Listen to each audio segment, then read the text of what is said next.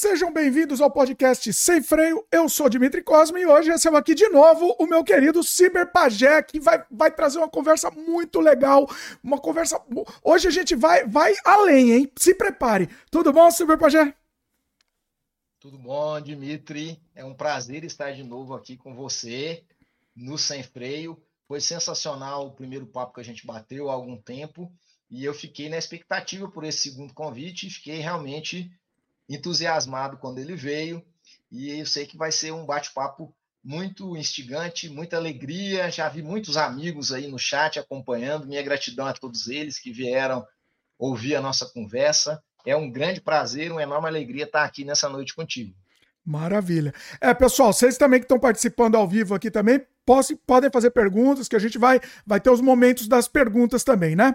O que, que a gente vai conversar hoje? O, o Cyberpajé já participou aqui, né? Que foi maravilhoso, foi uma conversa incrível, incrível.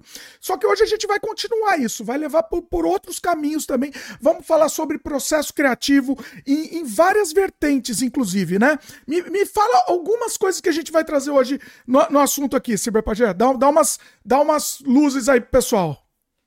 Olha, a ideia da conversa, ela vem de pensar os processos criativos no contexto transmídia que eu tenho trabalhado ao longo aí das últimas duas décadas. Né? Então, a minha produção, ela tem como talvez um dos pontos-chave os quadrinhos, mas eu também sou musicista, produzo performance, aforismos, animações, vídeos. Então, tem uma série de é, outros espectros do processo criativo, em outras narrativas, porque o meu trabalho ele está concentrado no universo das narrativas. E aí eu percorro múltiplos territórios. E falar um pouco da conexão de todos esses processos criativos com aquilo que eu chamo de magia de autotransmutação, de autotransformação, essa contextualização da arte como uma forma de cura, de transformação interior, que é algo que eu tenho trabalhado já há muitos anos também, esse entendimento da arte não como um produto que espera uma recepção de um público, mas como algo que tem um sentido em si no ato criativo. E aí eu trouxe, eu separei alguns materiais para estar tá mostrando aqui, tá, para falando sobre esses processos criativos. A ideia é ser um papo dinâmico, provocando você, provocando o pessoal do chat para estar tá colocando questões sobre isso, sobre essa história é, controversa, né? Quando a gente fala esse negócio de magia, o que, que é magia? O que, que esse cara está querendo dizer com isso? Ele está querendo aparecer? O que, que história é essa de falar em magia?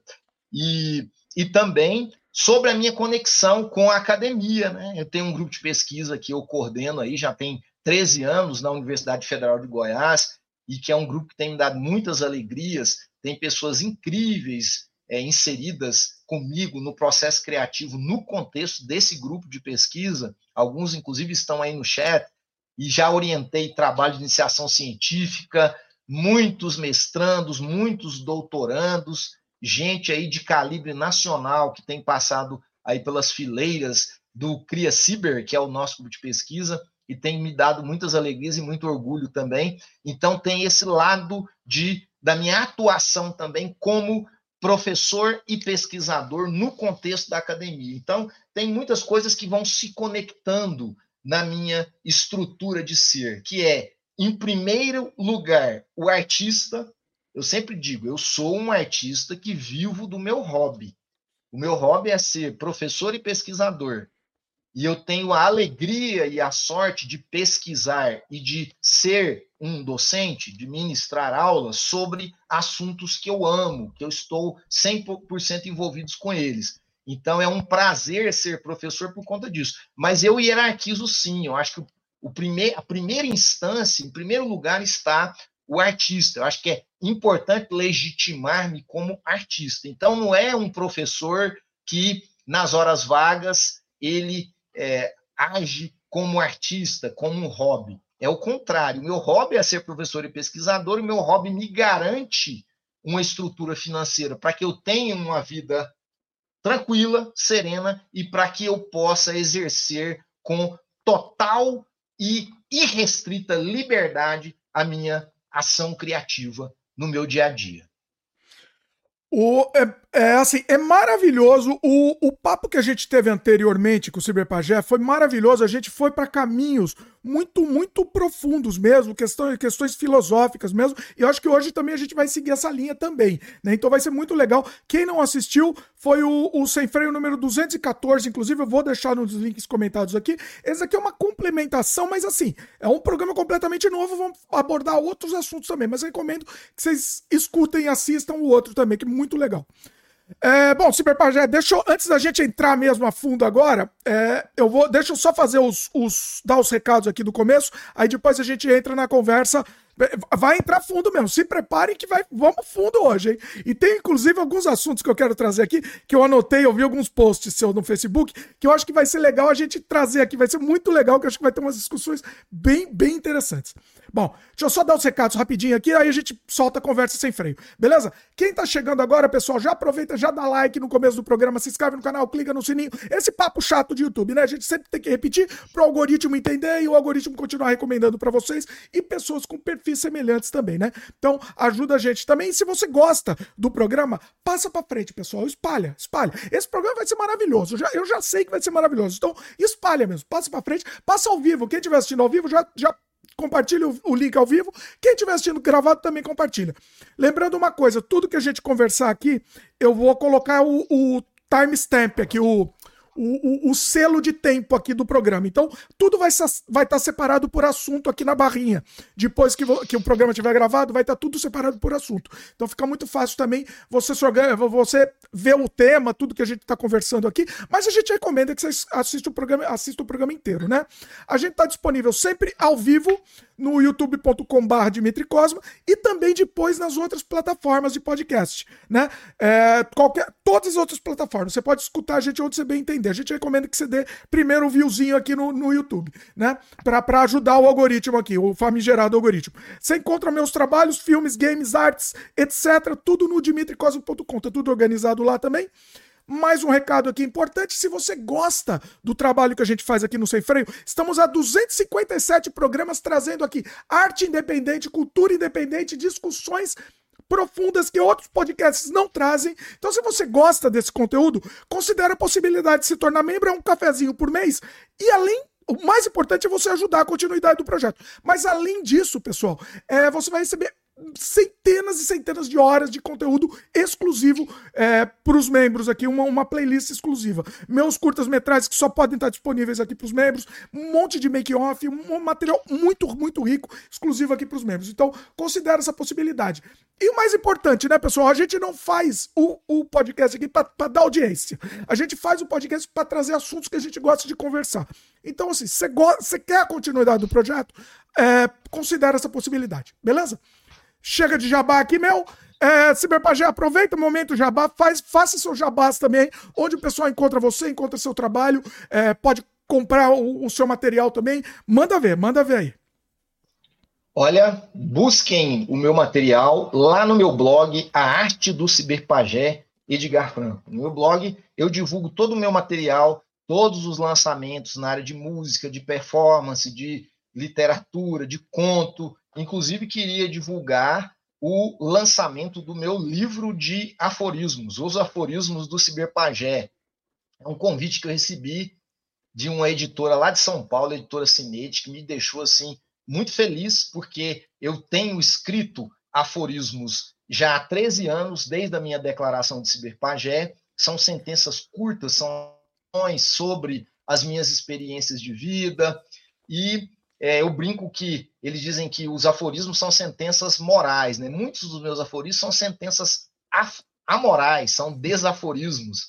Mas é um trabalho é, que eu faço com muito prazer, sempre a partir da minha experiência. É claro que a gente sofre influência dos filósofos, dos magos, daquelas pessoas que a gente tem contato, mas eu faço questão de escrever os aforismos sempre a partir daquilo que eu estou vivendo. Então, tem muito da minha realidade enquanto ser inclusive paradoxos que todo ser tem.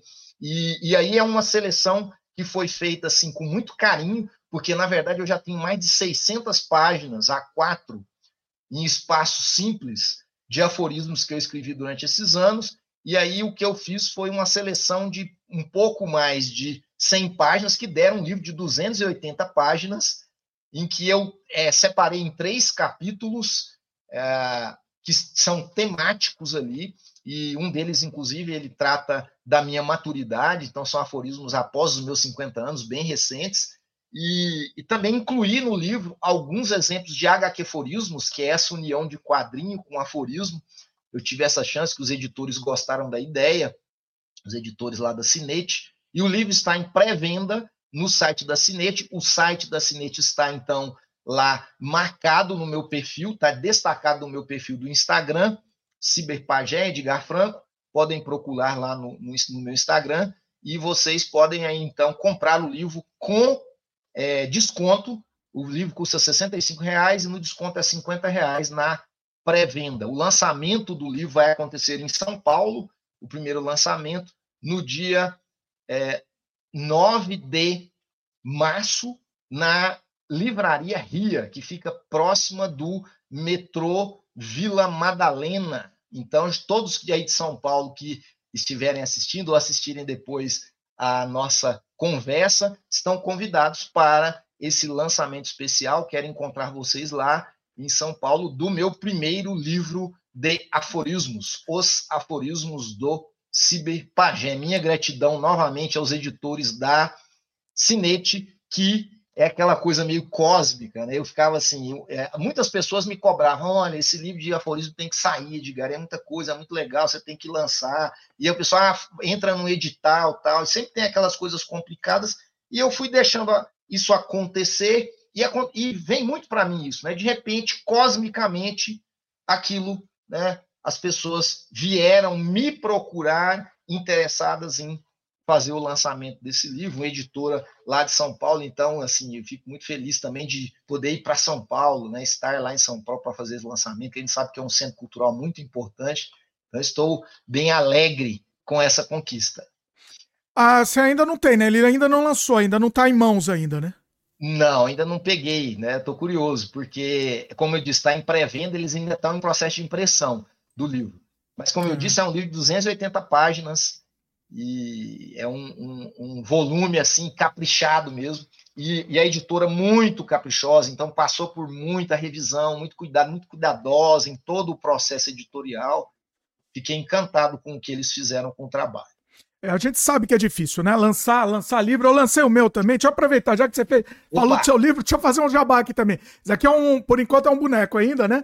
Mas o meu livro também, ó, Inofensivos, é uma, é um, na verdade é um, é um roteiro que eu adaptei para formato de livro, né? A gente tá tentando fazer esse longa-metragem há 10 anos, não conseguimos, então eu falei, vamos lançar, vamos lançar o livro, pelo menos para o mundo conhecer a história. Então tá disponível Legal. também, eu vou deixar o link, link aqui embaixo. Fantástico, eu tá quero, aqui. hein? Opa, eu quero, já está disponível? Já podemos comprar? Já está disponível, dá para comprar ele, ele é, digitalmente, dá, já está à venda na Amazon do, do Brasil também, inclusive uhum. no mundo todo, no Brasil também. E eu não sei se impresso ainda, é, ainda é entregue no Brasil. Ainda é feito no Brasil. Certo. A versão impressa eu sei que, que faz nos Estados Unidos, Canadá. Eu, eu não sei se ainda entre... se fazem no Brasil. Mas, de qualquer uhum. jeito, a versão virtual, a versão e digital tá disponível no Brasil também. Tá aqui, inofensivos. É uma. É um. Depois eu, eu vou te mandar depois. Seu Pajé, depois eu te mandar, eu quero sua opinião também. É o, o, o, roteiro que um dia temos esperança ainda de fazer esse longa. Que assim, é um longa, para mim, para mim é um, é um longa do, dos sonhos de ser realizado. Então. Vai realizar, vai realizar. Vamos... É curioso você falar isso, né? Porque. É, é, é interessante essa coisa de objetivos de vida, coisas que a gente não realizou, eu sempre digo que ter muitos objetivos e objetivos egóicos é algo que pode ser muito ruim para a gente. Né? E a gente sabe que a gente está vivendo uma era hiper-narcisista. As pessoas estão em busca muito mais de serem reconhecidas, mas sem ter conteúdo, sem ter algo para doar, para dizer, para refletir, do que realmente interessadas em criar, em gerar, em produzir algo. E, e aí eu acho que esses desejos que a gente tem como artista de dialogar com o mundo são desejos que eles têm um grau de pureza. Então, essa quando você fala assim, olha, eu tenho esse livro que é um roteiro de um longa que eu quero realizar e que ele está aqui, a gente está esperando o momento adequado para isso acontecer, mas a gente já está fazendo acontecer, então, através de levar esse roteiro como um livro. Essas buscas, Dimitri, que são essas buscas do artista, o artista ainda é, no seio da cultura, não o entertainer, hein? o artista mesmo. Esse, esse ser que tem uma pulsão interior, né, visceral, de trazer as suas reflexões, as suas visões de mundo para a realidade, ele ainda é uma criatura que tem uma certa pureza diante da devassidão do hipercapital, desse mundo preocupado com fama, com sucesso e com poder financeiro e com lucro, que é, é aquilo que domina a grande maioria da espécie humana. Muitos iludidos que estão aí, né, vamos dizer, no baixo clero financeiro, mas acreditam numa meritocracia, que se eles se esforçarem muito, eles vão se tornar milionários, uma ilusão idiota, e buscam como a única coisa agradável para a vida tudo que está relacionado com o consumo. Então, assim, a felicidade é carros grandes, a felicidade é casas grandes, a felicidade é viagens dispendiosas, a felicidade é ostentação. Aí a gente chega para os artistas, como você, e você viu o que, que o cara está buscando. Ele tem algo a dizer para o mundo e ter dele é que isso que ele tem a dizer chegue nas pessoas. É uma coisa agradável, é uma sensação boa. E isso tem morrido. Eu sabe, eu, eu, eu percebo que isso cada vez é, é menor na humanidade como um todo. É, os desejos das pessoas, os objetivos de vida das pessoas, eles estão muito voltados para essas questões ligadas ao hipercapital alimentar esse sistema. Então, assim, o que, que você deseja? Ah, eu desejo uma viagem para, sei lá, né, para as Bahamas, eu desejo uma viagem pela Europa, visitando todos os museus, ou não. Eu desejo o carro do ano, o melhor de todos, um carro de 200 mil reais, eu desejo uma casa, uma mansão, eu desejo uma casa na praia. São sempre objetivos que eles alimentam e retroalimentam essa hiperestrutura e a gente não consegue muito, às vezes, se desvencilhar disso. Eu fico observando, às vezes, as pessoas que estão à minha volta, como que esse desejo de consumir grandes coisas, e às vezes que ele não é, é as pessoas não conseguem, então, exercer esse consumo de bens maiores, elas, é, de certa maneira, exercem esse consumo de bens menores, né, coisas assim menores, mas elas estão, estão em certa medida, escravizadas por esse micro prazer do objeto, de consumir, de ter alguma coisa.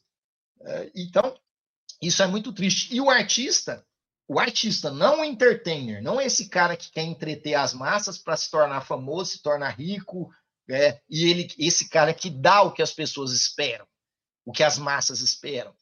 Mas o aquele que tem algo para dizer para o mundo. Normalmente é uma criatura pura, o cara está ali, né, a alegria dele é ver esse trabalho em certa medida, ganhar ali né, um, um, espaço.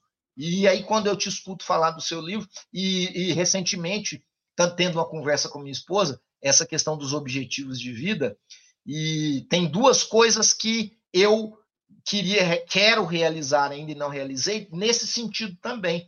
Uma delas é algo que meu pai me falava. E aí é até uma dívida que eu tenho com ele, porque meu pai, entre tantas outras coisas, era fanático por cinema. E ele falava para mim assim: Olha, eu acho que você ainda tem que fazer um longa-metragem. Olha aí. E aí eu tenho isso na cabeça também. Mas é engraçado que eu não, é, é algo que eu não tenho trabalhado em certa medida para que aconteça por enquanto. Né? E tinha um outro grande amigo meu, que era o Elídio dos Santos Neto, pesquisador da minha obra, escreveu um livro sobre o meu trabalho, chamado Os Quadrinhos Poético Filosófico de Edgar Franco, a partir de um pós-doutorado que ele realizou lá na Unesp, em São Paulo, o Elídio, ele também falava para mim assim, falava, nossa, Edgar, você tem feito coisas incríveis na aurora pós-humana, mas eu acho que é importante você escrever um romance. É um romance que se passa no contexto desse seu universo ficcional. É algo que eu não escrevi ainda, mas curiosamente eu é, recentemente já demarquei ali um, um, aquilo, mas eu esperei vir esse momento para essa inspiração, para algo que tivesse sentido, e agora eu já tenho, vamos dizer assim, o argumento geral, já comecei a rascunhar e já comecei a estruturar esse meu primeiro romance. Então, sempre é animador. Eu sempre tenho isso comigo também. Porque a gente vive um mundo hipercompartimentado. As pessoas nos ensinam que nós não podemos experimentar, experienciar. Então, tudo é compartimento. Se você é musicista, você é musicista. Se você é quadrinista, você é quadrinista. Se você é um cara que trabalha na indústria de game, você é um gamer. E a gente sabe que a gente, enquanto artista, nós temos múltiplas pulsões. Eu conheço muitos artistas que às vezes reprimem essas pulsões de se expressar em outras artes, porque eles acham que eles podem macular. E isso é uma um cacoete também da nossa era, que diz que você tem que ser hiperespecialista. Eu sempre abominei isso. Eu sempre é, estou pronto a experimentar o novo, a olhar para outras possibilidades criativas, a ser como um menino. Então, o que eu estou falando para você, olha que beleza. Eu vou escrever meu primeiro romance. Eu sou um homem de 52 anos e estou hiper empolgado com isso. E a questão do, do longa-metragem, ela vai acontecer ainda, tenho certeza. Tenho Olha certeza aí. que cosmicamente, no momento certo, isso vai chegar também. Então, então, é algo também que está aí na minha, na minha perspectiva e quero explorar outras possibilidades. Né? No, no meu segundo pós-doutorado, ali no, no, no, no, na explosão da pandemia, foi no foi fim de 2019, começo de 2020, eu criei, parei tudo que eu estava fazendo e criei um HQ, acho que eu falei, citei ela no, no nosso outro podcast, que foi toda feita com esculturas. Esse trabalho está inédito, até uma editora se interessou pelo trabalho agora, vamos ver o que, que acontece. Mandei para eles fazendo uma avaliação. É, é um trabalho que é, demorei cerca aí de uns seis meses e fui me meter num negócio que eu nunca tinha feito, que é esculpir. Eu não, não, não, tinha essa experiência. Falei, gente, como é que é isso agora? E aí fui buscar material, e fui, acabei caindo no biscuit, que é um material para principiante, mas dei muito certo com aquilo e me diverti loucamente, sabendo, claro, das limitações em estar trabalhando com algo que eu não tinha trabalhado, mas eu me diverti loucamente. No final, fiquei apaixonado por mais uma forma de expressão que se abriu para mim.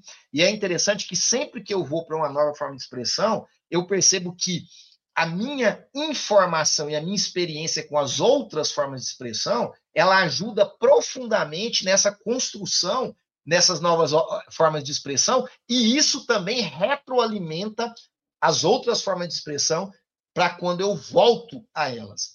E é curioso, porque eu tive uma grande sorte de quando eu estava na faculdade de arquitetura, eu tinha 22 anos, lá na UNB, na Universidade de Brasília, eu me deparei com um livro, e esse livro foi fundamental, porque apesar de algumas experiências que eu tinha como musicista na adolescência e de estar estudando arquitetura, eu estava é, com uma espécie de bloqueio assim que para eu ser um bom quadrinista eu tinha que focar só nos quadrinhos. Eu tinha que ficar ali totalmente concentrado naquela forma de expressão. E aí, rapaz, eu me deparei por acaso na biblioteca da UNB, eu encontrei um livro chamado Manual de Navegação para Nave Espacial Terra, que é um livro do Buckminster Fuller. O Buckminster Fuller é tido por alguns estudiosos como o Leonardo da Vinci do século XX. Ele tinha mais de 80 doutorados honoris causa em áreas como poesia, matemática, arquitetura, filosofia. Era um múltiplo pensador. Ele tinha a cátedra de, é, acho que era de geometria e a cátedra, uma cátedra de filosofia em Harvard. Então, é, era um pensador múltiplo. E ele, nesse livro, vai dizer como é, o hiperindustrialismo ele acabou convencendo a universidade a se compartimentar e o conhecimento a se compartimentar cada vez mais. E ele, inclusive, vai dizer que uma das razões possíveis do extermínio da espécie humana, do alto extermínio da espécie humana, seria a hiperespecialização. É, inclusive, ele vai comentar assim: ó, observa uma criança e lembra de quando você era criança como você se interessava por tudo. Tudo era hum. maravilhoso. você queria colecionar pedra. Eu colecionava pedra quando era criança. Eu tenho coleção de pedra. Né? E o mais engraçado é que meu pai amava pedra e colecionou pedra até a idade de 80 anos. Eu herdei esse, esse, esse conjunto de pedra dele lá. Ele tinha um negócio de ir nos lugares que ele amava e levar uma pedra.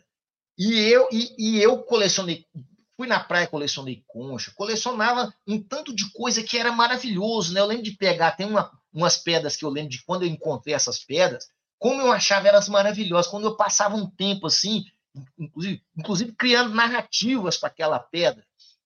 E isso é um dos exemplos, né? Tudo é interessante. A lua, o céu, as estrelas, as borboletas, todo tipo de animal, tudo te interessa profundamente. Todos os assuntos são interessantes. Só que aí você vai avançando e chegando na idade adulta e existe na cultura. Isso é cultural. Não vem me dizer que isso é algo natural que a pessoa que amadurece, ela perde o interesse, ela passa a ter interesse só por algumas coisas. Bobagem. Nós somos induzidos a acreditar que nós não temos interesses pelas outras coisas.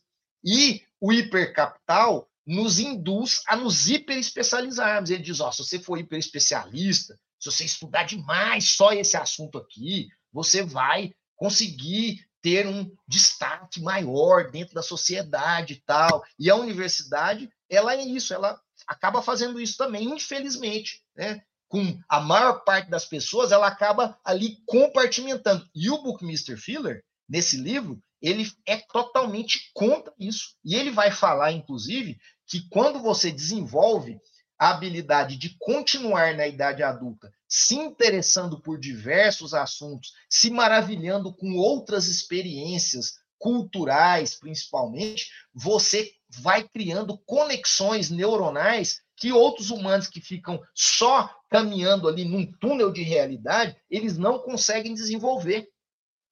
Mas você acha que, por exemplo, é, isso é, aqui na. Eu tô, pra quem não sabe, eu tô no Canadá, né? Aqui na América do Norte, Canadá, Estados Unidos e tal, isso é muito forte. Essa, essa hipercompartimentação é muito forte. Você tem que fazer uma coisa só. Mas o brasileiro não, né? O brasileiro, normal, pelo menos por, por definição, o brasileiro faz de tudo, né? Inclusive, assim, aqui na América do Norte é muito valorizado o brasileiro, justamente por isso. O brasileiro faz de tudo. O que, que você acha? Ou tá acontecendo também isso no Brasil? Essa, eu, essa... Acho que, o, que eu, eu acho que aqui também há uma tendência de hiperespecialização. As pessoas acabam fazendo tudo por necessidade e não por, por interesse. Né? Então, ah. Então você vê, às vezes, mesmo no mundo dos quadrinhos.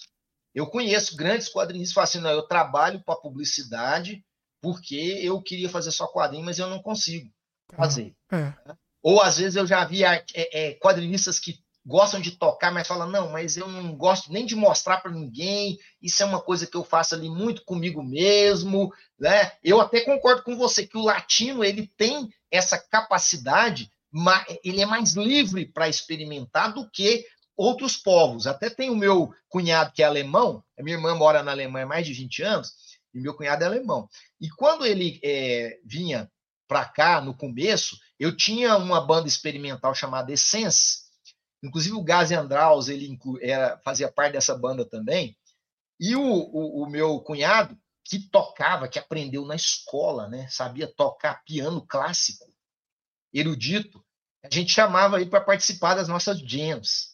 E ele ficava simplesmente alucinado. Assim, ele não conseguia entender como que a gente tinha coragem. Porque o que assustava ele era a nossa coragem de criar uns negócios sem se preocupar com nada. Porque ele virava para mim e falava assim: olha, eu.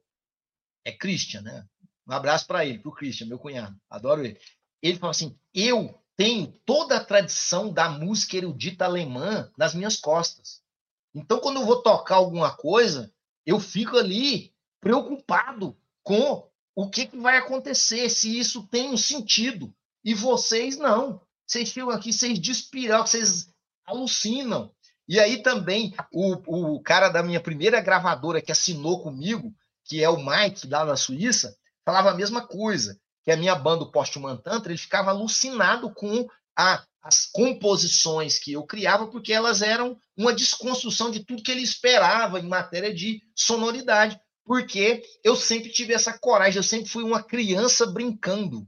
aliás, com todos os meus processos de vida, quem me conhece sabe, eu sempre sou uma criança brincando. Quanto mais eu consigo ser essa criança brincando, melhor os meus trabalhos são, mais eles são admirados, mais as pessoas têm interesse por eles, sabe? De mim é curioso assim, porque eu me considero um artista até novo, 50 anos, tem muita coisa para fazer por aí ainda. E assim, já tem cinco livros escritos sobre o meu trabalho, de pesquisadores de áreas diversas, né? Já tem, tem gente do exterior aí, eu não tenho nada escrito em inglês de, de artístico, a não ser as músicas, mas tem gente de, do, dos Estados Unidos, do Chile, uh, de Oxford, né? Tem um livro que foi lançado em Oxford, que é esse aqui, ó, que é Graphic Novel. Graphic Novel na América Latina. Esse livro aqui é de Mostra dois pesquisadores, perto. um da Universidade de Bristol Olha. e outro da Universidade de Cambridge, que são duas das maiores universidades do mundo. Foi lançado lá na Oxford Press. A capa do livro é uma ilustração do Mozart Code, que foi feita para o nosso álbum Bill Ciberdama Saga. Os dois pesquisadores pediram autorização para mim e para o Mozart para usar a nossa ilustração na capa do livro, e o livro fala sobre os quadrinhos pós-humanistas na América Latina e dedica um capítulo, que é, inclusive, um dos capítulos mais longos, que chama Intermediality and Graphic Novel as a Performance, né? intermedialidade e graphic novel como performance. E esse capítulo é dedicado à minha pesquisa e ao meu trabalho com a Aurora Pós-Humana, com as narrativas híbridas, com a música, com os quadrinhos. E eu fiquei muito encantado com as conclusões desses pesquisadores, que eles acabam dizendo no final que a, o trabalho que eu faço aqui no Brasil, ele se assemelha, em certa medida, ao que é, se compreende hoje como afrofuturismo só que num contexto brasileiro, é que a minha ficção científica ela traz essas questões muito particulares do Brasil, da nossa forma de ver o mundo, só que conectando com os processos hipertecnológicos. Quer dizer, é um dos exemplos disso aí. E eu sigo dizendo que é, o que eu crio vem desse brincar. Agora, ah, mas é um brincar. É claro que é um brincar que tem um lado sério, porque para você criar uma ficção científica que ela tenha o mínimo de fidedignidade, que ela seja interessante, você tem que ser um cara interessado pelos avanços tecnológicos. E isso eu sou. Então, assim, eu leio vorazmente bibliografias que discutem os avanços tecnológicos na área de é, todas as questões hipertecnológicas né, que a gente está vivenciando atualmente. Então, eu sou um dos pioneiros no Brasil depois desse boom e desse ódio aí contra a IA, eu sou um dos primeiros, cara, eu comecei a trabalhar com IA já tem mais de cinco anos, quando ninguém falava com IA. É, tem um, o primeiro que eu tenho notícia, o primeiro, é, a primeira animação feita utilizando IA no Brasil foi desenvolvida por mim no meu grupo de pesquisa aqui, é, que é uma animação chamada Infinitum, que entrou em 19 festivais, sendo que foi finalista em três festivais na Europa é, esse trabalho que a gente usava uma técnica com muito trabalho, que era o Neural Style Transfer. A gente fazia frame por frame. Aí a gente, hum. a gente fez a animação, né? Filmou, depois a gente transformou frame por frame usando essa técnica que é chamada de Neural Style Transfer, que é transferência de estilo neural. Eu fiz um desenho.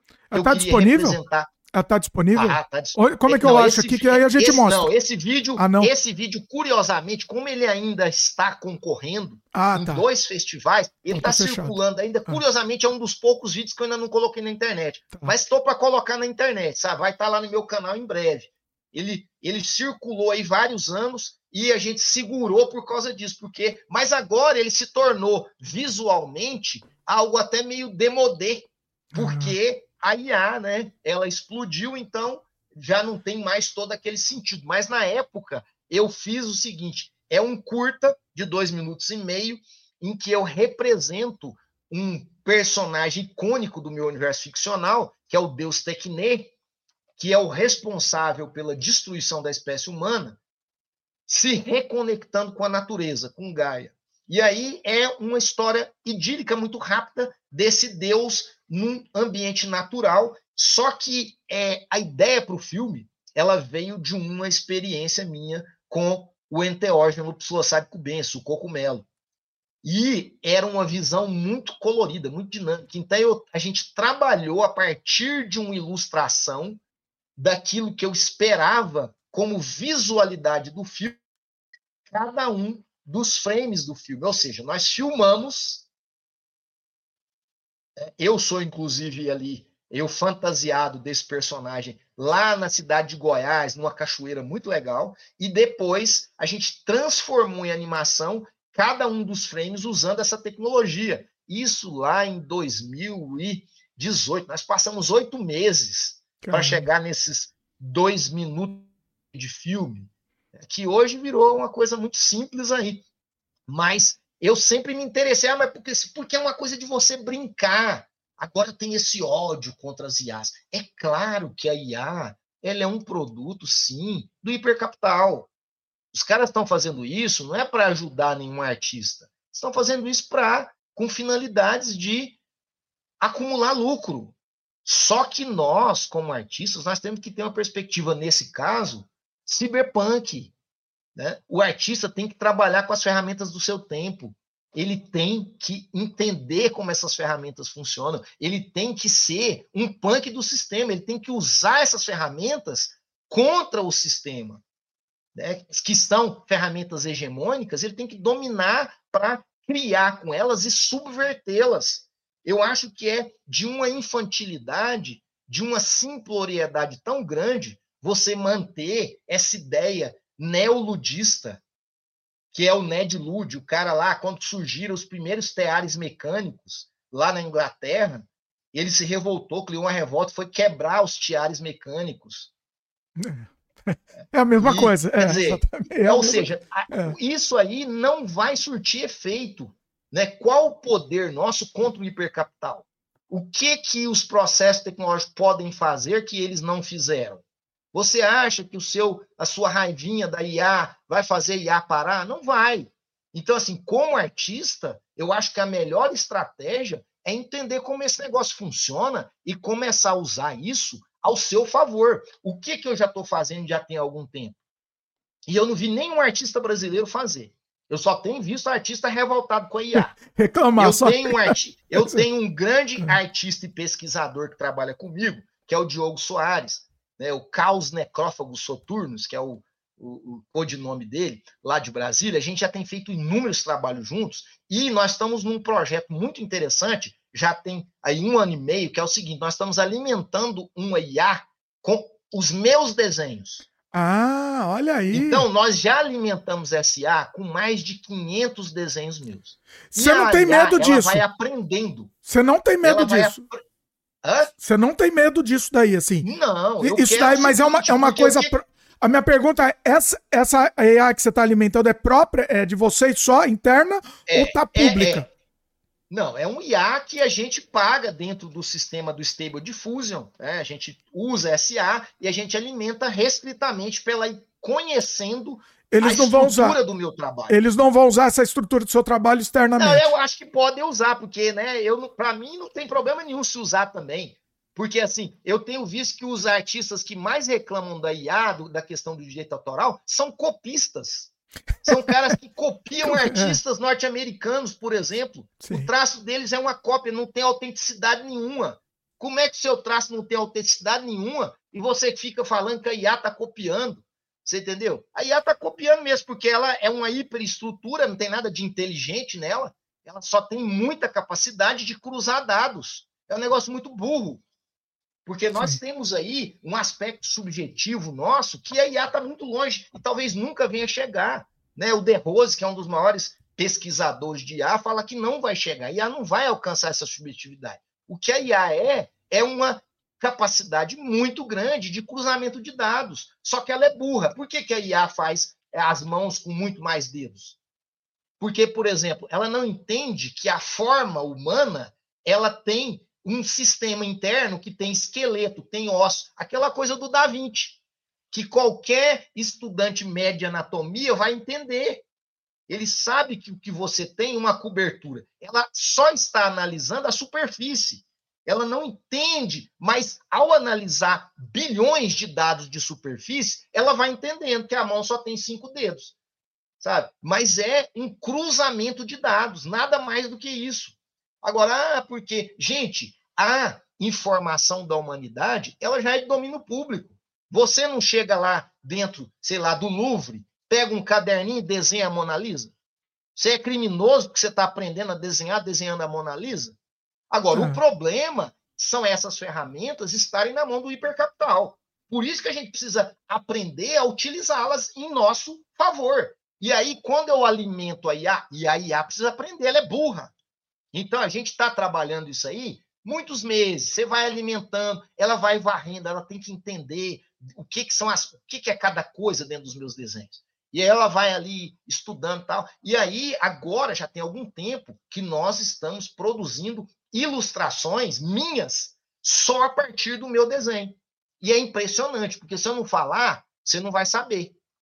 Olha aí. Se fui eu que desenhei ou se é a IA que desenhou. Ou seja, é o meu estilo visual, que é bem característico, você sabe disso, Sim. é o meu estilo gráfico, sou eu que estou dando os prompts a partir do aprendizado dela. Nós fizemos, inclusive, já duas animações, né? É um, tra um trabalho que chama é, O Sabor Delicado do Nada, que tem umas sobreposições sobre mim, animadas a partir das minhas ilustrações, e já um outro trabalho também, que é a dança do licantropista, que eu fiz, inclusive, com um musicista também lá de Brasília, que foi todo feito em animações a partir do meu trabalho gráfico visual. Aí você fala assim: ah, porque não tem a história, você está copiando os rock. Não estou copiando rock de ninguém. Então, Essas animações e esses. Porque é seu visual. E, esses, e essas ilustrações, elas são o IA que está aprendendo a partir do meu trabalho. Então, mas agora eu vou fazer uma. Minha função aqui é provocar aqui. Vou fazer uma provocação que eu quero entender assim. Você faz, beleza, a partir do seu trabalho, mas e se alguém que você nem sabe quem é, pegar isso, ó, me cria uma coisa nada a ver, uma coisa completamente contra o, a sua, o seu ideal, a sua, o seu conceito, a sua, as suas ideias. Ele vai criar uma coisa completamente contra no seu estilo. E aí, o que, que você acha disso? Isso é possível. Eu já vi. E aí, gente tudo bem. Pega, e tudo bem. Pe... Gente ah. que sem IA, sem IA. Gente que vai lá, pega mais ou menos o que eu faço, e dá uma, uma copiada no estilo gráfico ali e faz alguma coisa parecida. É, não precisa da IA para fazer isso. isso. né? Exatamente, você quer copiar, precisa você da IA. É. é. isso que eu estou dizendo, é. não precisa da IA, é. entendeu? Nós, gente, o ser humano aprende. Você aprende através da observação, da, muitas vezes da cópia. É. Né? Quando você estava começando a desenhar, você, você copiou os artistas que você amava.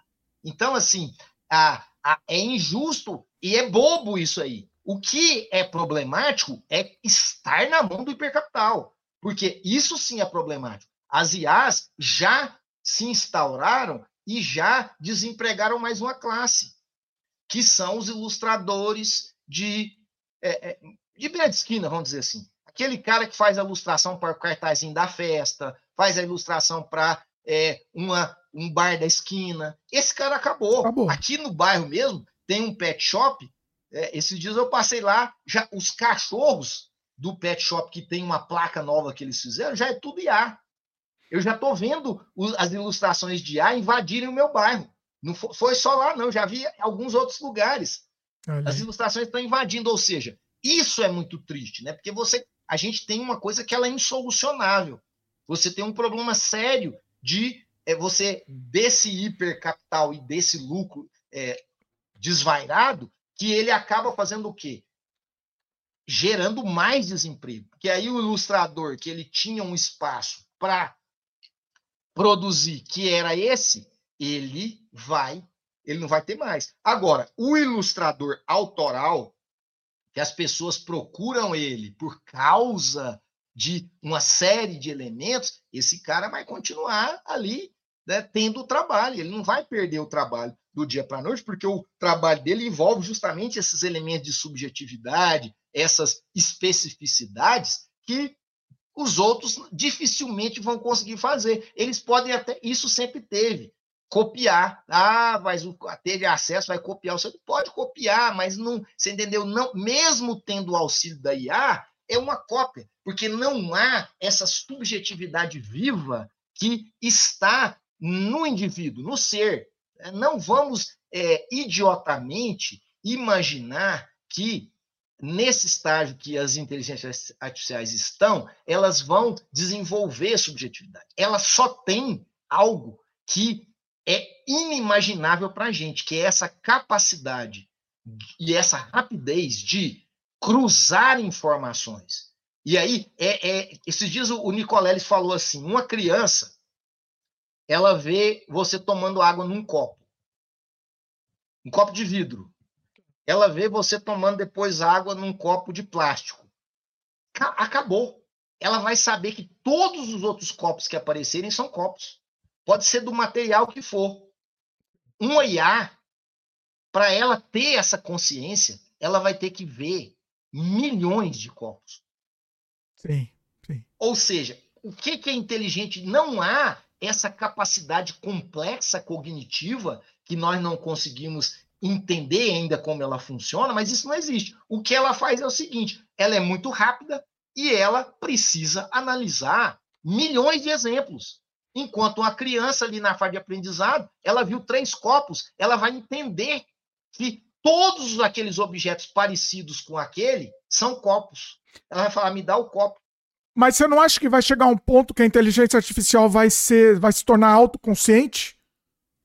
Esse ponto você acha que é impossível? Isso é, isso é uma discussão muito complexa e assim eu sou um artista eu não tenho conhecimento matemático complexo para dizer para você que eu posso é, vislumbrar isso. Eu sou um especulador. E aí eu tenho lido né? Então por exemplo o De Rose. Eu estou com o livro do De Rose aqui que é um matemático que o cara já ganhou o, o Nobel né, de matemática. E é um dos pensadores assim mais importantes da área no mundo.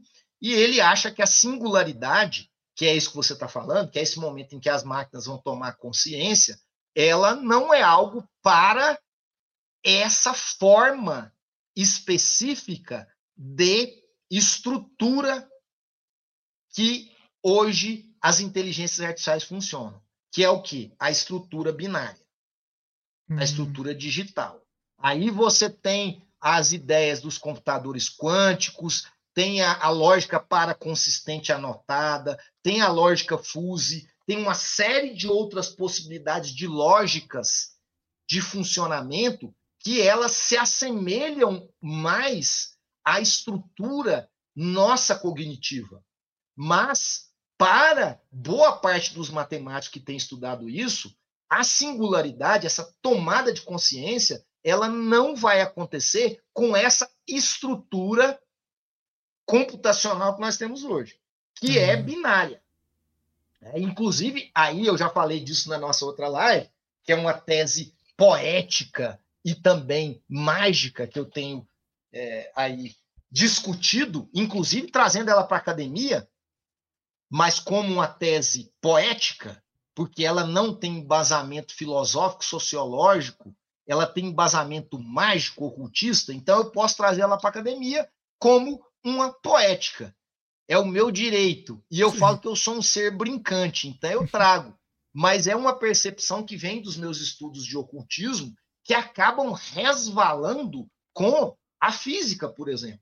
A gente pega lá o Jorge Gurdjieff, você já ouviu falar, que é um dos grandes aí magistas do século XIX, começo do século XX, e que era de origem russa, né, e veio para o mundo ocidental, esteve na Inglaterra, e vai ter toda uma cosmogonia inspirada, inclusive, em documentos ocultistas aí é, do Oriente. E o Gurdjieff, ele vai discutir a questão da cosmologia, do cosmos, a partir do uno, da unidade, e da divisão dessa unidade que ela jamais acontece em uma dualidade.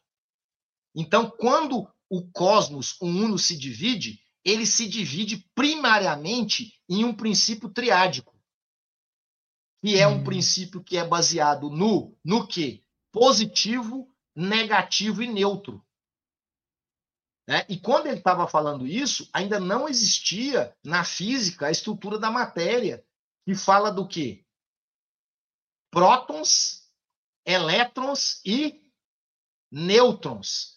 Ou seja, até na estrutura da matéria, nós temos a questão triádica. E o que, que acontece? Ele então vai falar que a partir do uno, o universo é, ele se divide em algo que é três, e depois do três você tem múltiplas divisões. Quádruplas, por exemplo, a estrutura do DNA, que é quatro, né? Adenina, citosina, timina e guanina. E daí por diante, você tem múltiplas divisões cada vez mais complexas, mas você não tem a dualidade. A dualidade é uma ilusão criada de forma simplória pela cultura humana que é uma forma simplória de dividir os eventos e tentar compreender a realidade. E aí eu divido em dia e noite. Não existe dia e noite. Isso é uma grande bobagem. O que existe é uma transição. O que é o crepúsculo? O que é a alvorada? Quando você olha para um lado ainda está escuro e para o outro está ficando claro. O que, você, o que existe é um processo de transição. Não existe dia e noite. Masculino e feminino uma ilusão profunda. Não existe masculino e feminino. Nós, né, a divisão é muito complexa. Por exemplo, se eu olho isso aqui, né, ó, ó que é o quê? É uma teta, né? Por que, que eu tenho uma teta? É. Você vai me dizer que a natureza ela me deu isso aqui a troco de nada? Claro, porque no momento da divisão celular, da formação lá dos gametas, CY, né, nós somos uma coisa só. Sim. E aí, essa, essa ideia de que é, o masculino está tá totalmente desconectado do feminino é uma grande bobagem. Estruturalmente, o masculino carrega marcas do feminino, o feminino carrega marcas do masculino. Não existe essa dicotomia. Ela é uma dicotomia que nós criamos de maneira simplória para observar a realidade. Outra coisa, Aí a gente vê, por exemplo, as religiões mais, me desculpem, primitivas de todas. As religiões mais primitivas de todas, elas trabalham com o quê? O bem e o mal, o maniqueísmo, né? O maniqueísmo, ah. esse dualismo, que ele é o quê? Anticósmico. Aí na minha tese eu uso o termo anticósmico, que é o quê? Está contra a cosmicidade. E nós somos criaturas cósmicas. Se cosmicamente, né, inclusive o Tesla também falava isso, que é um cara que era pesquisador, foi o cara, um dos caras mais inventivos aí da história da ciência, e também tinha um pé na magia e tinha uma obsessão com três. E falava que o princípio de toda a realidade vinha do três e dos, dos números ali, o, o seis e o nove, que vinham a partir do três. Né? E ele vai trabalhar também com, de certa forma, com essa obsessão com o princípio triádico. E a gente vai ver isso em religiões quando se complexizam. Se você pega as religiões primitivas, você tem bem e mal, muito claro, Deus e demônios. Se você começa a caminhar um pouco, você já tem, por exemplo, ali no catolicismo, que é um pouquinho mais complexo, você tem o quê? A Santíssima o quê? Santíssima Trindade, Trindade. continua sendo do bem, continua sendo bem é, a Santíssima Trindade. Mas, mas, você já tem um princípio triádico, você já tem uma complexidade aparecendo ali. Você não tem, quer dizer, esse, mesmo que seja a coisa do bem, ele não está, quer dizer, concentrado em algo. Né? E aí, por exemplo, a Igreja Católica ela vai ter que se complexizar mais ainda. Porque ela vai sofrer com o quê? Ela vai sofrer com o impacto das religiões que eram muito mais interessantes, ao meu ver, que são as religiões da chamadas pagãs, Sim. que não trabalhavam com esses princípios de bem e mal muito claramente. Porque o que, que você tinha? Você tinha as deidades que elas eram controversas. Sim. Elas eram controversas. E a Igreja Católica vai ter que, em determinado momento, criar a figura do quê? Dos santos que vão ser vão dividir no espectro ali da trindade e do demônio, né?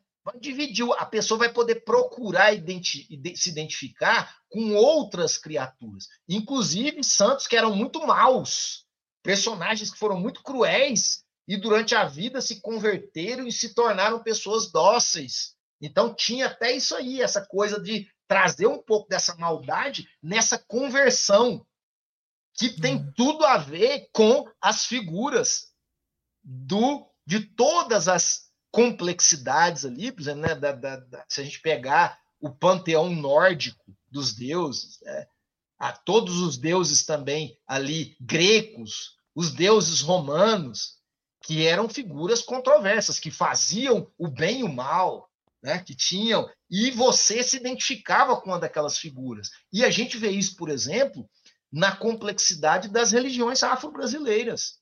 Verdade. Né, ah. Que tem os Exus, que você pode dialogar com o Exu, que para uns é demônio, mas não é demônio, ele é uma força que ele está ali no meio dessa coisa de bem e mal. Ele não é bem, não é mal, ele tá, né? Ele é controverso. Ele não é só você tem que ser um ser bonzinho.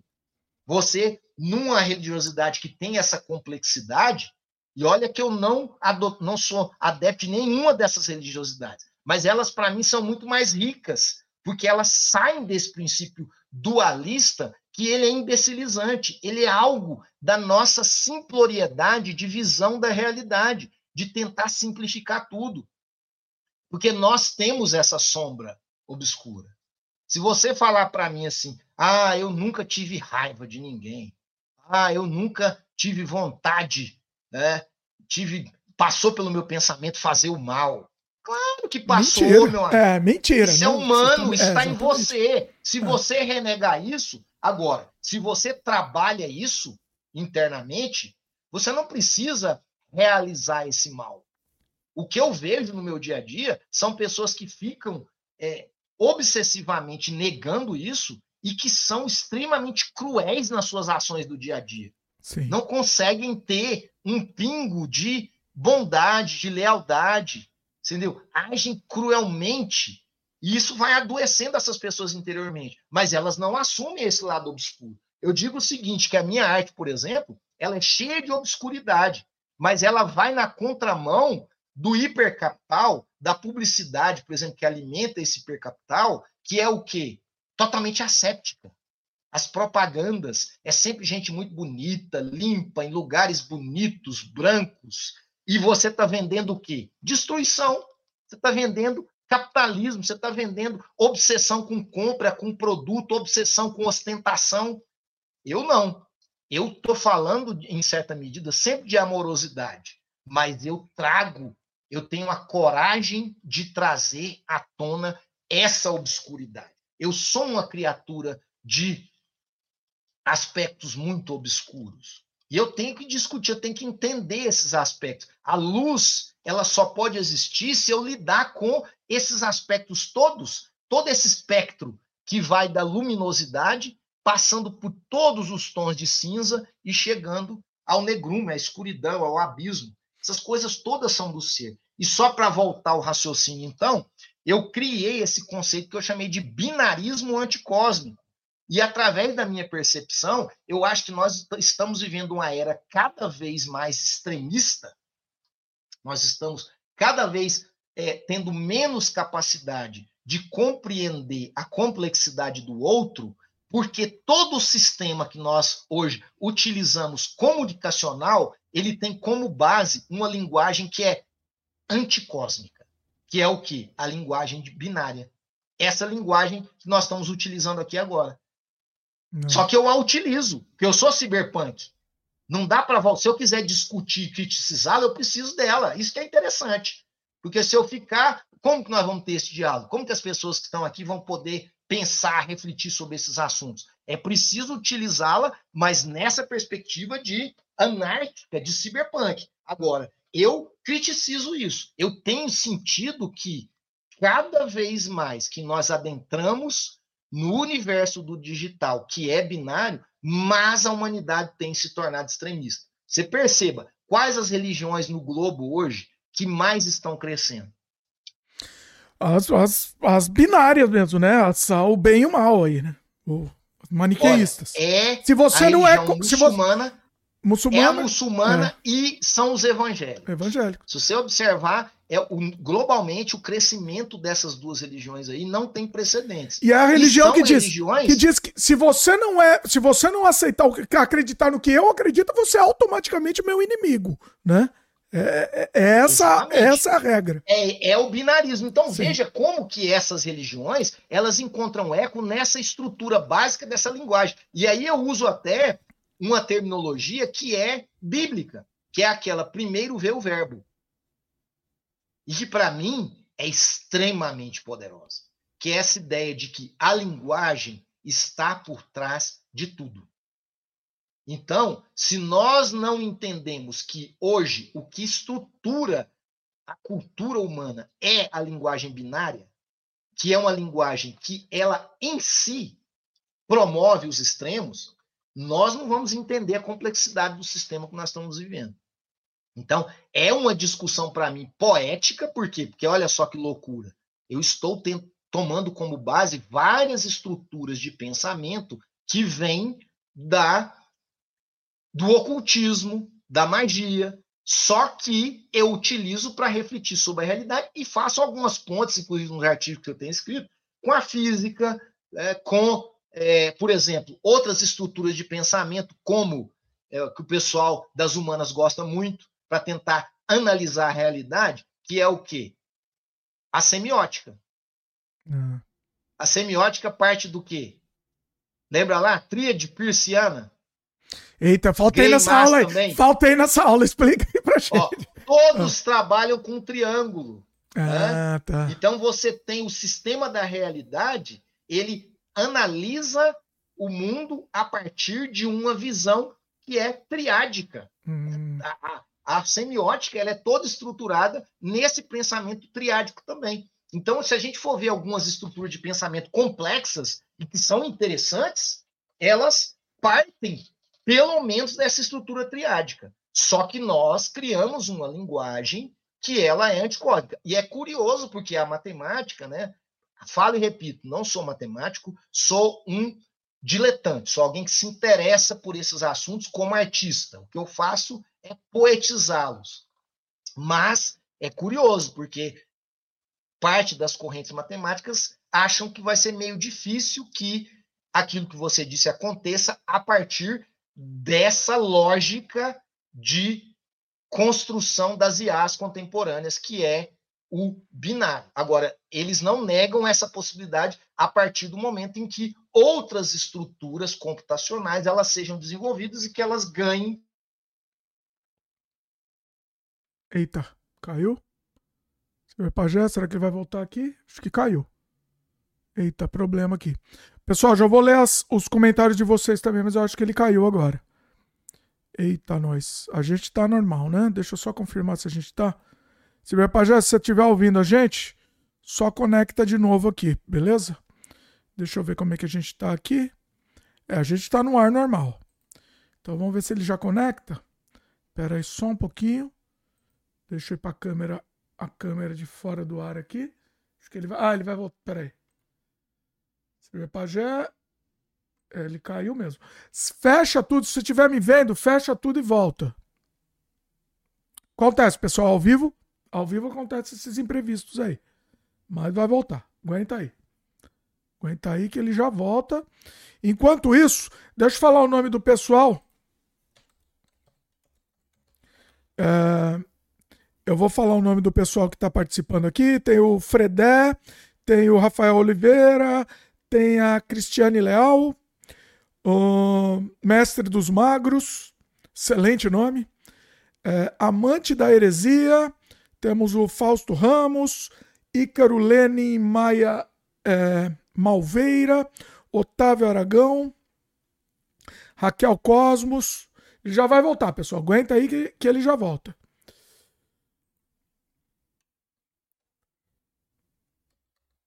Peraí que ele. Ah, ele falou que caiu energia. Eita, nós. Tá, então ele já tá voltando. É... Quem mais? Quem eu falei aqui? Raquel Cosmos. Quem mais? É, canal Cátia Andrade.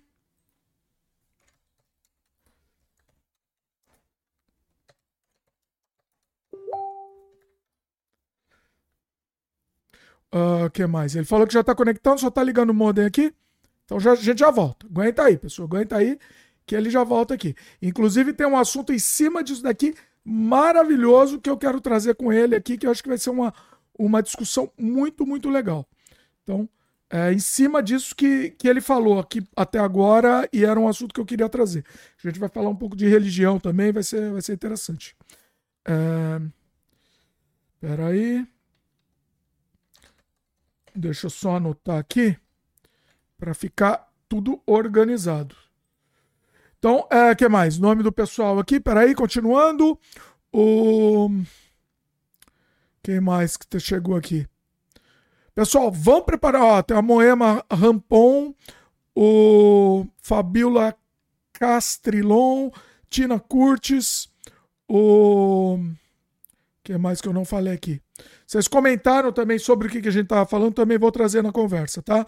Aguentem aí que eu já vou trazer profe professora Thaisa Montini, uh, canal Cátia Andrade, já falei, Luxúria de Lilith Oficial, Cristiane Leal,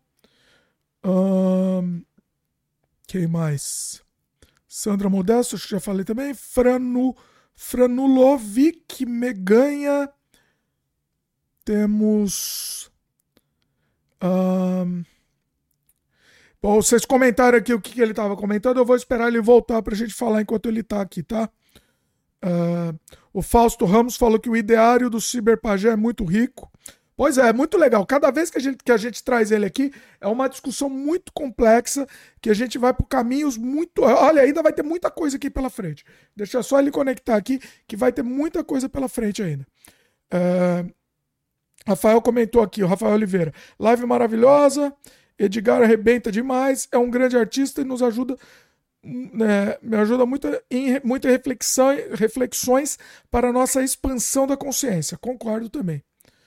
É, Mestre dos Magros fala que o calor está sinistro. Olha aí. Um, Fredé comentou aqui: excelente live. Live Ciberpagé fodástico. Pois é. Um, ah, o canal Cátia Andrade comentou aqui: eu colecionei pedras também. Olha aí. Eu tive um tempo também que eu colecionava pedras também. O, a Tina Curtis, né, já, já gostou quando o Ciberpagé comentou que ia fazer filme. A Tina Curtis comentou: oba, Ciberpagé no audiovisual. Ah, ele tá voltando.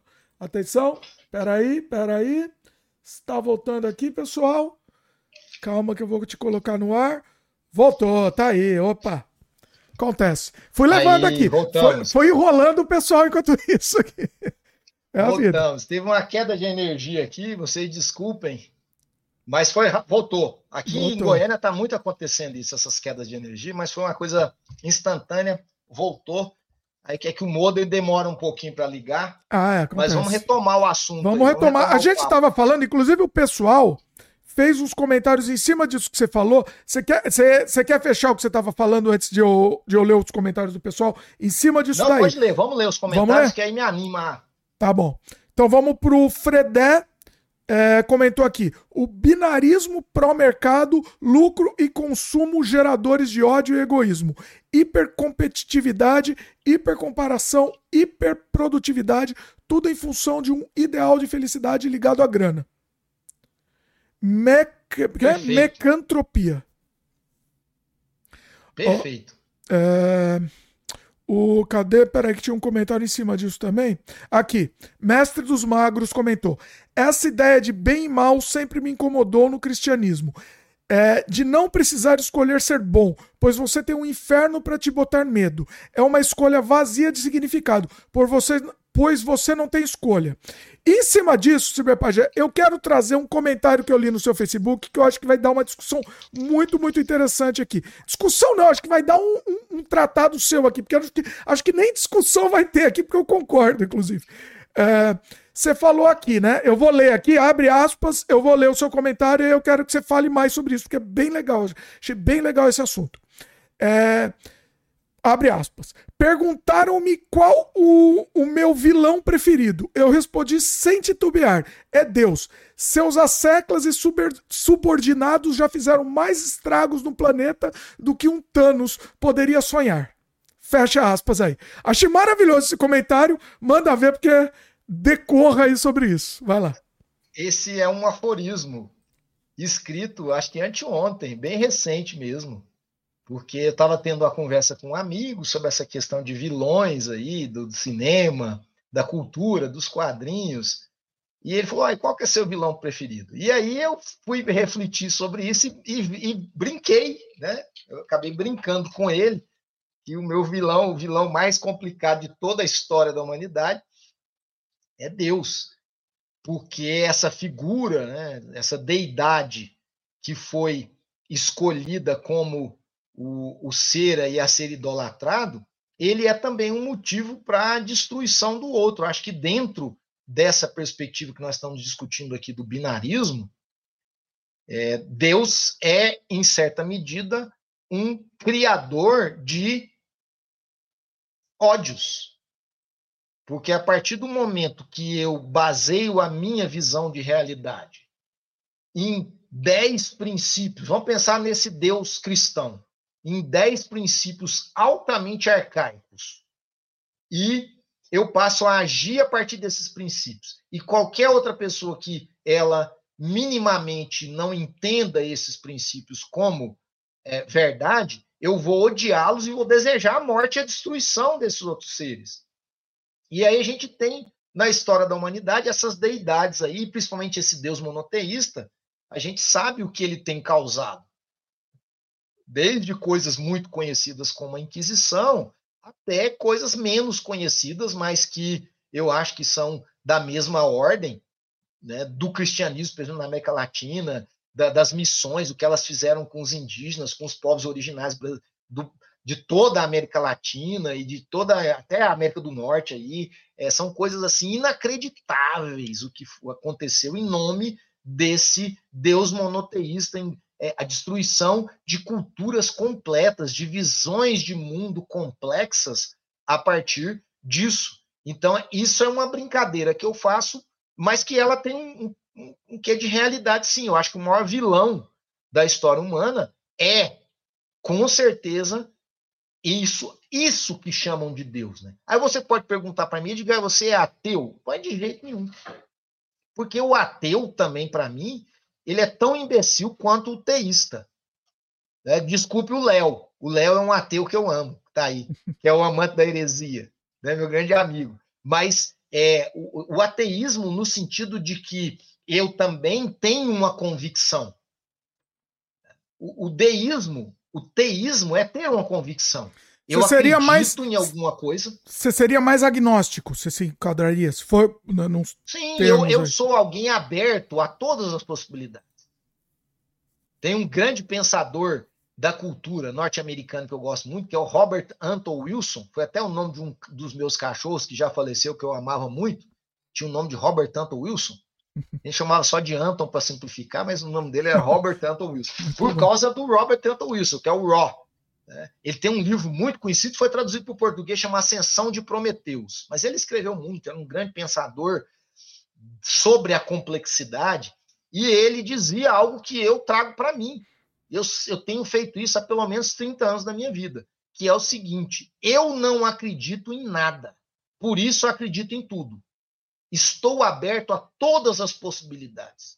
Até a possibilidade de que Jesus pode descer dos céus amanhã, entendeu? Para mim, é uma possibilidade. São inúmeras possibilidades. Ao estar aberto a inúmeras possibilidades, eu estou aberto, inclusive, a experimentar aquilo que o próprio Robert Anton Wilson chama de túneis de realidade. A religiosidade é um túnel de realidade, porque assim, ó, eu defino que eu creio nisso. Eu creio que quando eu morrer vai acontecer isso. Então, é, cara, uma cosmogonia. Eu tenho toda uma historinha que me foi contada que eu me introduzo nessa historinha e eu passo a viver, a experienciar a realidade a partir dessa historinha. E você só fica medida, nela, você segue é a mesma coisa. Você segue essa linha para sempre e ponto, né? É, Sim, e o ateísmo é a mesma coisa, porque ele te conduz aqui a uma visão de mundo que ela é hipermaterialista. Eu não acredito em nada que não seja comprovado pela ciência, que a ciência também ela é falha, ela não é, não está apta a compreender a realidade em toda a sua dinamicidade. A ciência ela tem é, um, sim, ela, um ela pode mudar. Mas você concorda que ela pode mudar, mas assim, a pessoa que acredita. Eu, eu tô advogado do diabo aqui, tá? Só deixando claro, Sim, minha função não, aqui. Não, eu entendo. Ela pode... A ciência, ela, tá, ela está pelo menos em construção, entende o que Sim. você tá falando? E aí você. Não é que você acredita cegamente nela, você acredita nela naquele momento, se ela mudar, você passa a, a, a seguir aquele Nem nova... sempre, hein? Nem sempre, porque Nem sempre. o que acontece é que as pessoas acabam, elas acabam estruturando é. a sua realidade naquelas limitações do seu tempo.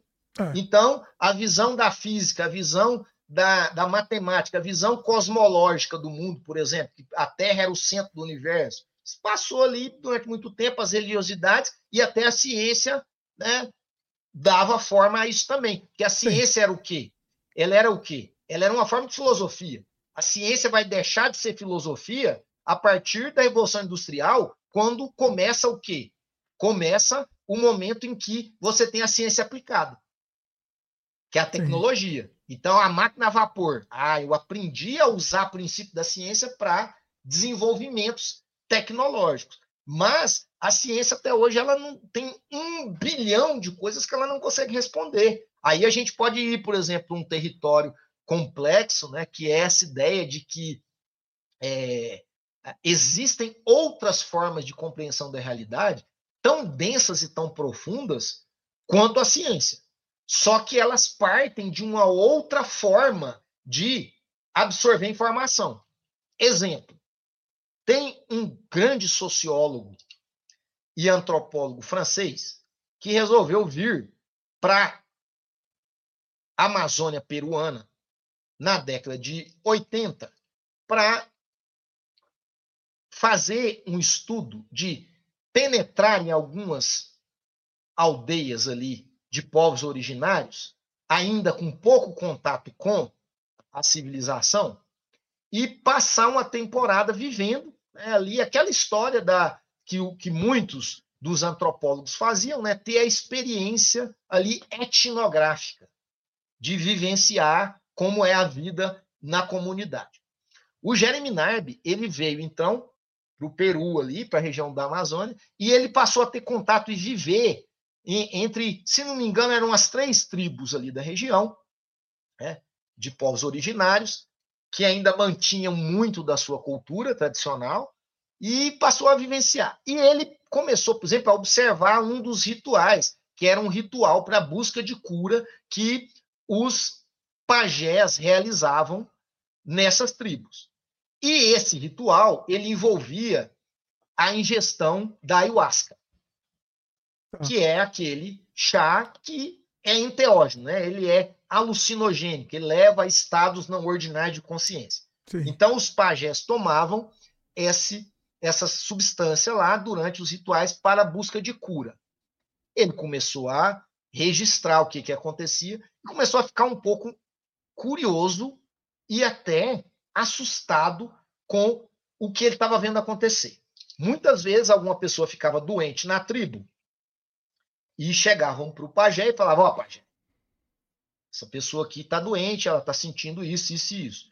Ele, então, fazia a cerimônia do chá, tomava ayahuasca e tinha contato, então, com esse mundo não ordinário. E depois da experiência, ele voltava e ia para a mata, para a floresta, e trazia uma planta da floresta e dava o chá, ou fazia a pessoa mascar, ou alguma outra coisa ou comer aquela folha. E ele começou a observar que o grau de curas que se conseguia era muito alto. A pessoa às vezes estava com doença, a pessoa vai morrer, está com uma febre alta, a, esse na, vai na, lá. Na experiência com a ayahuasca, ele descobriu qual que era a folha que a pessoa ia comer, precisava. Oh, é peraí que o negócio é mais complicado. Ah. Aí tem um livro, tem um livro. Já vou hum. chegar no livro dele, que foi traduzido até para o português. Tá. Aí, o que que acontecia? Ele começou a ficar curioso com aquilo. Mas como que esse cara, a floresta tem milhares de espécies. como que esse cara vai lá e tem essa experiência e traz uma folha e esse negócio acaba curando. Ele começou a ficar. E ele começou a entrevistar os pajés. Ele chamava o pajé e falava: vamos conversar. O que, que você vê? O que, que acontece quando você tem experiência? Eu converso com as serpentes. Curiosamente, os pajés das tribos que ele frequentava, todos tinham essa conversa de negócio de serpente. Sempre a serpente? E aí ele, Olha. ele falava, como que é? Eu ah. converso com as serpentes e elas me falam qual é a folha que eu tenho que colher, qual é a planta que eu tenho que encontrar.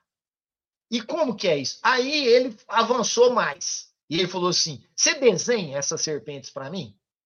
E aí que vem a loucura, que os pajés das tribos diferentes começaram a desenhar. E eles desenhavam sempre duas serpentes, uma enrolada na outra. Caramba. E aí, o livro do Jeremy Nard chama A Serpente e o DNA. Porque ele viu claramente que as serpentes que esses caras estavam vendo tinha toda a estrutura básica do DNA que foi descoberto. O desenho, você tem que ver os desenhos no livro, estão reproduzidos, dos pajés. E esses caras, então, conversavam com as serpentes e as serpentes diziam para ele qual era a planta. Ele ia lá e saía com a planta. E veja, a gente sabe que já tem mais de década que existem navios navegando pelo, pelo Amazonas, pelo Rio Amazonas, patenteando todo esse conhecimento ancestral dos povos originários. É? Aí a indústria farmacêutica vai lá e sabe que aquilo ali faz bem para aquilo ali. Os caras estão lá detectando as doenças e perguntando para esses pajés o que que serve para aquela doença, que é um conhecimento muito complexo, que a ciência que nós conhecemos, que é muito legal, demoraria milênios às vezes para chegar nessas conclusões. Mas ela vai lá naquele povo considerado primitivo, naquela tecnologia considerada primitiva e eles dão a resposta. E essa resposta vem de uma tecnologia que nós não conseguimos entender. Nós não sabemos que que, que é isso. Por que, que isso acontece? Mas acontece. É isso que eu estou dizendo. Aí a ciência não consegue explicar. O que, que é essa experiência? O que, que o Jeremy Narb diz nesse livro? Chama Serpente e o DNA. Jeremy Narb, antropólogo é, Eu mostrei aqui. É. Eu, encontrei aqui, inclusive, eu mostrei. Mostrei, ah, pessoal. Pois é. é. Então, esse livro aí, gente, é um tapa na cara. Germinard era ateu, materialista, marxista. Veio para a floresta amazônica e explodiu a cabeça. E ele vai começar a tomar também ayahuasca. E vai uhum. ver as, as danadas das serpentes lá. Entendeu? Então é um negócio. Isso é só uma das pontas do iceberg de como nós somos iludidos em entender a realidade. Então o ateísmo, ele também é uma forma de, de, de deísmo, de uma crença. Então, assim, eu sou como Robert Tantos, eu não creio em nada. Tudo é possível. Eu tenho visto tanta coisa que a, a ciência não consegue explicar minimamente. Por exemplo, tem um documentário na Netflix. Eu assisti já tem um bom tempo. Inclusive, já falei desse documentário, tem que buscar o nome dele de novo. Que é um documentário que fala sobre transplantados. Pessoas que fizeram transplantes de órgãos e, curiosamente, desenvolveram comportamentos da pessoa que doou o órgão para eles. Hum. Tem uma história de uma mulher de meia idade que ela desconhecia por completo o doador e essa mulher que começou a deixar a família louca. Porque ela recebeu um coração, transplante de coração, e ela do nada começou a gostar de esportes acompanhar a NBA, está lá no documentário. Começou a acompanhar a NBA, colecionar até figurinha, ficou doida com o negócio de esporte, a mulher nunca ligou para isso, o marido dela não sabia o que estava acontecendo, e inclusive mudou toda a dieta. Começou a gostar de junk food, era uma pessoa que gostava de comida natural, tal, começou a gostar de comer sanduíche. Foi, aquilo foi ficando tão louco que o psicólogo e o, psiquiatra dela, junto com a família, decidiu assim, ó, procura você não tem interesse em saber quem foi que doou esse, esse órgão para você? Talvez tenha alguma relação. Foram atrás. Aí lá no documentário mostra, descobriram que o rapaz era um menino, acho que de 19 anos, negro, que era apaixonado pela NBA, jogava basquete e estava naquela fase da vida que gostava de junk food, de sanduíche, dessas coisas todas. E a mulher, sem nunca saber quem era o rapaz, ela pegou o coração do cara, o coração, e ela desenvolveu o comportamento. E nesse documentário tem muitos outros exemplos de pessoas que desconheciam o outro e receberam um órgão e passaram a desenvolver comportamentos que vieram com aquele órgão. Que, que nós, como que a ciência explica isso aí? Dentro da, do materialismo cientificista que, que diz que um órgão, é que nosso corpo é como se fosse um robô e que são partes que são partes de robô. Então, eu só tenho que trocar uma parte ali, está tudo bem. Será? que é assim mesmo, né? O que aí você não tem explicação. E cara, se você começar a analisar e eu estudo esses, essas coisas, eu leio, eu me interesso, você vai ficando é uma bola de neve. É por isso que eu digo, eu não acredito em nada. Eu sou livre para acreditar, para olhar para tudo, para todos os fenômenos e de vez em quando até brincar de é, entrar em um túnel de realidade. Às vezes é interessante, né? Minha mãe, por exemplo, ela é católica, muito católica. E ela fala para mim assim: ó, no seu ambiente de trabalho tem que ter uma é, imagem da padroeira do Brasil, né? Nossa Senhora da Aparecida, que é para ela né, a Santa Maior. Então eu tenho aqui, ela me deu, a Santa está aqui. Ao mesmo tempo eu tenho Bafomé aqui também, no meu quarto. E tenho outras figuras que eu considero importantes. Então, é, mas eu tenho, quer dizer, eu encaro essa figura da Nossa Senhora como, por exemplo, uma conexão energética que a minha mãe tem comigo e que é muito positiva. Então não há nenhum paradoxo em ter o, o, o, o Bafomé, a figura do Bafomé, ao lado da Nossa Senhora. Há um paradoxo para quem é binário que não consegue entender essas possíveis conexões. Mais do que você pode é, brincar é. com esses símbolos. A representação é mais é a questão mais a sua mãe, mais essa relação com a sua mãe do que a figura em si. Seria isso? Não. Como? Seria mais a relação Como? sua com a sua mãe, você ter a figura da, da, da, da, santa aí, do que, do que a figura em si, do que representa a figura em si. Mais a relação sua com ela eu posso transformar essa imagem no que eu quiser. Eu posso transformar ela, por exemplo, na mãe Gaia, que é, por exemplo, algo que poeticamente me interessa muito mais, que é entender né, a natureza do planeta como uma figura que tem na, na sua força maior essa questão feminina, que é da mãe, né, que é da geratriz, e encarar ela dessa forma. Por quê? Porque você pode conduzir esses símbolos para que eles tenham um sentido para você. E aí vem o meu trabalho mágico como criador, que ele, ele é muito estruturado nisso, na construção da minha própria realidade a partir de símbolos. O que, que é magia? Magia é a capacidade de você manipular símbolos para transformar a realidade. Agora, qual realidade que é possível você transformar? A sua. Essa história de mago que fica mexendo na realidade do outro, você vai se envolver com problemáticas complexas e que você vai receber aí energias nada boas ao entrar né, nessa questão do livre-arbítrio, daquilo que o outro. Então, a ideia de magia, para mim, que é uma ideia mais contemporânea, é a da transmutação da minha realidade. O que significa isso? Eu vejo o mundo a partir de uma série de aspectos que eles são induzidos por um sistema. Então, eu tenho raiva, eu tenho tristeza, eu tenho uma série de sensações que muitas vezes elas vêm dessas induções desse sistema, do status quo.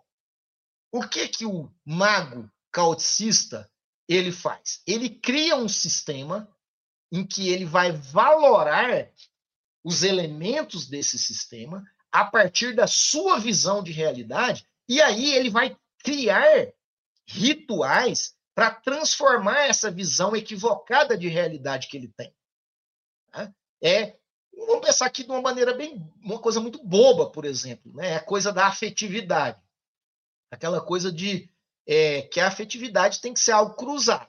Se eu tenho um afeto, por exemplo, sei lá, por uma mulher, e essa mulher, ela não demonstra o mesmo afeto por mim, o que, que vai começar a acontecer?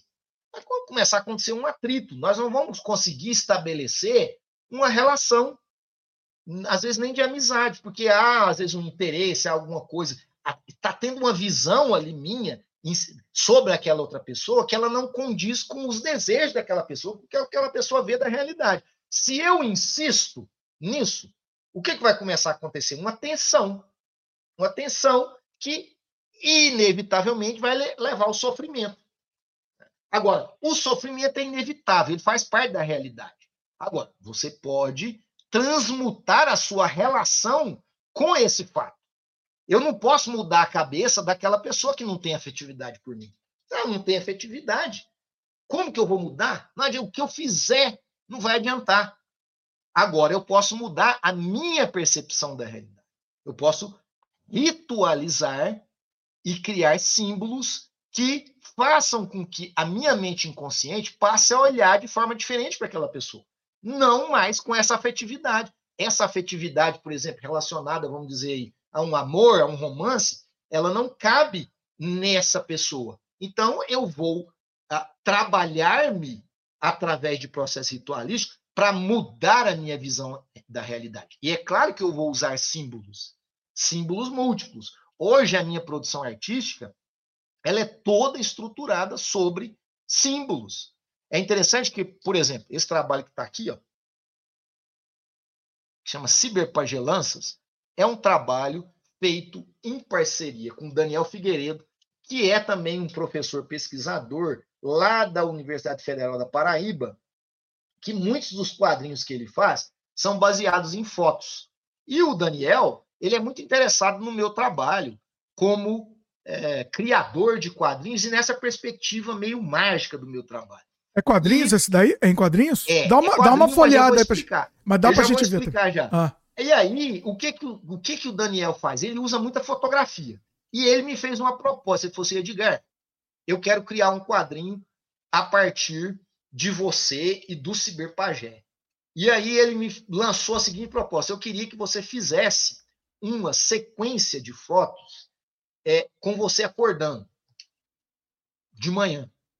Hum. E aí, o que, que é uma parceria louca? Eu peguei e falei assim: eu vou fazer o que eu quero.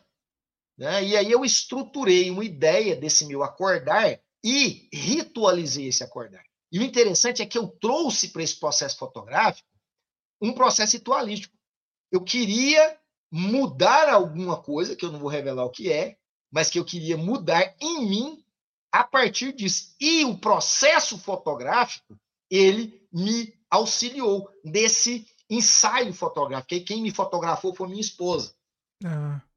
E eu mandei 200 fotos para o Daniel desse processo tá? fotográfico do meu mostra, acordar. Mostra de perto aí. Né? E o Daniel, ele vai, então, aqui estou eu na cama me levantando, Aqui eu, eu criei essa ideia do cobertor, né? Eu tô coberto, eu tô levantando com o cobertor aqui no corpo. Depois eu já né, continuo usando o cobertor e aí faço aqui ele como se fosse uma caverna, né? E aí eu avanço para pegar a cartola e vou colocar a cartola depois. Só que é interessante porque todo o processo de elaboração do trabalho no final, ele foi, aqui eu já estou vestindo a roupa, ele foi do Daniel, né? Foram 200 fotos, ele usou no final 30 e poucas fotos. Ou seja, foi muito menos do que o que eu enviei para ele. E ele acabou criando aqui uma cosmogonia, que ele cria um texto que acompanha esse meu acordar, que é a visão dele do que seria o ciberpagé. E isso é sensacional, porque é curioso que essa conexão daquilo que era um ato mágico meu com esse ato criativo dele gerou algo que eu considero ainda mais impactante e mais forte. Eu fiquei muito emocionado quando eu vi o trabalho, porque o trabalho, para mim, ele amplificou o desejo mágico ritualístico que eu tinha, sem eu ter falado isso com o Daniel.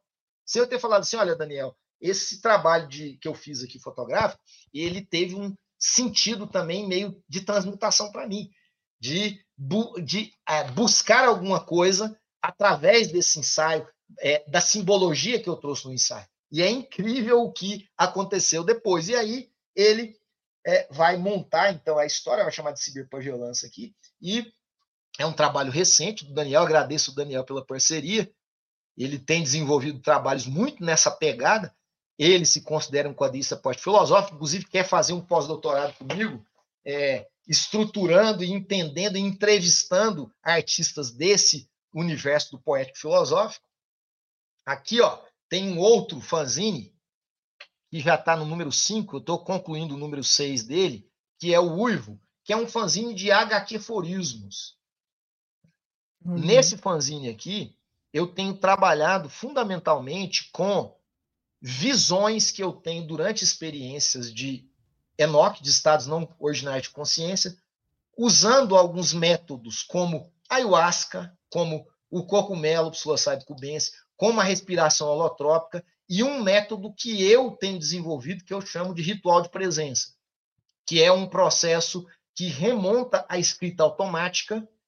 Eu cheguei a falar sobre ele, lembra? Sim. Na nossa outra conversa, que às vezes eu passo horas desenhando até entrar num estado não originário de consciência.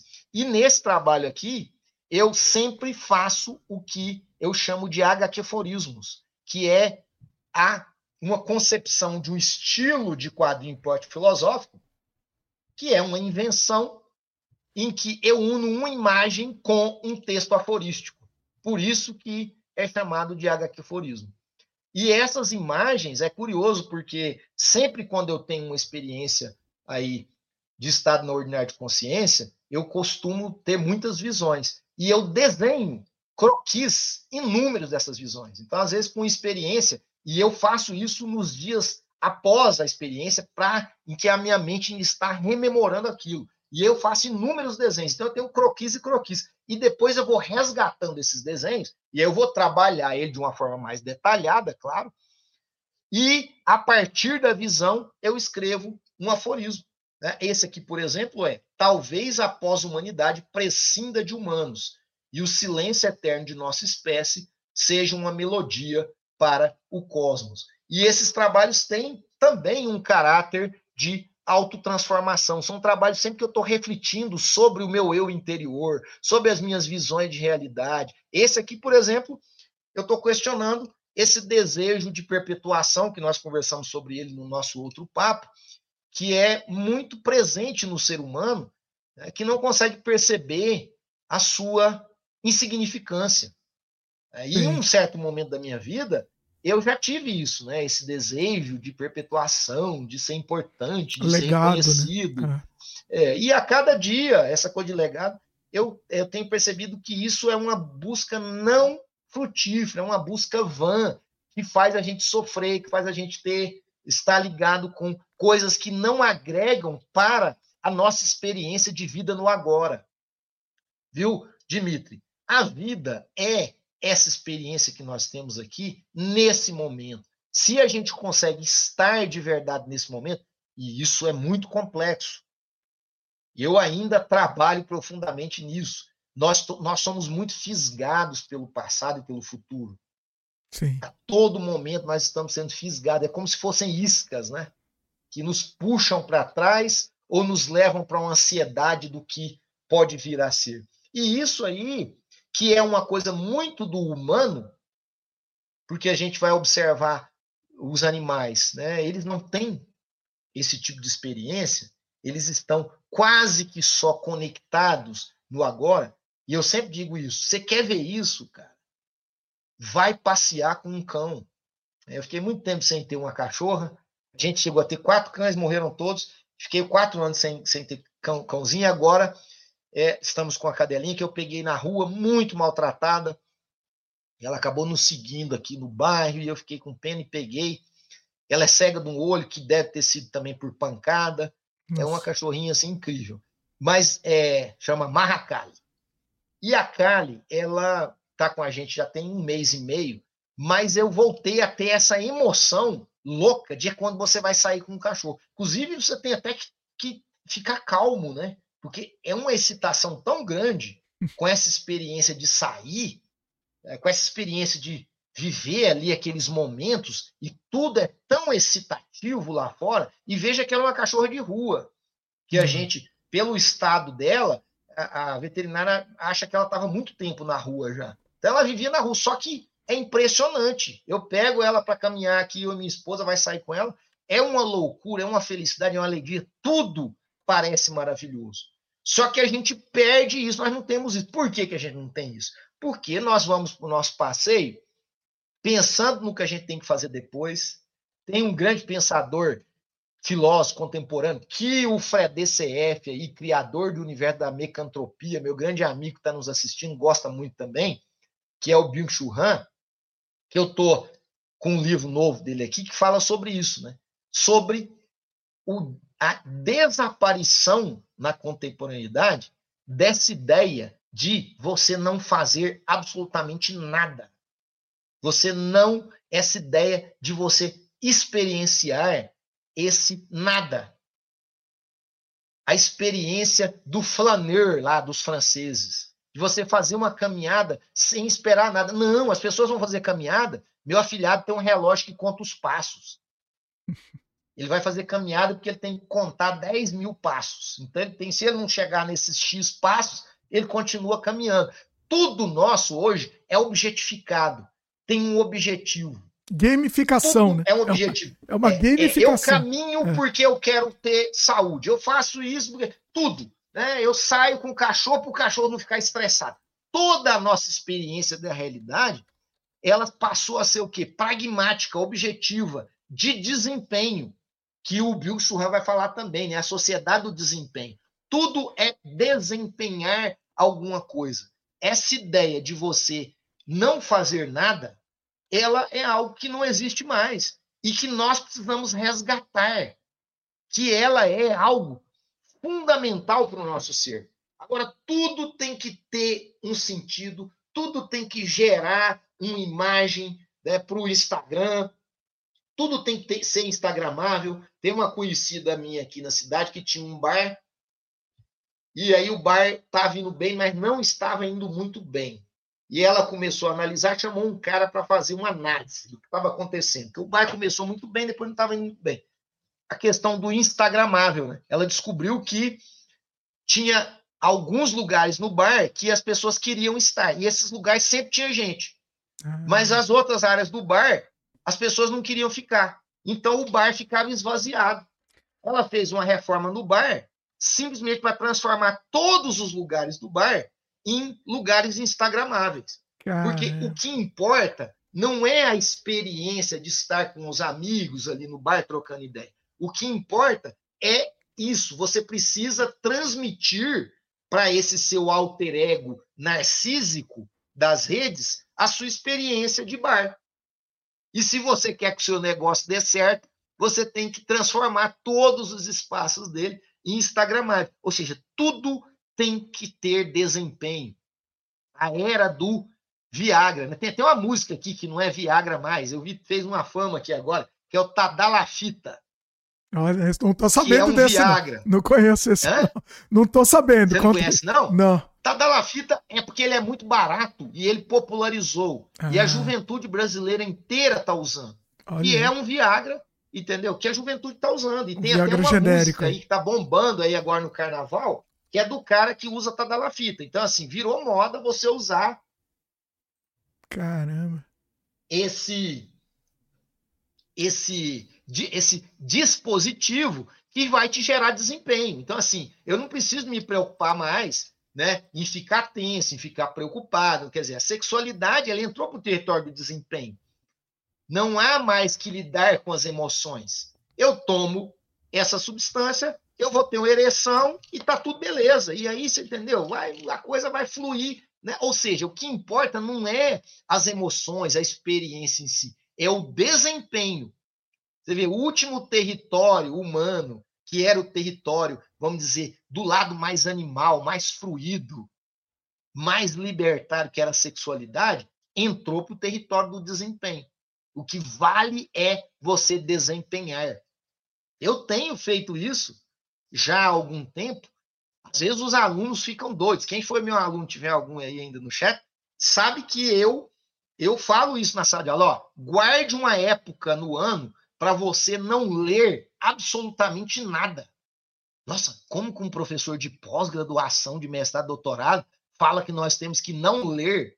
Cara, é necessário, porque você também desenvolve um vício absurdo com essa experiência da linguagem escrita, que é um negócio assim também avassalador e destruidor de percepções, muitas vezes, artísticas. Eu tenho muitos casos de pessoas que vieram como artistas para a academia e acabaram-se como artistas, porque mergulharam tão profundamente nessa linguagem, que é uma linguagem de cérebro esquerdo, mais racional, que perderam a magia brincante do processo criativo, que é pura liberdade. Você, quando vai criar, você tem que se desvencilhar de tudo, inclusive desses crivos racionais. Se você fica muito no racional, o que, que vai acontecer? Você vai desenvolver uma autocrítica, você não consegue fazer nada.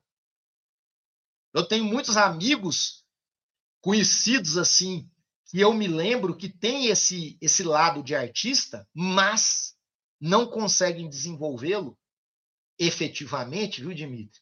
Porque tem um crivo crítico muito grande, uma autocrítica muito profunda leu coisa demais e ficou muito bitolado naquilo que leu, e sempre quando olha o que está fazendo, acha que está muito ruim, porque hipercompara. Quando você vai criar, você tem que jogar toda. É claro que aquilo vai estar tá lá no seu inconsciente, mas você tem que jogar tudo isso no lixo. Você tem que ser igual um menino. Você não pode pensar o que, que os outros vão pensar do seu trabalho, se ele é bom, se ele é ruim. Sim. Sinceramente, eu estou pouco me lixando sobre o que alguém vai pensar quando eu estou criando. Eu sinto um prazer que é praticamente orgásmico quando eu estou criando alguma coisa. Eu me entrego aquilo de uma maneira brincante, total, que aquilo me transforma. Isso você faz Porque durante a criação, eu... né? Mas durante a criação. Depois você, ju você julga seu trabalho ou não? Depois que você criou. Ah, esse aqui eu não vou publicar, eu não, eu não acho que está digno de publicar. Você faz isso ou não? Você, você manda, manda tudo? Eu mando ver, eu não tenho nada. eu sou assim, não tem nada que eu faça que eu não acho que está digno. Eu fiz, tá ali, e a gente vive num mundo da hiperprodutividade. Você tem que navegar em certas coisas desse mundo. Eu sou muito produtivo. Eu poderia ser mais seletivo naquilo que eu crio. Mas o mundo te, te exige hiperprodutividade. Então, se isso é da minha natureza, eu crio muito. Mas eu não crio para atender o sistema, pelo amor de Deus. Eu crio Sim. porque é o meu maior prazer de existência. É a necessidade, Agora, né? Você cria por necessidade. É, é uma necessidade, é uma necessidade e um prazer. Agora, o mundo é, hoje, hiperprodutivista. Para que, que eu vou negar isso para esse mundo? Por exemplo, isso me auxilia violentamente na academia. E os caras, inclusive, me odeiam, porque o mundo é hipercompetitivo, tá cheio de inimigo meu sem eu ter feito nada. Por quê? por muitas vezes, nas avaliações anuais, a minha pontuação é a maior. Hum. Entre 60 e tantos professores. E eu estou buscando isso? Não. O que, que, é isso? Eu estou lá preocupado com esse negócio de número, mas de jeito nenhum. Agora, eu faço. Então, eu solto. Eu também sei navegar nesse status quo aí. Então, é isso que os caras esperam.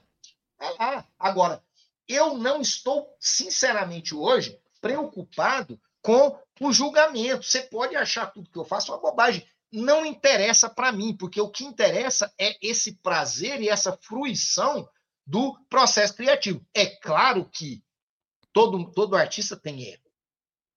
Né? É impossível você destruir o ego. Você tem que fazer o seguinte: você tem que saber lidar com o seu ego. É claro que é prazeroso quando alguém lê um trabalho, vê um trabalho e faz uma crítica e fala: Nossa, esse trabalho me transformou, esse trabalho me fez ver isso, fez ver aquilo. É maravilhoso. Ah, e os, é claro que eu adoro ganhar prêmio. O cara me dá prêmio, eu não vou lá achar bom. A sociedade tá me dando um prêmio. Cara, é legal pra caralho, né? Eu fiquei emocionado lá quando ganhei o prêmio de mestre do quadrinho nacional do Ângelo Agostini. Aqui no estado de Goiás, eu, já, eu sou mineiro, mas já me considero goiano no estado de Goiás, só eu e o Cristi Queiroz, que faz quadrinho infantil, que ganhamos esse prêmio. Né? Já tem 100, vai completar 150 mestres do quadrinho nacional. Aqui no, no, nosso estado, eu sou um dos dois que. Isso é muito legal. Agora, eu não estou atrás disso. Não estou atrás disso, não. Você entendeu? Se nada dessas coisas vierem, pouco me importa. Até quando começa a vir demais, você tem que tomar cuidado, porque significa que você está muito adaptado. Você está respondendo muito ao que os caras estão esperando. Né? Agora, se você vai lá, ó, você ganhou, cara, legal, né? Me indicaram, legal, ó, me indicaram aí, é bacana, é bacana ser, né? É. Agora, o importante é você não, né? Minha esposa que sempre conversa comigo, ela é muito esperta, né? Nesse sentido, ela também sabe muito. E ela sempre fala assim: olha aí, tá vendo? O perigo dessas coisas é você esperar que isso continue acontecendo, que ela já viu isso acontecer com outras pessoas, frustrações. Então, assim, o cara ganha um prêmio, o cara. É, é essa ânsia interior. Então, o próximo. isso tem que continuar. É, e às vezes próximo. isso nunca mais vai acontecer. Sim. Porque isso aí é uma coisa de ego ali, de você ter os caras afagando o seu ego, falando que você é legal, que não sei o quê, entendeu? E no final, se você passa a subsistir pela validação do outro, cara, você vai sofrer muito. É. Você vai sofrer muito, porque esse mundo ele é muito cruel nesse sentido. E hoje, o que, que são as redes sociais? Elas são um espaço de validação. Tá? Então, eu faço um trabalho, eu coloco ali, se eu não tiver X curtidas, eu vou ficar meio chateado. E, e vai. E o pior é que eu já vi, as pessoas ficam. Sim. Principalmente as, as gerações mais novas. Sim. Há uma frustração. Há estudos mostrando, né? Dos gatilhos aí, das substâncias que são jogadas na corrente sanguínea, é, citocina, essas coisas aí, quando o cara recebe ou não recebe. O cara posta uma, uma, uma, foto à noite e ele faz um cálculo na cabeça dele. Não, vai dar uns 20, sei lá, 30, 40 curtidas. Ele olha no outro dia, tem duas, ele já vai amanhecer o dia mal. Não. A gente chegou em uma era, e o, o McLuhan falava sobre isso, em que tudo se tornou desempenho. Isso é muito cruel com nós, seres humanos. É uma crueldade muito grande, porque a gente se sente hiper oprimido e a gente espera a validação do outro. Nós somos seres sociais. Então, você quer ser aceito pelo outro. Qual é você a solução? Outro... Qual a solução para isso? Qual que seria a solução? Porque a gente passa, né? é inconsciente, a gente não tem como, a gente não consegue fugir disso. Qual que seria a solução? Olha, eu acho que você tem que desenvolver aquilo que os sufis dizem. Filosofia sufi diz o seguinte: esteja no mundo, mas não seja desse mundo. Por quê? Porque o mundo, a vida só, só, só tem sentido na conexão com o outro. A vida, o porquê que é legal? É muito legal estar conversando com você aqui, estar trocando ideia, saber que tem pessoas que estão nos assistindo, estão conversando, que gostam de trocar ideia. Nós somos sociais, seres sociais. Isso é inegável. Eu amo estar com as pessoas. Eu amo conhecer as pessoas, trocar ideia com as pessoas, conhecer o universo das pessoas. Isso é a coisa mais fascinante que existe, porque cada ser humano é verdadeiramente um universo. Se você estiver preparado para abrir-se para as pessoas, você vai sempre encontrar coisas tão incríveis e tão absurdas, né? porque o ser humano ele é extremamente controverso. Você tem que estar preparado para a complexidade, né? porque aquele mesmo que você às vezes acha incrível num certo aspecto, ele pode ser demoníaco no outro aspecto. E isso é o ser humano, isso é a beleza do ser humano também, na sua complexidade. E aí, Dimitri, a solução que eu tenho encontrado para mim conseguir lidar com isso é justamente essa. Eu não sou ligado a absolutamente nenhuma instituição tá, é, humana que não seja aquela que eu ganho a vida, que é a universidade. Né? A universidade é o espaço onde eu ganho o meu pão e por isso eu tenho que seguir certas regras. Mesmo assim, o meu papel na universidade é um papel de implosão de uma série de dogmas que permeiam esse sistema da universidade, e quem me vê na universidade sabe disso. Sabe que eu estou ali ruindo certas estruturas que eu não gosto. Agora, existem certas dinâmicas e certas leis que eu tenho que seguir. A minha aula começa X hora, termina X hora. Eu tenho que estar tá lá. Sim. Aquela hora tem que sair naquela hora. né? Eu tenho que dar as notas, eu tenho que. Tem uma série de coisas ali dentro daquela dinâmica que eu tenho que seguir. Então, eu digo para você: a única instituição que eu sigo de verdade é a universidade, que é o mundo do trabalho que eu tive que me adaptar a ele. As outras instituições humanas, eu estou fora delas. E eu estou fora, inclusive, de algumas hoje, né? Que são aquelas mais perniciosas, que elas acabam minando a sua capacidade de ser único, unívoco, que são principalmente os nichos ideológicos, dogmáticos, identitários. Tá? Que eles acabam criando. É, é como são como maçonarias, todos esses. Né? Você cria uma corporação que se autoajuda, mas você tem que seguir as regras daquela corporação para você ser aceito.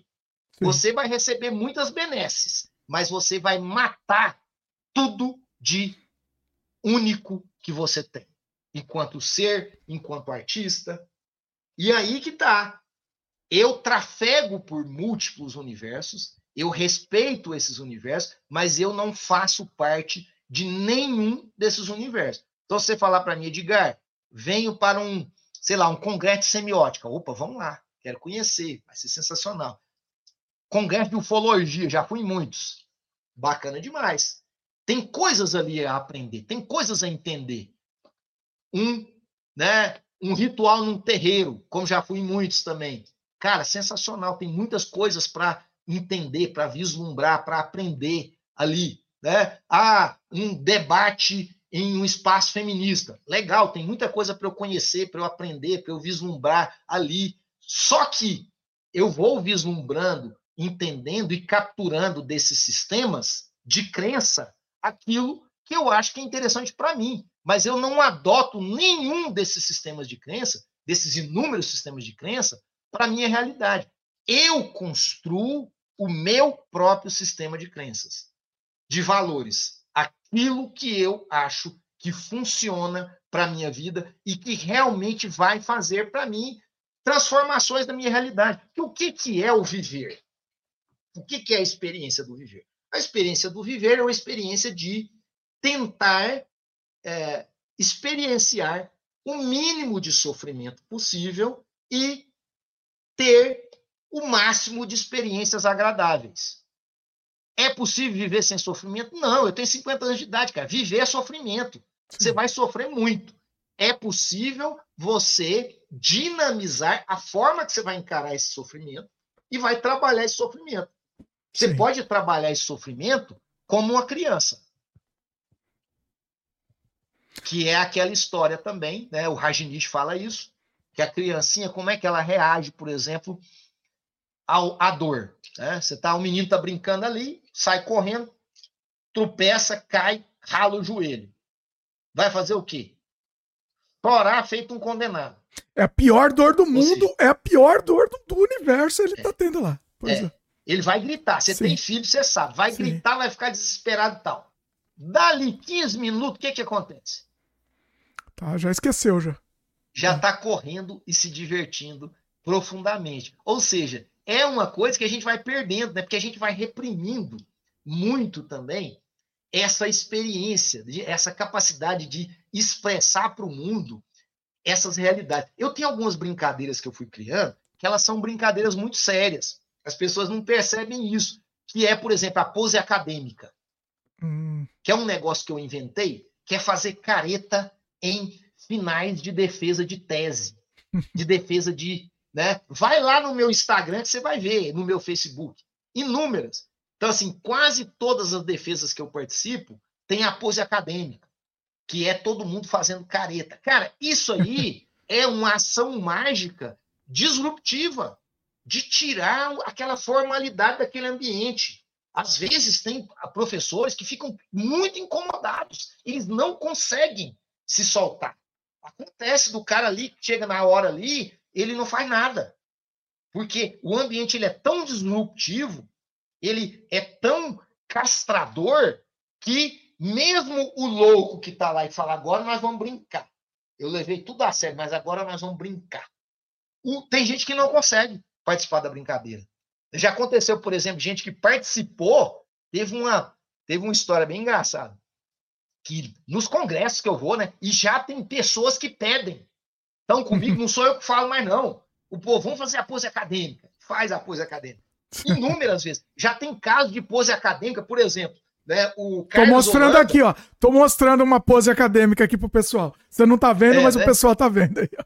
Pois é. Então já teve casos assim de é, é, defesas que aconteceram poses acadêmicas. Uma foi do, do, do Carlos Holanda, que ele estava participando de uma defesa lá e teve a pose acadêmica sem eu estar presente.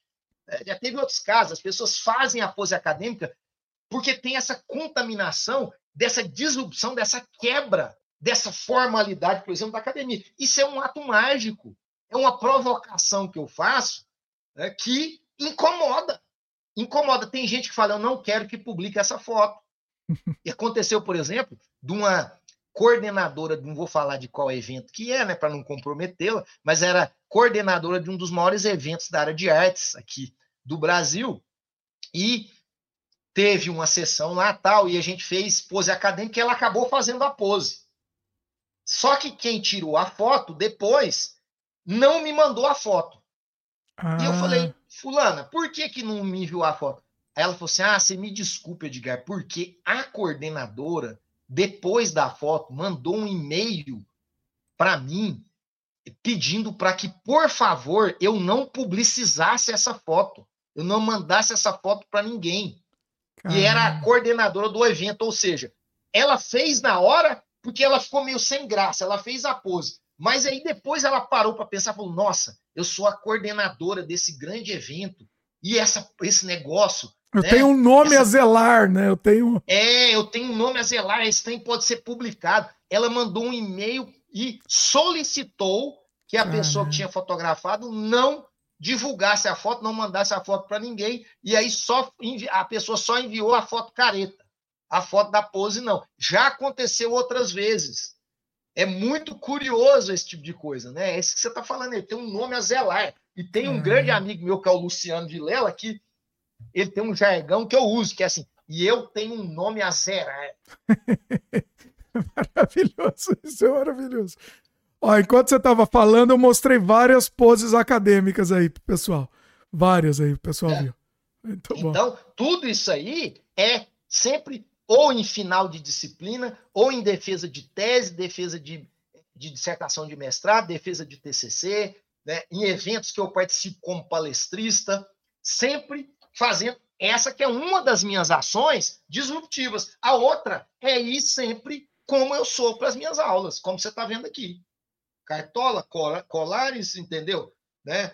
Toda a minha roupa, meus anéis, todas as minhas simbologias, isso também incomoda muita. Muita gente fala: o que, que é isso? Que loucura é essa? Que piração é essa? O que, que esse cara acha que ele é? Esse cara é doido, é um babaca, qual é? E eu estou amando essa disrupção que eu causo. Por quê? Primeiro, porque eu amo me vestir assim. Eu evitei isso até os 35 anos de idade. Eu era o cara mais careta no vestir que você pode pensar. Eu só usava camisa gola polo, calça jeans e tênis iate. Olha só, pessoal, imagina essa cena, pessoal. Inimaginável. Até os 35 anos. Olha só, aí. entendeu? Era um cara, só que dentro de mim eu era isso aqui.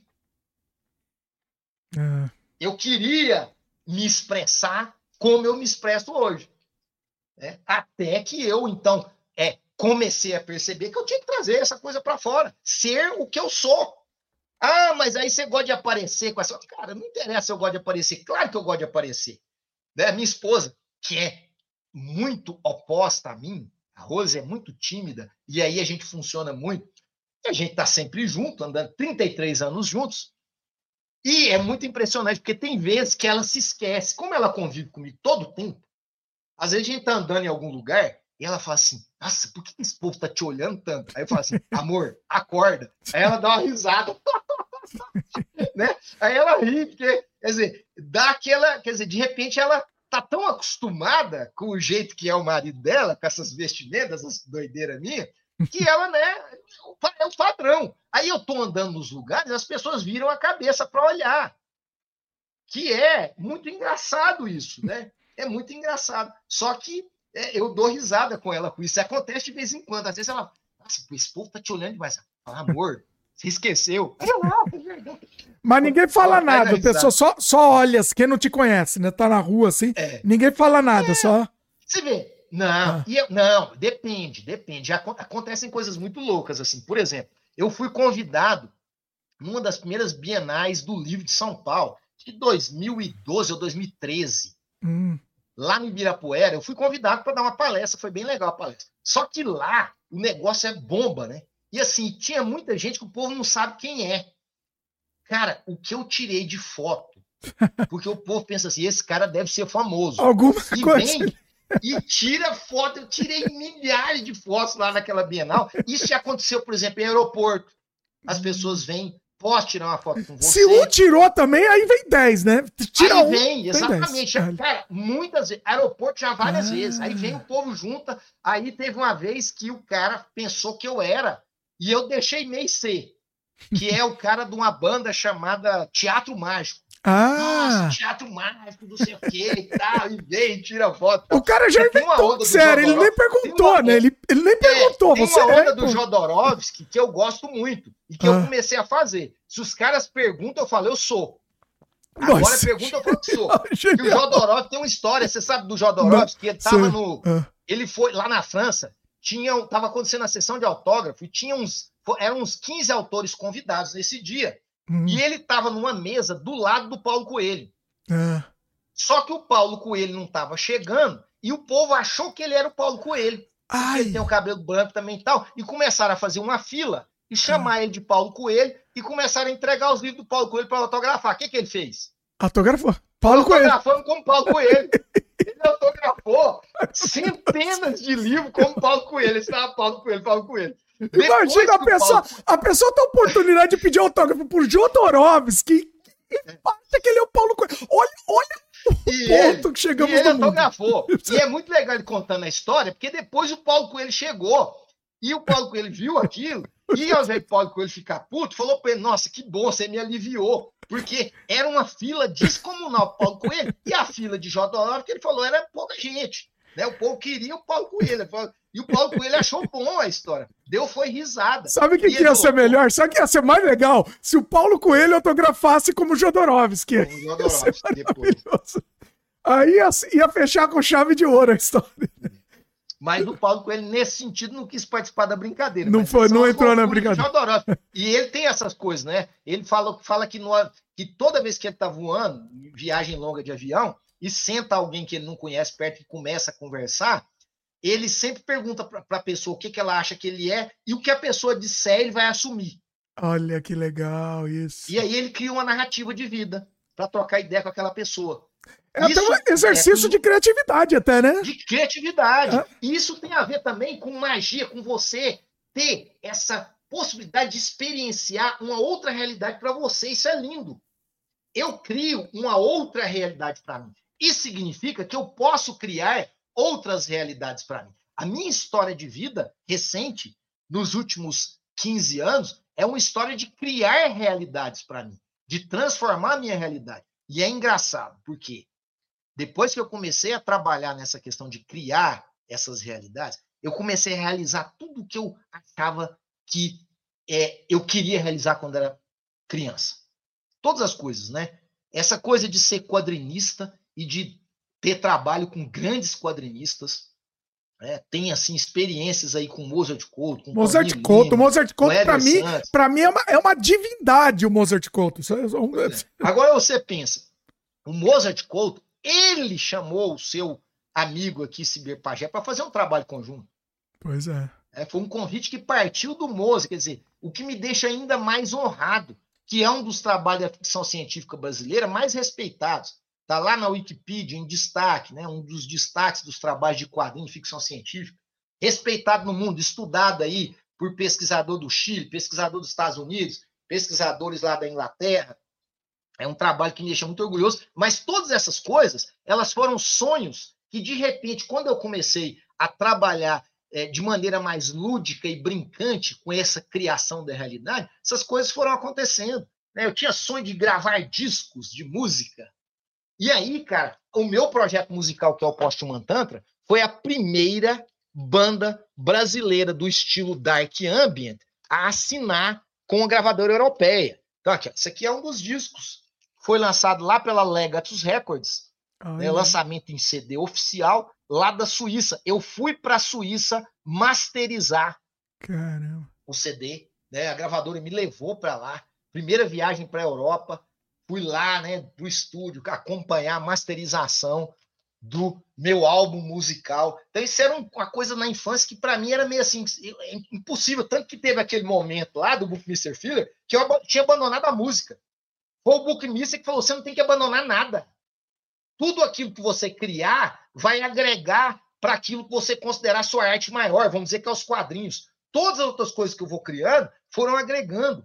E aí, ó, lancei disco por gravadora brasileira. Né? Olha aqui, ó, lancei Olha que lindo isso aqui, 2014, quando o Poste Mantana da minha banda fez 10 anos, uma gravadora lá da Inglaterra, chamada 412 Recordings, me convidou para fazer um tributo aos 10 anos do Poste Mantantra. Convidamos 14 bandas de cinco países para fazer suas versões das músicas, e essa é a box que foi lançada lá na Inglaterra, é, em 2014. Ó. Tem cards aqui, é um negócio muito bonito. São Olha. dois CDs musicais com as é, os covers, né, as versões que as bandas fizeram das minhas músicas. Aí aqui tem cards lindíssimos que foram desenhados, ilustrados por um amigo meu a partir das performances ao vivo que eu contrário. faço, é. né? Então são aquarelas Olha. desenhadas pelo Jorge Del Bianco é, baseadas em momentos das performances ao vivo. Ele fez os croquis nas performances e depois aquarelou. Né? São Olha. trechos das performances. Isso aqui você vê. Isso aqui, para mim, cara, é uma realização assim inacreditável. O menino lá de Tuiutaba, né, que o pai aprendeu a, a, ler num chiqueiro, filho de classe média baixa, né, da cidadezinha do interior de Minas, que começou a é, ver bandas do mundo inteiro fazendo tributo para o trabalho dele. Né? Ano passado, o Poste Mantanta estava completando aí 18 anos. Fui convidado por uma gravadora brasileira. Ah, eu é vi, isso, eu vi, isso é muito bonito. Mostra aí em detalhes. Isso é da Caos Records, é uma gravadora, a gravadora mais importante da área de música experimental e nós no Brasil. Ó, isso veio dele lá, do Ramon Farias grande amigo, e falou assim: Edgar, eu quero fazer uma box comemorativa do primeiro disco do Postman Tantra, que é o Pissing Nano Robots, que, segundo ele, é um marco da música noise experimental industrial no Brasil. E ele queria, então, também fazer um tributo.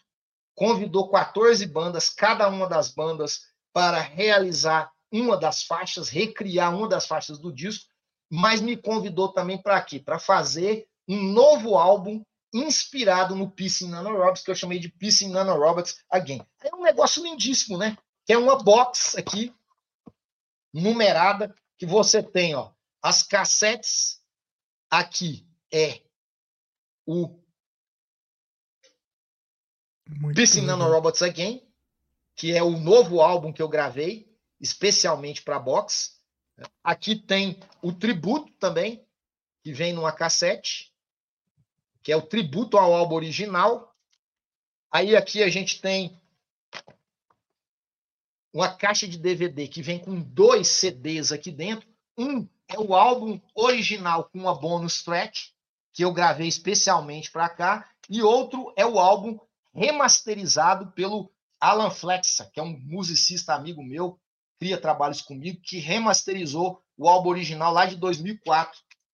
Aí tem mais, ó, tem também um fanzine com uma entrevista exclusiva comigo, dentro da box, e ainda 14 cards exclusivos. Eu criei um card inspirado em cada uma das faixas do disco original e um pin, é, um pingente de metal aqui comemorativo também. Então, isso aqui é um negócio assim que me deixa com uma alegria, um orgulho né, de perceber que tem pessoas interessadas em consumir esse material. E foi uma alegria, porque eu que criei toda a parte visual desse material também. Então foi uma alegria imensa é, retomar os sintetizadores lá do início do Postman Tantra e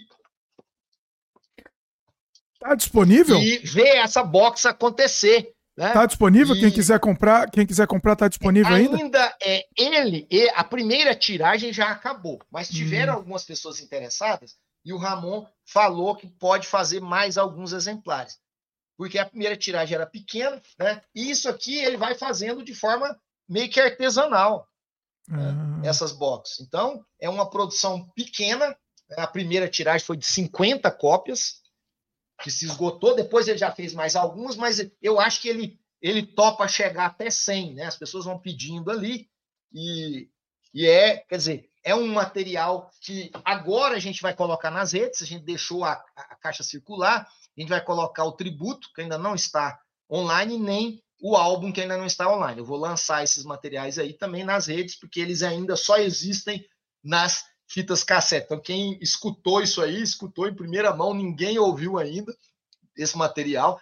Já, já tem três faixas que eu fiz videoclipe, inclusive com o Amandaresia e o Fredexon aí, que fizeram um videoclipe junto comigo de três faixas do meu álbum. Mas o tributo mesmo ainda está completamente inédito. Mas são delicadezas que eu falo para você que foram acontecendo, isso só no aspecto musical, né? Mas tem assim, no aspecto de quadrinhos, como eu falei, né? a questão das performances. Eu nunca pensei que eu ia ser um músico de palco, ia me apresentar em cinco regiões aí, em quatro regiões já do Brasil. Já completei mais de 50 performances ao vivo com a banda Postman Tantra, que aí o Postman Tantra no estúdio sou eu, e eu convido alguns musicistas, mas no palco é o grupo de pesquisa Cria Ciber. Então sou eu a Rosa, minha esposa, e mais integrantes do que vão ali mudando, né? Então a gente tem DJs, a gente tem performance, performers convidados, que acabam mudando ao longo do tempo, porque no palco, nas performances ao vivo, o Postman Tantra, ele é então um grupo mesmo. Tem sido muito interessante esses, essas criações com o Postman Tantra no palco. Cada música é um ato performático que é narrativo que contam história dentro da aurora pós-humana e que também é um ato mágico. As performances, para mim, como Rose, que está na banda desde o começo, é a única que esteve em todas as performances, minha esposa, ela fala o seguinte, que toda performance minha é diferente, mesmo tendo os mesmos atos, eu modifico elementos, porque sempre eu estou ali, em certa medida, é, buscando transmutações. Então, a performance é um ritual que eu encaro como algo muito transformador. Então, às vezes, por exemplo, na pandemia foi bem complicado, porque eu passei um bom tempo, a gente passou um tempo muito longo sem fazer performances ao vivo. E, e quando você fala, peraí, peraí deixa, deixa eu só te perguntar aqui, te interromper. É, enquanto você fala, eu vou procurar alguma performance para a gente ficar vendo enquanto você fala. Qual que eu posso, qual que você sugere aí? Me fala uma que eu, que eu boto aqui pro pessoal ver. Cara, tem pouca coisa online né? O que vai ter mais é porque tem uma coisa que eu vou te falar. Eu hum. procuro não disponibilizar as performances ah, completas. São só deixa. trechinhos. Por quê? Porque uhum. eu quero que as pessoas tenham a experiência ao vivo da performance. Então, o que você vai achar são trechinhos de performance. Tudo bem também, acho Agora, que já tem serve. Tem os videoclipes. É. Tem muito videoclipe videoclipe que também são performáticos, né? São desdobramentos das performances. Aí tem muito. Sugere uma aí, então, enquanto você vai falar, para enquanto você falando a gente ilustrar. O que, que você sugere aí? É, tem, vou, vou, sugerir um videoclipe que eu gosto muito, que é é um chamado Cura Cósmica, que é o com meu pai, que é um tá. dos únicos trabalhos artísticos que eu fiz em parceria com meu pai. Tá no Acho que tá no, esse está no, no, no, meu YouTube Ciberpagé, Cura Cósmica. Põe Cura Cósmica, poste um mantantra que vai sair. Vai aparecer ele aí. Peraí, que eu vou achar, daí a gente. Eu não Depois achei eu falo Cura Mas então- Cósmica. Então... É um de 7 minutos? Não, esse não tem. Eu acho que é esse mesmo. Ah... Tô numa cachoeira. A capa? Não, então não é, peraí. Deixa eu ver se eu acho. Não é, Cura cósmica, é, achei. É Uma que você tá com, com duas, duas adagas assim? Isso, isso mesmo. Ah, tá. Então é vou mostrar pro pessoal. Beleza, vai falando enquanto eu mostro aqui. Então, pois é, o Postmantanta é uma ação de transformação ritualística inventiva. Está até no Whiplash lá. Primeira banda no Brasil a usar a realidade aumentada nos palcos. Quando nem existiu Pokémon Go, lá em 2010, tem 14 anos, nós, na, nas primeiras performances que nós fizemos, nós já in, iniciamos utilizando efeitos de computacionais de realidade aumentada. Entre outras coisas, sempre inventando possibilidades. Então, nas performances recentes, eu uso um teremim no peito, que ele é acionado pela luz. Aí o público interage comigo, gerando sons de uma das músicas durante a performance. E tem esse aspecto integrativo. Por isso que eu não disponibilizo as performances é, online. Só trechinhos das uhum. performances. O que, o, que, o que a gente vai encontrar são videoclipes, porque eu quero que as pessoas tenham a experiência de estar em loco e ver o que, que é uma performance. Que eu acho que não tem assim.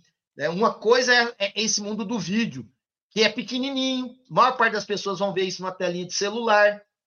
Outra coisa é o ambiente que a gente cria para performance. Quem estiver aí no chat e já foi numa performance do Postman Tantra, sabe do que eu estou falando. Sabe, né? Muito bem. Tá. É, a gente tá, enquanto você está falando, a gente tá vendo o clipe aqui. É.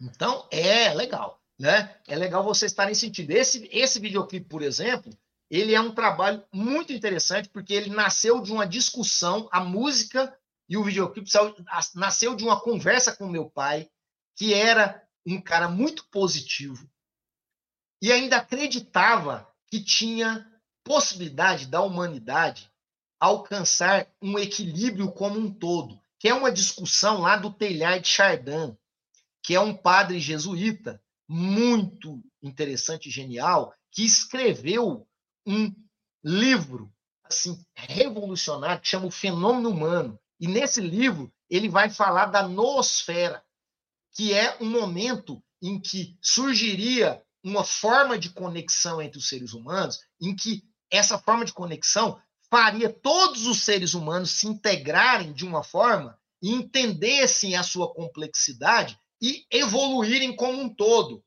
né? uma busca crística, segundo ele, para todos os seres humanos, que é uma utopia. E eu conversava muito sobre essas coisas com meu pai, que era positivo, ele ainda acreditava nessa possibilidade de uma redenção da humanidade como um todo. E aí surgiu o poema aforismo que eu escrevi chamado Cura Cósmica. Hum. E eu convido ele, a gente discutindo sobre isso, eu convido ele para recitar o aforismo, cura cósmica.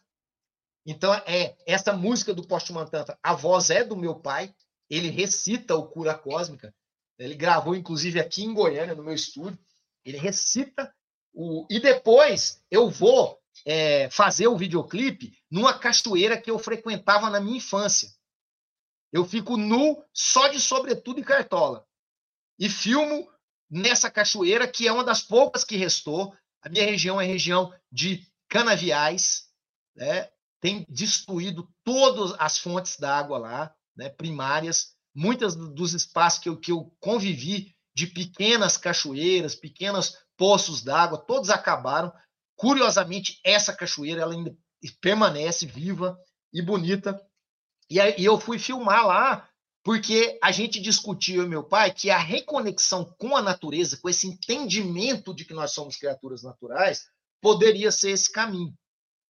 E no final do videoclipe, eu, é, meu pai aparece comigo e eu passo esse anel aqui para ele, né, que é um anel do lobo, que é também a reconexão entre as gerações, o entendimento, né, que essa dificuldade também do diálogo intergeracional simboliza esse respeito e esse diálogo, essa compreensão de que nós temos visões de mundo diferentes, mas que nós podemos dialogar.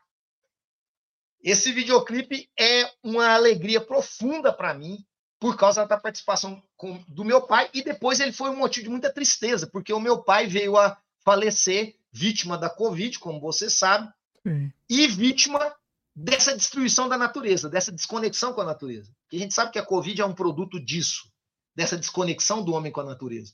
Então ele uhum. acabou sendo vítima de algo que ele acreditava que podia existir uma redenção. Então, tem toda uma história minha de ter que trabalhar magicamente isso para eu me reestruturar interiormente. Eu vou fazer trabalhos com criações artísticas, como, por exemplo, a HQ Conversas com Conversas de Beuzebu com seu pai morto, que foi publicado o primeiro capítulo e o segundo na Atomic Magazine, lá da editora Atomic. Deixa eu pegar aqui o primeiro capítulo aqui, ó, né?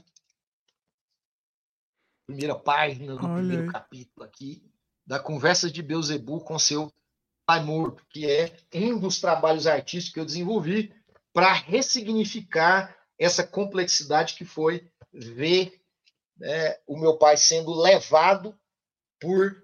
Peraí, tenta manter parado para a gente ver. Pra pela gente ver Covid. Pera, pera, deixa Olha eu. Aí. Olha. Deixa eu ver essa outra parte. Isso, deixa eu ver ela. Tenta manter ela mais centralizada aí pra gente ver. Não, eu? Não, não, mais pro canto. Mais, mais, mais. Não, cara, pro outro cara. lado, pro outro lado. Deixa eu olhar também, que aí. Ah, tá. aí. beleza, beleza. Aí levanta um pouquinho. Aí, aí. aí. Agora dá pra ver. Olha. Muito legal. Então, esse é um dos trabalhos dessa ressignificação né, que foi para mim. Eu olhei o chat rapidamente aqui e vi que tem uma pergunta do. Tem um monte de comentário, inclusive, aqui. Eu queria, eu queria tava dando essa pausa para. do Otávio. Quer, do, do Otávio. Otávio. Deixa eu responder essa do Otávio, depois Peraí. eu respondo as outras. Otávio Aragão, quer que eu leia? Quer que eu leia? Leia, leia. É, mas, Edgar, como você lida com a progressão acadêmica? Você atende a todos os detalhes burocráticos da academia? Por exemplo, você já assumiu um cargo dentro da universidade? Meu amigo Otávio, eu tenho que atender, porque senão eu não progrido, né? E aí tem a questão salarial que eu perderia. Então, eu lido com de uma forma muito estratégica. Por exemplo, você perguntou se eu assumi cargo a minha vida inteira foi a vida de escapar dos cargos, porque eu sei que os cargos eles acabam te tomando um tempo que para mim é muito precioso. E tem pessoas na academia que amam esses cargos de poder, eles gostam disso. Tem os colegas que gostam. Então, eu sempre escapei, já fui vice-coordenador de pós-graduação. É, foi um papel interessante, trabalhei bastante, mas não, claro, como um coordenador. E eu respeito profundamente as pessoas que ocupam esses cargos de chefia, porque são cargos que exigem muito das pessoas.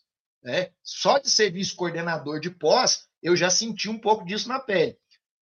Mas a minha história é uma história de escapar disso, por quê? Para me dedicar a outros territórios, que é o, o território da produção acadêmica, é o território da produção criativa. Então, eu sempre tenho sido né, em um grupo de 60 e tantos professores, tem estado aí nos últimos anos sempre entre os três primeiros em produção acadêmica dentro da unidade, o que me coloca numa posição assim importante para a unidade. E eu faço isso naturalmente. Essa minha produtividade, quando eu falei, eu não busco nada. Os caras ficam assim: você tem que mandar coisa para revista A, não sei o quê. Eu não mando coisa para revista nenhuma. Eu mando artigo é para revista de amigo meu que me convida, é para dossiê de amigo que me convida. Tô pouco me importando se é A, B, C, D. Só que acaba que no final, na somatória, né, participando de muitas coisas que eu participo, às vezes aparece revista A que me convida, eu tô lá. Mas eu não sou alguém que busca essa hiperprodutividade.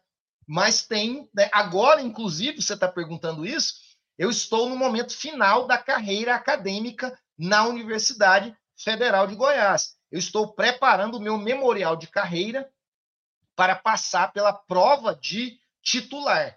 Minha prova de titular deve acontecer entre maio e junho desse ano. Então, estou nesse momento elaborando esse complexo é, memorial de carreira, você sabe como é, porque é o último nível, que é a titularidade dentro da Universidade Brasileira, as universidades federais, e para que você conquiste isso, você tem que passar por uma prova. Então, essa prova é a defesa de memorial. Eu vou entregar um memorial de carreira onde eu vou é, estou estabelecendo toda a minha visão, toda a minha trajetória até agora dentro da academia, e é, esse memorial ele vai ser avaliado por quatro titulares que não têm conexão direta comigo, inclusive, que vão me arguir né, nessa prova de titularidade. Estou nesse processo, ou seja, eu tenho que me adaptar sim a esse sistema. Só que essa adaptação, como eu falo, é, a minha batalha sempre foi para manter o meu território de criador. Por isso, a grande projeção das minhas criações, né? Que eu crio bastante porque eu tenho me organizado para não né, ser seduzido por outros, o que não impede disso acontecer, porque agora estão criando regras mais, mais rígidas e é bem provável que eu venha a ser coordenador, vou atuar dentro desse papel, como eu disse, na academia, em determinados momentos é necessário sim você assumir essas responsabilidades. Mas se eu puder, não me interessa, porque eu prefiro estar focado na pesquisa, na criação, na extensão. E aí tem, por exemplo, o meu projeto de extensão, que é a Ciberpagelanças, que é um festival aí que já aconteceu a quarta edição no ano passado. É um festival que tem movimentado aqui a, a, a região, a cidade. Né? A gente realiza em três dias. É, o, é, um festival do grupo de pesquisa, então todos os integrantes do grupo de pesquisa eles apresentam seus trabalhos artísticos na exposição, eles realizam oficinas para ensinar um pouco daquilo que eles têm discutido, aprendido na prática, nas suas experiências, experimentalismos e pesquisas de criação na academia. A gente tem também performances artísticas, apresentações performáticas. É, a gente tem uma exposição internacional de fanzines e esse ano o primeiro prêmio é, é nacional Ciberpagelanças de fanzines e artesins que nós institucionalizamos com três categorias distribuímos prêmios aí para o Brasil inteiro, recebemos mais de 100 fanzines de todas as regiões do Brasil para esse concurso nacional. Primeira vez que um prêmio é, dessa magnitude dedicado a fanzines foi realizado no estado de Goiás, um dos primeiros prêmios com esse tipo de categorias realizado no Brasil pelo grupo de pesquisa. Então é um grupo assim de criadores, todo mundo que está envolvido com o grupo de pesquisa é criador dentro do espectro de narrativas então, animação, quadrinho, é, é, tem videoclipe, videoarte, mas sempre no território das narrativas. Então, tem muitos pesquisadores aí que eu adoro. O Amanda Heresia, que acho que está aí ainda, é um dos nossos pesquisadores pós-doutores. O Gazi Andraus acabou de concluir o pós-doutorado estudando artesines, conceituou, escreveu aí agora um relatório final que vai virar um livro da marca de fantasia, com certeza, um trabalho assim sensacional, contextualizando o fanzine como uma legítima expressão artística, e já, já tiveram grandes nomes passando aí é, pelas cadeiras do Cria Ciber. Jean Danton foi meu orientante de doutorado, esteve no Cria Ciber durante muitos anos, um dos maiores aí pesquisadores de roteiro, grande quadrinista brasileiro. É, Guilherme Silveira, também pesquisador de quadrinhos experimentais, concluiu o doutorado aí no ano passado comigo. Então a gente tem atraído pessoas de várias regiões do Brasil que estão interessadas em discutir processos criativos em narrativas, com destaque para os quadrinhos, com certeza, mas a gente tem, por exemplo, gente do metal. Eu tenho agora fazendo comigo, fez mestrado comigo, está fazendo doutorado, o Alisson Dracar, que é o mentor da banda Luxúria de Lilith, que é a banda de black metal mais importante da região centro-oeste, e ele está no doutorado discutindo as singularidades poéticas, criativas, performáticas da banda Luxúria de Lilith, e inclusive criando desdobramentos em fanzines, em projetos musicais. A gente está com um projeto musical chamado Pajechu, que é uma mistura de pajé com luxúria de Lilith. Nós dois estamos criando aí esse projeto tá, já está me dando muito orgulho, mas em breve vocês vão conhecer as sonoridades aí, que é um mistura um pouco da estética do black metal e da musicalidade do black metal com a música eletrônica e a questão pós-humana. Então é um casamento aí meio louco, mas que faz parte desses experimentalismos e dessa magia brincante das conexões que muito me interessa. Muito bom. Deixa eu para os comentários. Você comentou do Amante da Heresia, também vou ler o comentário dele. Ah, deixa eu só falar que me, me, me, surgiu. Você falou de vários quadrinistas aí que você conhece. Se você conhecer algum que te. Eu tô procurando um quadrinista legal aqui para fazer a loucura de fazer isso aqui virar um uma graphic novel. Se você conhecer alguém que tiver interessado, a gente conversa. Conheço muita gente, gente. Opa. Me manda. Eu vou te mandar. Me manda que eu quero ler. Para entender ler, o estilo, né? Porque é. lendo, lendo eu vou entender um cara aí eu tenho, ó, tem cada aluno fera, cara, que tá aparecendo aqui, você não sabe. Opa! Tem, ó, vamos, tem vamos. duas meninas Olha. agora que fizeram TCC comigo, cara, que são sensacionais, né? Essa aqui, ó, que é a Duane, a Duane estudou a linha clara. Olha. É, ela fez um TCC estudando todos os conceitos da linha clara. E ela criou um universo ficcional que ela fez essa HQ que é assim, é uma personagem que a personagem ela vai vivenciando a linha clara a partir do contraste com outros estilos. Aí ela pega o estilo de design Marvel de super-herói, ela ah. pega o estilo mangá clássico e pega o estilo poético filosófico, que é o nosso. E a personagem ela vai navegando por esses mundos. Que legal! E, Olha é, aí. e aí a gente vai, ela, a personagem vai encontrando é, inclusive. Vai mudando o estilo desse... durante a, a, a é, graphic novel. Exatamente, ah, maravilhoso, exatamente. Aqui, maravilhoso. Ó, quando ela vai entrar aqui no Poético Filosófico, por exemplo, ah. quer ver? Né? Aqui, ó, a viagem. Já é uma página inteira com os cogumelos. Né? Olha e aqui, quer ver? Ó, ó, um dos caras que ela destaca. Ó, ó, o estilo do desenho aqui, ó, quem tá ali, ó.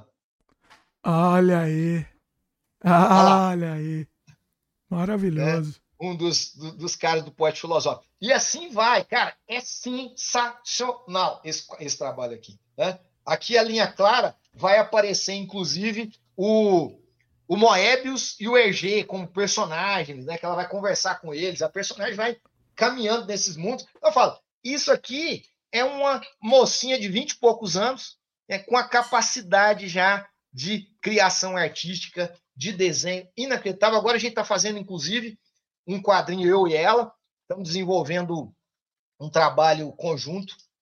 Ela já me mandou as primeiras partes, fiquei encantado, que é uma musicalização, é, é uma quadrinização de uma música recente que eu lancei que chama Hino ao Nada que Fui e Serei. Ela se propôs a transformar num quadrinho e a gente está trabalhando a partir da música que a gente criou, eu e a Alan Flexa, ela está criando um HQ Pote Filosófico. E esse trabalho aqui também, que é o Desestruturar, que é de outra aluna que fez TCC comigo agora, tá? que é a uhum. Sam, e que tem um trabalho também. Esse tem uma pegada de desenho assim, que é mais reconhecível, mas que também narrativamente é sensacional. Olha, incrível, é, incrível. É, Incrível.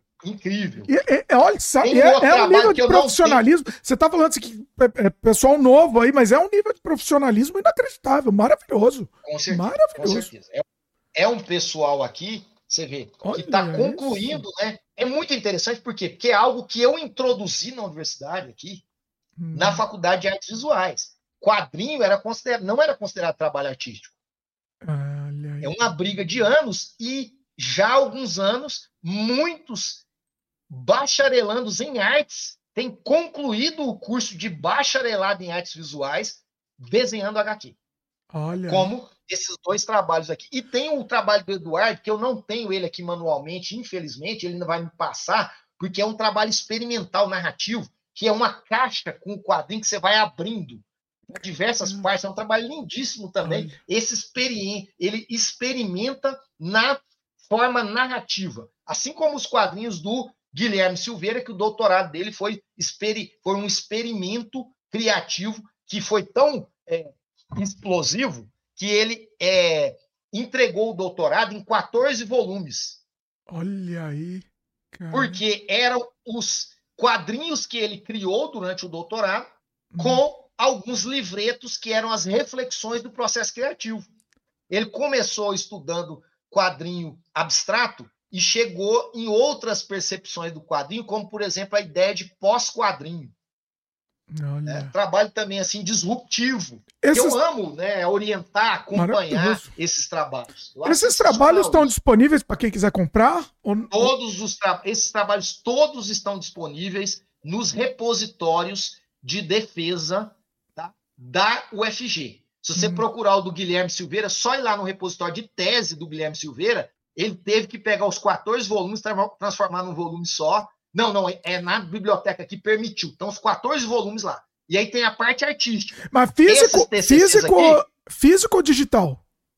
Digital. Ah, digital. Você Mas está disponível gratuitamente? Digital. Pessoal, gratuitamente. Ah, é? a, universidade tem que disponibilizar. Oh, passa, passa o endereço aqui, vamos deixar público aqui, vou deixar até Universidade Pública. Procura aí o repositório de teses e dissertações da Universidade Federal de Goiás. Os TCCs também estão no repositório da biblioteca. Isso eu posso depois te passar os links aí direitinho. Passa para tá? mim. Mas é. tudo isso aqui é produção desenvolvida no contexto da universidade e tem que ser liberado para as pessoas né, poderem ter acesso. E eu, quando desenvolve é, é, quadrinho, eu digo que o principal não é a análise, o principal é o quadrinho. O processo de pesquisa está na construção do quadrinho. Então, o quadrinho é o material principal. Tanto que a Duane, que é essa jovem aqui, entrou no mestrado para realizar o mestrado comigo e vai fazer um desafio que eu desconheço que tenha sido feito no Brasil, e se foi, não foi na área de artes, ela vai desenvolver pela primeira vez uma dissertação de mestrado toda em quadrinhos. Olha isso. Não é uma história em quadrinhos que vem acompanhada de uma dissertação. É a dissertação em quadrinhos. Tudo é quadrinho. O que vai ser entregue no final é um quadrinho. Que não maravilha. vai ter texto acompanhando. Ah, então, isso é, é para um mestrado não profissional, eu não vi acontecer, porque é, é mestrado acadêmico o que ela vai desenvolver. É um desafio que a gente aí abraçou e que é, vai me dar muito prazer, porque isso, para mim, Dimitri, é, essas experiências todas, elas são prazerosas. A gente vai desenvolvendo coisas, né? Então, por Sim. exemplo, a Duane viu lá a música e falou: Nossa, isso daria um quadrinho. Eu falei: Vamos fazer? Ela, ah, você quer fazer? Eu falei: Vamos. E aí a empolgação, vamos fazer. Ou seja, isso não tem mercado, isso não tem editor, isso não tem nada, isso tem pulsão criativa. Mas vir, pode fazer, virar. Vamos. Tem pulsão criativa, mas o legal depois, é que pode virar um produto. Isso vira um produto. Pode, pode, depois. Sim, depois. Sim. Mas agora o que nos interessa é essa pulsão criativa. Deixa eu te contar uma coisa. Deixa eu te contar uma coisa. Eu, quando eu fiz meu, minha, minha, meu TCC, né, da minha, da minha universidade, Ninguém, nenhum. Você deve encontrar muito desses, desses, também. Que ninguém queria nada, é só terminar o TCC, vou fazer por fazer. E eu falei assim: não, o meu TCC eu quero que seja depois. Eu vou me dedicar um ano, vou parar e vou criar um produto. Que eu quero que esse produto tenha uma longa vida. E eu criei esse daqui, ó. Criei meu jogo, Surrealidade, né? Que, que até hoje ele foi lançado já e tá. E, e eu criei como um produto, ó. Tá aqui, ó. Está e... circulando no mundo. Tá circulando. É famoso. Eu te contei. Eu te contei do meu aluno Eduardo, né? Não. O Eduardo, esse cara que fez o quadrinho, ah. ele veio conversar comigo um dia, falou assim: "Nossa, tem um jogo, professor, que você precisa conhecer. Esse jogo é muito criativo, é muito diferente. Lembra que eu te falei? Ah. É muito diferente, ele é tal. Aí ele falou assim: não, e eu falei, como é que chama? Surrealidade. Ele me mostrou, eu falei, rapaz, isso é de um amigão meu, é do Dimitri esse jogo. Cara. Isso você vê, chegou por um aluno que estava fazendo TCC comigo. Olha. Que é o Eduardo, que, que concluiu o TCC agora. Que e maravilha. ele achou sensacional, pirou no jogo, na dinâmica, na visualidade, nas coisas do jogo. Eu falei, rapaz, isso é de um amigo meu. Eu falei, ah, não acredito. Eu falei até do, do nosso a, da nossa entrevista anterior, passei ah, o link para ele. Olha. Né? Esse trabalho é sensacional, você vê. E é um trabalho também que vem dessa visceralidade. Você não fez para o mercado, você não fez para ninguém. Você fez Sim. o quê? De forma envolvida, apaixonada. Sim. É como um game que eu fiz aqui com o Bruno. Foi me orientando de mestrado, doutorado. Esse game nosso entrou agora no Hard Disk Museum. Opa. Foi selecionado, que é o museu mais importante de arte e tecnologia desse, desse estilo né, do mundo. Nós fomos selecionados para esse museu. Ó, oh, dá, dá pra gente ver como é que faz aí? Tá, tá disponível? Como é que é? Ah, esse jogo que que eu... tem que pegar lá. O, o Bruno disponibilizou ele. Que é como é que meu, eu acho ele aí? Fala o nome aí. Vou tentar achar. O nome do jogo é, é Post-Human Mr. Pac-Man. Deixa eu ver se eu acho aqui. Quando você fala, vamos ver. Ah, eu acho até que chegou a comer. olha, achei uma. Ele tá na rede. achei um vídeo aqui. Ele. Ah, é. olha, vou mostrar. Vou mostrar pro pessoal aqui. Olha aí. Pera aí. Aí, tá rodando aqui. Aí, o pessoal tá vendo a tela. Muito legal, hein? Olha só. E tá disponível também gratuitamente? Tá disponível? Tá disponível, tá disponível. Esse é um jogo que se passa no meu universo ficcional da Aurora Pós-Humana e ele subverte a, o conceito geral do Pac-Man. Né? A gente trabalha com a ideia de game art e tudo nele aí confunde um pouco o jogador de Pac-Man. Por exemplo, no Pac-Man você tem que comer as pastilhas e fugir dos fantasmas. Aí você tem que comer o mínimo de pastilhas possível e encontrar os fantasmas. Porque ah. as pastilhas, elas são é, indutoras de é, aborto. E os fantasmas, eles são, eles vão cruzar com você. Então tem uma questão da sexualidade, tem toda uma narrativa que antes de você entrar no jogo, você vai ler a história da personagem, que é a Alice, que está dentro do espaço sendo ali meio que escravizada para atender a algumas experiências de reprodução dos tecnogenéticos, tem que ter toda a narrativa, mas a gente brinca. Se você não lê a narrativa e vai jogar, você vai ficar todo confuso. Ah. Você vai fazer justamente o contrário que você tem que fazer dentro do jogo. Você encosta no fantasma, parece fecundação bem sucedida, olha só. É. Olha Ou aí. seja, você tem. E quando aparece, inclusive, as pessoas às vezes saíam do computador porque ficavam incomodadas, porque mostra uma transa e faz gemidos de sexo. Ah, olha aí. Você tem que. Faz, olha aí, teste concluído. Olha Hã? só. Tá aqui, teste concluído, né? Você termina fecundação, como é que é? Fecundação bem sucedida. Sim. Aí muda, você avança de, de nível aqui. Ah, e tem até movimento. E tem inclusive, aqui, tem, ah. inclusive uma fase secreta, tem umas sete coisas nesse jogo aí. Ah, é que bacana. Legal, Sabe que eu vou divertido. fazer até gameplay lá no meu canal de games. Vou, vou depois baixar, vou fazer um gameplay dele. Ah, que bacana. Legal. Nossa, sensacional. Pois é, e esse trabalho, ele é considerado no Brasil um trabalho muito importante no contexto da game art. Por isso foi selecionado lá por esse museu espanhol, que é o Hard Disk Museum, que é um museu que se dispõe a armazenar trabalhos importantes no contexto da arte e tecnologia e que foram disponibilizados em, no universo da rede internet. Olha só. É, enquanto você está falando, a gente está vendo aí, está vendo as fases aí. Olha só, muito bom, muito legal. Que legal. Eu gosto legal muito de jogo experimental, é. assim. É, é, o que eu mais. É, é, é, o que mais me interessa mesmo, assim. Fugir é, do, Depois do padrão, joga, assim. faz um gameplay aí, faz um vídeo aí, a gente vai gostar muito. Vamos fazer. De ver. Você que é um cara especialista nos games, vai ser muito legal ver suas percepções aí do nosso game, viu? Olha e do Bruno. E é bem bonito, assim. É um game que participou de muitas exposições no Brasil e no exterior, deu muita alegria pra gente esse trabalho. E foi um trabalho feito também de uma maneira bem lúdica, assim. A gente se divertiu profundamente criando esse trabalho, sem grandes pretensões, sabe? Foi um trabalho feito com, com amorosidade, como eu estou dizendo, nos divertindo e refletindo sobre questões que eram importantes para nós também. Então tem toda uma pureza, vamos dizer, no processo de criação e de geração desse game, que não é um game comercial, é um game que ele tem circulado aí de graça nas redes, não, também não teve essa perspectiva de ser um game comercial, é um game de arte mesmo, né? Que a gente chama de game art. Game art, sim. Aí. Eu é gosto legal. muito disso, muito bacana. Vou, vou fazer, vamos fazer um gameplay disso. Vou, vou fazer, eu te, te, te aviso depois. Muito bom. Bacana. É, vamos para os comentários aqui. Muita gente está comentando. Deixa eu. Peraí. Eu ia fazer. Peraí, deixa eu só fazer um time code né, do, do, do, seu game aqui também. Tudo que a gente está falando aqui, pessoal, a gente está fazendo time code, tá? Só avisando aqui. Para facilitar todo mundo. Vamos lá. Comentário do. A gente falou do amante da heresia. Superar, superar o do it yourself pelo do it together. Abaixo a propriedade privada do self. Olha aí. É... Sensacional, né? O, o, o Amandaresia, ele tem muito essa perspectiva, né? Que é essa perspectiva do coletivo.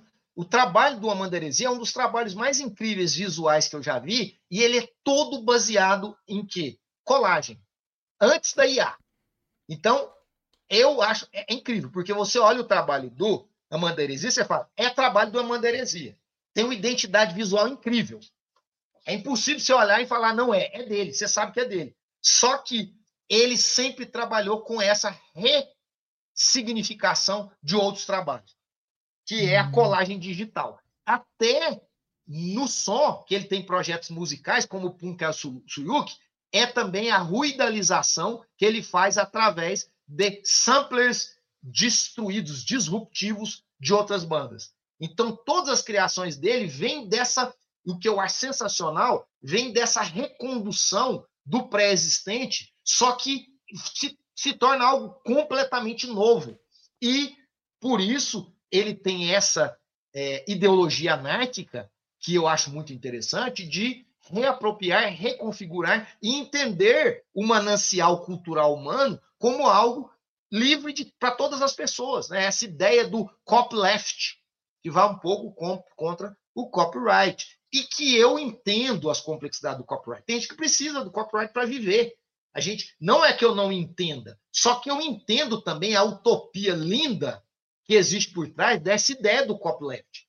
É claro que é, em determinada instância, na realidade que nós vivemos, isso é muito complicado, porque pessoas vão depender do copyright para a sua sobrevivência. Só que, infelizmente, boa parte do copyright está nas mãos e dá é um lucro inadvertido para grandes conglomerados. Sim, sim.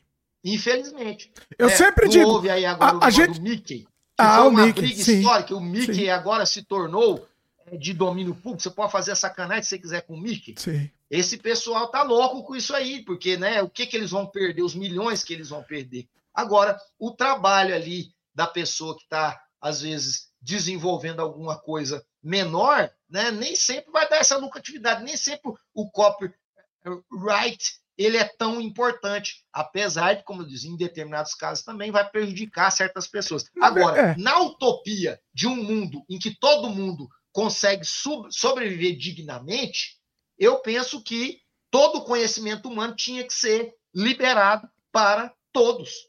Sim, sim. É, é, o lance, eu também eu concordo. A única coisa que eu digo assim, né? Se a gente gosta, por exemplo, de um artista, principalmente se o artista é independente, se tá lá produzindo no, no, no suor, eu acho que a gente precisa demonstrar que a gente gosta, gosta do Com trabalho. certeza, por, até, eu sempre falo assim, é. até por egoísmo. Porque assim, você quer que ele continue produzindo mais. Né, para você consumir. Você então, se... Eu ainda faço uma coisa que ninguém faz mais, né? Povo fala, isso é coisa de velho. Eu ainda compro CD das bandas que eu gosto. Olha aí. É. Eu compro. Então, assim, o cara é meu amigo, ele tem uma banda, ele lança um CD. Eu gosto do formato físico. E, e compro a camiseta também. Eu apoio muito. Pessoal dos livros, dos amigos também. Eu gosto de apoiar. Eu falo para minha esposa e ela fala, e é verdade. As únicas duas coisas do mundo hipercapitalista que eu ainda consumo, talvez mais do que deveria, é livro e quadrinho. Eu compro muito ainda. Mas é só.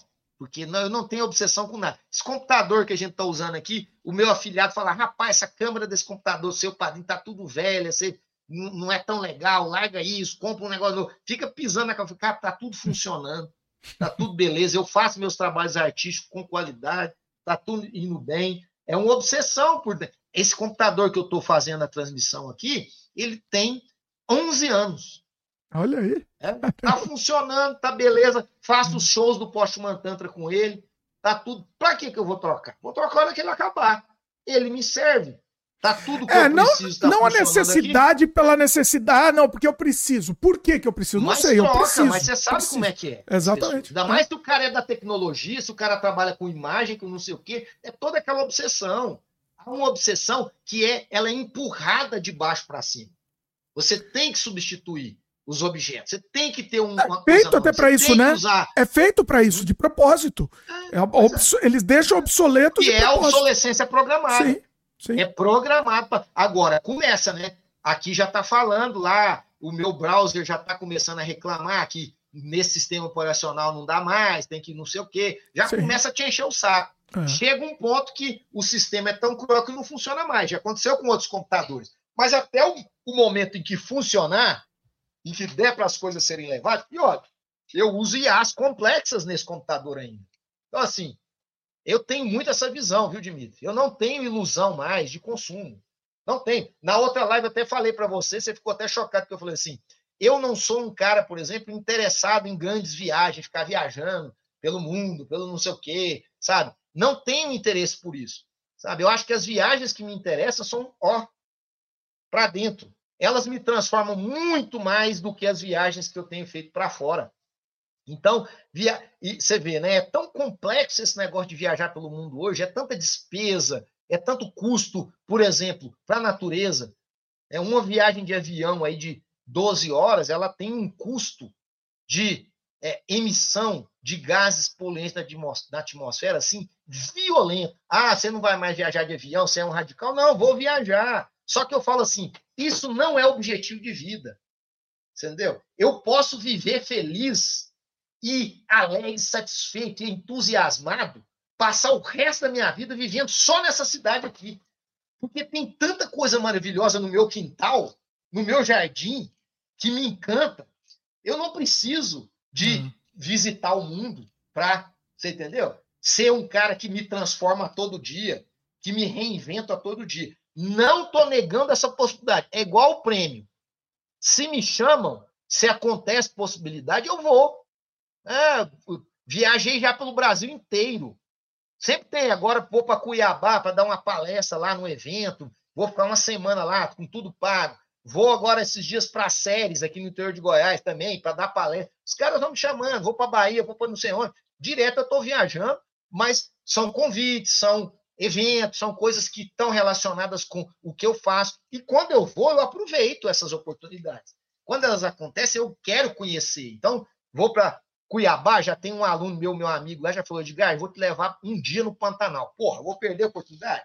Vou lá. Mas eu não preciso disso, eu não estou correndo atrás disso. Eu não preciso dos selfies para mostrar o mundo. E eu faço até brincadeira com isso, né? O ano passado eu fiz uma brincadeira nas férias, que eu descolei uma foto minha de, de quando eu estava. Numa, duas viagens que eu fiz para Natal, numa praia famosa lá, Praia do Pipa eu dentro da água. E é uma, era uma foto de 11 anos atrás, só que eu estava meio longe, né? Eu joguei essa foto na rede, falei assim: Praia do Pipa Natal. Foi a foto mais curtida do meu Facebook. Foi a é foto mais curtida do meu Facebook. Cara. É uma tristeza. Tá lá.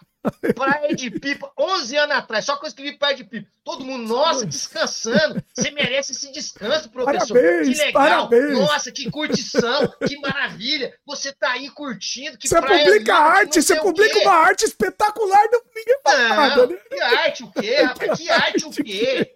Que, arte, que. O ser humano, ele quer espelho. Ele é pensa, é triste, nossa, amanhã é eu posso ir lá pra Praia de Pipa. Ele quer espelho, entendeu? É. Então, e aconteceu de eu publicar foto minha na Alemanha também, de mais de 10 anos atrás, que eu publico alguma de vez em quando e falar Alemanha tal. Aí teve colega minha, professora aqui, que chegou para mim e falou assim: Nossa, eu vi que você estava para Alemanha, né? Que legal, né? Você... É, eu não tem família lá. nunca comentaram nada, né? Nunca, ah. nunca comentaram nada. Só, você postou foto aí, aí sim. É, viagem. Entendeu? É, eu tava é. lá, eu não falo ano, não falo nada. A foto é de longe, não tá mostrando. É, tá lá na Alemanha. Não, que beleza tá. Cara, eu postei mil artes. Que beleza a sua arte, até os prêmios. Nossa, Edgar, você ganhou um prêmio, seu colega. Que beleza, você ganhou um prêmio. Não fala nada, não. Mas, nossa, você tava lá na Alemanha. É, que tristeza. Porque é ela viajou para a França nas férias. É. E o intelectual, a coisa mais bonita para o intelectual, a ostentação do intelectual, é a viagem cultural. É Todos os meus é colegas é intelectuais aqui da academia, da universidade, no fim do ano tem que fazer uma viagem intelectual. Pode estar tá duro, porque eles adoram carrão. Pode estar tá pagando as prestações do carro, tá duro pra caramba, mas pelo menos para Argentina eu tenho que ir para postar umas fotos que eu fui para Argentina. Pô, tem, que, tem que postar, exatamente. Cara, meu, que grande bobagem. As pessoas não estão curtindo nada. Viagem é um saco. É ter que ir para hotel. É trabalhoso. É, um é trabalhoso. É, trabalho. é um negócio trabalhoso pra caralho, cara. É verdade. É um milhão é. de burocracia, de coisa já. Só que aí você, é maravilhoso. Você posta só as maravilhas. Tudo é lindo, tudo é incrível. As fotos lindíssimas. Assim, Ai, ó, veja bem. Eu, não eu, estou eu, eu concordo em partes, né? Contra. Eu acho que a gente Como até já discutiu. Na outra vez a gente discutiu isso, que eu concordo em partes com você. Em partes. Tem o lado da eu acho que a gente já falou, ele tá me dando déjà vu aqui, mas tudo bem, não sei. É, tem a parte da experiência que você vai levar pro resto da vida também. Mesmo a experiência ruim da viagem. Isso que é legal. É, é, é, é, aquela coisa do tempo. Eu não sei se a gente já falou isso. O tempo funcionar diferente quando você tá viajando, né? Não, o, a flexibilidade do tempo é legal. Ah. Se você realmente está interessado né, no mergulho cultural, por exemplo, eu fui para a Europa, quando eu fui para a Europa, eu queria visitar um museu. Um. Acabei visitando dois. Né, eu queria visitar, e um eu visitei mais para contar que eu visitei. Foi bom, foi experiência legal, mas é porque eu precisava, porque eu sou da área de arte e tecnologia. Se você então, não for, fica, fica, fica, mal se você não for. No Museu ZKM da Alemanha, que é o museu mais importante de arte e tecnologia. Mas foi então, legal. cumpri o padrão. Mas foi legal. Fiz os meus selfies. Mas você gostou? Fiz os meus selfies. Mas você gostou? Foi legal. Foi ah. legal. Foi legalzinho. Ah. Legalzinho. Legalzinho. Também não achei grande coisa. Não. Foi legalzinho. Ah. Entendeu? Nada que eu já não tivesse visto por aqui, assim. Legalzinho. Ah. Legalzinho. Ah. Agora, eu fui foda. Fui pro ZKM. Maior do mundo, mostrei foto, postei meu selfie lá, beleza. Agora, o museu que eu queria ir, esse eu endoidei. Que aí é o seguinte, é o negócio que eu queria ir. Ah. E quem me levou foi até o Mike, agradeço ele, foi uma surpresa que ele fez para mim, que eu não tinha me organizado. Falei, ah, outra vez eu vou. Ele organizou tudo, que é o proprietário da gravadora que gravava o Postman Tantra. Eu não paguei nada quando fui lá para a Suíça. E ele me levou ao Museu H.R. Giger, Oh, rapaz, aí, aí sim. O museu aí, que eu mais queria ver na Europa, que eu sempre Olha. quis ver, que é o Museu do Giga. Ele sabia disso. Aí eu passei um dia lá no Museu do Giga e terminei o dia no bar do Giga, que fica em frente ao museu, lá Olha. em Gruyère. Foi a experiência mais fabulosa de museu. É o que eu mais queria no mundo. O Museu do Giga é assim. Os dois primeiros pavimentos é o castelo, né, de Gruyère. É no castelo ah, de Gruyère. Ah. Os dois primeiros pavimentos são só as obras dele pintura, escultura, gravura, desenho. E o terceiro pavimento é a coleção de arte dele. Olha que é aí. só coisa louca que ele colecionou a vida inteira. Então foi um negócio, né? Confesso para você, fiquei, delirei loucamente, porque realmente não era um negócio que eu fui para cumprir tabela. Não foi para mostrar para ninguém, foi porque aquilo ali era o delírio. Então é uma experiência que eu vou carregar comigo Ó, de lá, ó. Isso aqui é de lá, ó. Mostra mais no meio aí. Olha que lindo. Olha só. É o alien completo, o alien. ó. Muito legal. É o xenomorfo aqui completo. Maravilhoso, Valeu. maravilhoso. Então, eu não estou negando, veja bem, eu não estou, não estou negando a possibilidade de transformação que viagens podem realizar. O que eu estou dizendo é o seguinte: Hoje eu percebo que as viagens são uma obsessão que não tem nenhuma relação com a experiência. Em 99% dos casos. Por exemplo, essa cê... que é a minha crítica. É, o, você tá falando do Museu do Giger, provavelmente, inclusive tô, tô, mostrando a imagem aqui do bar aqui, ó. O bar também todo no estilo Sim. dele, né? Aí negócio inacreditável. O bar é em frente, eu fiquei Nossa, no bar lá também, coisa tem maravilhosa. Nossa, é sensacional. Agora, provavelmente nem deve ter dado muito like, não é uma coisa que é uma coisa que assim as pessoas não valorizam, mas entendeu? Para você é uma coisa que não tem preço. Eu quando eu fui para Paris também, eu tinha um monte de coisa que eu, que, que, que eu queria ir, coisa instagramável, nem existia Instagram na época, mas vamos dizer assim, mas eu fiz questão de ir no museu do Dali. Que, entendeu? Eu fiz questão, para mim, aquilo lá foi, era, foi a viagem. E não, foi, não é uma coisa que, que gera engajamento, gera, mas para mim foi o que valeu, entendeu? Foi maravilhoso. Não, é uma experiência. Tá aí um museu que eu gostaria de ver também. Maravilhoso. Isso eu gostaria. Tem um Esse do é Dali, nesse nem é o melhor, Agora, tá? Ó, tem um do Dali melhor Paris, que é. Tem um Dali, acho que é na Espanha, que é o melhor de todos. Que é um negócio sim. inacreditável. Paris, ah. a única coisa que me fez uma vez querer ir para Paris, só teve uma coisa. Que era quando o, o, o Jodorowsky tinha um bar na Champs-Élysées que ele fazia leitura do tarô. Olha gratuito. aí! Gratuito. A Caramba. pessoa que chegava lá ele todo dia fazia leitura de umas 5, 6 pessoas. Olha. Ele fez isso durante uns oito anos. Caramba. É a única coisa que eu quis em Paris. Se eu fosse para Paris, era só por isso. Ele parou, tenho nenhum interesse em Paris. Não quero nem saber de porra de Torre de nada que tem em Paris, que é distância. Os europeus não querem saber dos latinos, estão cada vez mais xenófobos, que é distância dessa porra de Paris. Vou morrer sem ir nesse negócio, entendeu? E não tem, para mim, um mínimo problema. Você entende isso? Entende não é, isso? Não é obrigado, não é, eu não entendo. É, não é não uma é obrigação, raiva. Não é obrigação. Não é uma raiva, não é um ódio, não é nada. É um desinteresse absurdo. Eu entendo, eu por isso, isso aí. Não tem ah. interesse, não tem o um mínimo interesse disso. E, e, e vou dizer para você, a maior parte. No, eu gosto de. Os lugares que eu gosto de estar é mato. É mato. Então, assim, eu tenho muito mais interesse de ir, por exemplo, no Pantanal Tá no meio do mato me interessa, mato me incomoda. Do que ir, sei lá, para Paris, ir para Nova York, sabe? Mas, assim, infinitesamente. Mas eu digo e repito, posso viver feliz até o dia da minha morte, viver mais de 100 anos, sem precisar sair, sem precisar pegar um carro, um avião e sair de onde eu estou aqui. Porque eu consigo me transformar, eu consigo não precisa, né? mergulhar né? em mim e eu consigo criar os meus mundos também e me Sim. transformar interiormente e experienciar esses mundos sem precisar sair do lugar. Sim. Tem uns comentários em cima disso que a gente falou, ó, Mestre dos Magros comentou, ou é um sonho mais fácil de vender, né, o lance da viagem e tal. E o Otávio Aragão comentou aqui: ah, normal, as fotos de praia e bobagem são imensamente mais curtidas. E tem um motivo claro para isso: as artes incomodam.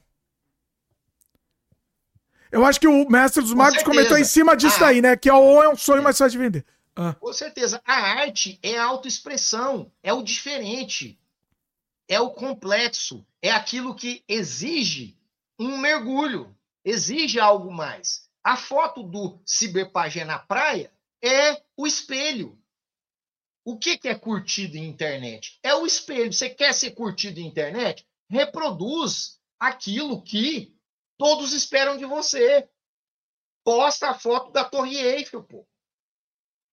Imagina eu lá na torre, vai receber lá, vai ser a maior, vai ser a coisa mais curtida, porque as pessoas querem espelhos, elas querem reflexos dos desejos dela, daquilo que elas esperam do mundo, daquilo que elas esperam da vida, das suas pequenas obsessões burguesas. É o espelho, você está procurando espelho. Agora, a arte, arte é um negócio que, às vezes, se você parar para olhar aquela arte ali, aquilo vai te gerar uma disrupção, vai te gerar um ruído. Ah, que negócio esquisito, que negócio estranho. É, será que isso aqui, que isso aqui, o que, que esse cara está querendo dizer? A arte exige um mergulho que a hiperinformação hoje, ela não quer esse mergulho. A hiperinformação, ela trabalha com o quê? Com a superficialidade. É a imagem que ela tem uma existência que é muito fugaz, é instantânea. É a foto da praia que eu curto, todo mundo curte e passou. Porque o momento da praia passou. Agora, a arte, o desenho, a pintura, o aforismo, a reflexão, a HQ, a animação, aquilo ali é de uma outra instância. As pessoas, por exemplo, elas vão gostar muito mais de fotos de agrupamentos de pessoas. Então, assim, eu posto lá um desenho na, na rede. Vai ter um número de curtidas. Eu posto depois uma foto, por exemplo, com os meus alunos. No mínimo, o triplo de curtida. Olha. É impressionante. Olha nas minhas redes que você vai ver. Sempre a coisa do social, do. Porque isso é espelho. E o meu trabalho artístico incomoda muito. É muito estranho, é muito disruptivo. Não é nem aquela coisa que todo mundo está acostumado a ver. Então, assim, para a pessoa curtir, esse negócio, ela tem que ter uma certa sintonia, que não é uma sintonia fácil. Sintonizar com essas coisas que eu penso, que eu falo, é um negócio muito complexo. Você falou lá no negócio de Deus. Só de falar aquilo ali, que Deus é o meu vilão preferido, eu já excluí da, do meu é, Facebook 90% da população brasileira. Sim. E vai que ganhando, é vai, vai ganhando, vai colecionando ódio, né? De é. não sei o quê. É. Hã? Colecionando ódio. louco, bruxo, é. mago do mal. Do você mal. entendeu? É. Ou seja, quando eu estou fazendo isso, eu estou sendo o quê? Visceral. Eu estou sendo eu mesmo. Eu estou falando o que eu penso. Eu estou tendo a coragem que, para esses meios, ela não pode existir. Você não pode ferir certas estruturas, certas pessoas, se você quer crescer nas redes. Se o seu objetivo é ter likes, você tem que tomar cuidado com uma série de coisas. Uma delas é essa. Como você quer crescer se você fere 90% da população? Ao né, fazer Tem assunto tabu, dessa, né? Que a gente. Vilão. Assunto tabu que sabe que se você falar sobre esse assunto, você já exclui, você, já passa a ser odiado automaticamente, né? Você tem algum assunto que você acha que para você é, é, você nem toca no assunto por, por, não, não vou falar por medo da, da, dos outros, tal, mas enfim, mas tem assunto que você evita tocar? Olha, eu acho que você sempre tem que ser um pouco é, sagaz. Né? Tem assuntos que eles são muito delicados e que eles podem te trazer problemas. Você sabe disso. Sim. Você é um cara inteligente. Sim. Então, dentro de certos territórios, você tem que tomar cuidado, porque às vezes você vai entrar numa polêmica que nem é do seu universo, né? nem é importante para você, mas porque você tem, tem gente que tem a mania de opinar sobre tudo. Aí você fala uma bobagem ali num chat, você acaba criando uma complexidade e tem essa era do cancelamento Sim. complexa que nós estamos vivendo. Então a gente tem que ter uma certa sagacidade, que é a seguinte: eu procuro ser sempre sincero, mas eu omito certas opiniões em determinadas circunstâncias, porque eu sei que elas poderiam causar uma certa disrupção que poderia gerar alguns ataques e que não vai levar a nada, então, né? A não vai, não vai ah. agregar, né? Só vai, não só é vai gerar o. Porque, ó, é, porque só vai gerar o territórios que eu acho que eu posso contribuir, eu sou sincero. Eu entro para ó, Sim. onde eu posso contribuir. Agora, a gente vive num mundo em que a gente tem opiniões sobre os diversos assuntos. Só que aí, cara, eu olho para esses outros assuntos em determinados momentos e falo, cara, eu não sou um especialista, eu não sou entendido, eu tenho uma opinião. Não cabe a mim, sabe, vir aqui querer opinar sobre esse assunto e, né, ah, tá. Esses dias dá exemplo você, aí. Você... É, dá um exemplo. É, sem dias... falar, sem dar a sua opinião, mas dando o um exemplo, né? Que, por exemplo, falei. Entendeu? O exemplo ah, do assunto, do tema, assim. Que... É, um assunto, por exemplo, né? Você é, é um assunto, assuntos relativos a questões políticas, por exemplo, né? O meu espectro é o espectro de esquerda, mas eu não sou um cara que sou idólatra. Sabe? Eu parto do princípio que a política em si, a forma que a política é estruturada, ela já não funciona. Ou seja, o que tinha que acontecer é uma destruição de todo esse sistema. Então, eu acho que é, a política que nós temos, ela é melhor, por exemplo, muito melhor do que a gente teve anos atrás. Só que como sistema, para mim, também não funciona. Né? Claro que eu votei no Lula, né? Deixar claro aqui, pelo amor de todos os. As aí aí tá, se é né? um ser humano, é, tem que votar pelo Sim, mínimo. eu tô dizendo, claro. É. Só que. Só que não idolatra, né? né? Por Você, favor, é. Lula é político. Sim. Você entendeu? Faz merda pra caralho também. Sim. Sabe? Sim. E não vem com essa, sabe? Concordo. Mas eu não vou falar isso, eu não vou entrar nesse método. Tá, é um dos Porque casos. a gente sabe. Essa é uma das coisas que eu a gente tem medo. Concordo bolhas, com você. Eu não vou. Concordo. Concordo, a gente tem eu medo de falar. nessas bolhas, eu tem não vou medo. entrar nesses papos. Não me interessa, sabe? Assim, ó, é uma visão que eu tenho, que ela é também usar esse mesmo termo que eu gosto, porque ela é muito disruptiva em relação à política como um todo, mas ela é utópica. Mas a política. A precisa. A política. Ela pro... precisa. Ah, fala, desculpa. Hum, Pode falar. Não, fala, te interrompi. Desculpa. Não, é, é, a gente precisa, a gente está num sistema, é aquela história também. Eu entendi que é simplesmente impossível você revolucionar o mundo, você criar revoluções. Todas as revoluções fracassaram. Me conta uma que permanece. Todas elas fracassaram enormemente. Só tem uma revolução que é possível, hum. que é a revolução do indivíduo. Eu posso me transformar eu posso tomar decisões diferentes, eu posso ver a realidade de forma diferente. Essa revolução é a revolução pela qual eu trabalho, é a minha. Rapaz, Sim. que ilusão quando eu era mais novo, que você pode transformar o mundo. Você não transforma o mundo coisa nenhuma. Você transforma o seu mundo. Você entendeu? Você não consegue mudar. Eu tenho uma tia de 78 anos que não tomou vacina. Eita. Você entendeu? Ainda bem que ela tá viva, eu adoro ela. Só que é de um, você não consegue mudar a cabeça de uma pessoa que está do seu lado. Qual é a minha perspectiva de mudar qualquer coisa da realidade, mudar a política do mundo? Eu amo as utopias, mas eu entendo já na minha idade que, como indivíduo, o meu poder de transformar a realidade é inexistente. A realidade que eu posso transformar é a minha. E aí a minha em tomar decisões. E aí eu tomo decisões que são loucas. Então, assim, eu não tenho telefone celular. Mas como assim? Cara, não me interessa. Nunca me interessou. É um objeto para mim complexo que traz muito mais problemas para minha realidade do que soluções. Então, eu abdico desse objeto. Eu não tenho carro. Ah, mas sua esposa tem. Pode ter certeza que se eu tivesse, ia ter dois aqui em casa. Ah, mas você anda de carro. Claro que eu vou deixar de andar. Se eu preciso, ela me desloca para lá, eu vou. Mas eu não tenho. Eu não tenho, não tirei carteira, não me interessa. Eu consigo resolver a minha vida sem a necessidade disso. E eu resolvi isso até hoje, até os 52 anos. Fiz tudo que eu queria fazer e continuo fazendo sem a necessidade disso. É uma opção pessoal. É uma revolução individual. Eu sou vegetariano há desde o ano 2000 e sou vegano há 12 anos. Eu estou pregando isso aqui para alguém? Estou pregando isso para ninguém.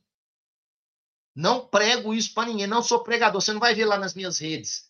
Né? Porque o cara acaba de virar vegano há um mês, porque eu sou vegano, veganismo, a defesa animal. Não, eu não sou pregador, não. Eu não sou é, é, guru de ninguém. Eu tomo decisões porque elas revolucionam a minha, a minha vida. Então, a minha relação com o consumo né, de alimentação ela é uma relação que, para mim, ela me transformou. Né? Eu me sinto melhor. E tem a questão da saúde também, que nem conta aí, né? Porque aqui em casa a gente não tem remédio de nenhuma ordem, né? E eu e minha esposa, minha esposa está com 55, eu estou com 52, nós não usamos nenhum remédio de uso contínuo. Não uhum. temos problema, nem nós temos nenhuma doença crônica, nada, absolutamente nada. Nós somos 100% saudáveis. Né? Mas temos essa dieta. Eu quero crer que é uma das razões para que isso aconteça. Né? Também somos, cuidamos da coisa do exercício, né? Então, todo dia acordamos muito cedo, fazemos asanas de yoga, ritos tibetanos, é mais ou menos 20 minutos, meia hora de exercício todo dia. Isso é um ritmo nosso que tem 20 anos que nós fazemos. Então, assim, a gente acorda entre 5 e meia e 6 e 20 da manhã, todo dia, nunca vai passar disso aí. Primeira coisa é esse ritual. Antes de qualquer coisa, nem escovar os dentes nós escovamos, vamos fazer os exercícios. Depois a gente vai escovar os dentes, depois agora a gente ainda está andando com. Antes de tomar café da manhã, a gente com uma banana vai andar com a cachorra agora. Vai dar uma volta. Tem coisas do ritmo da vida.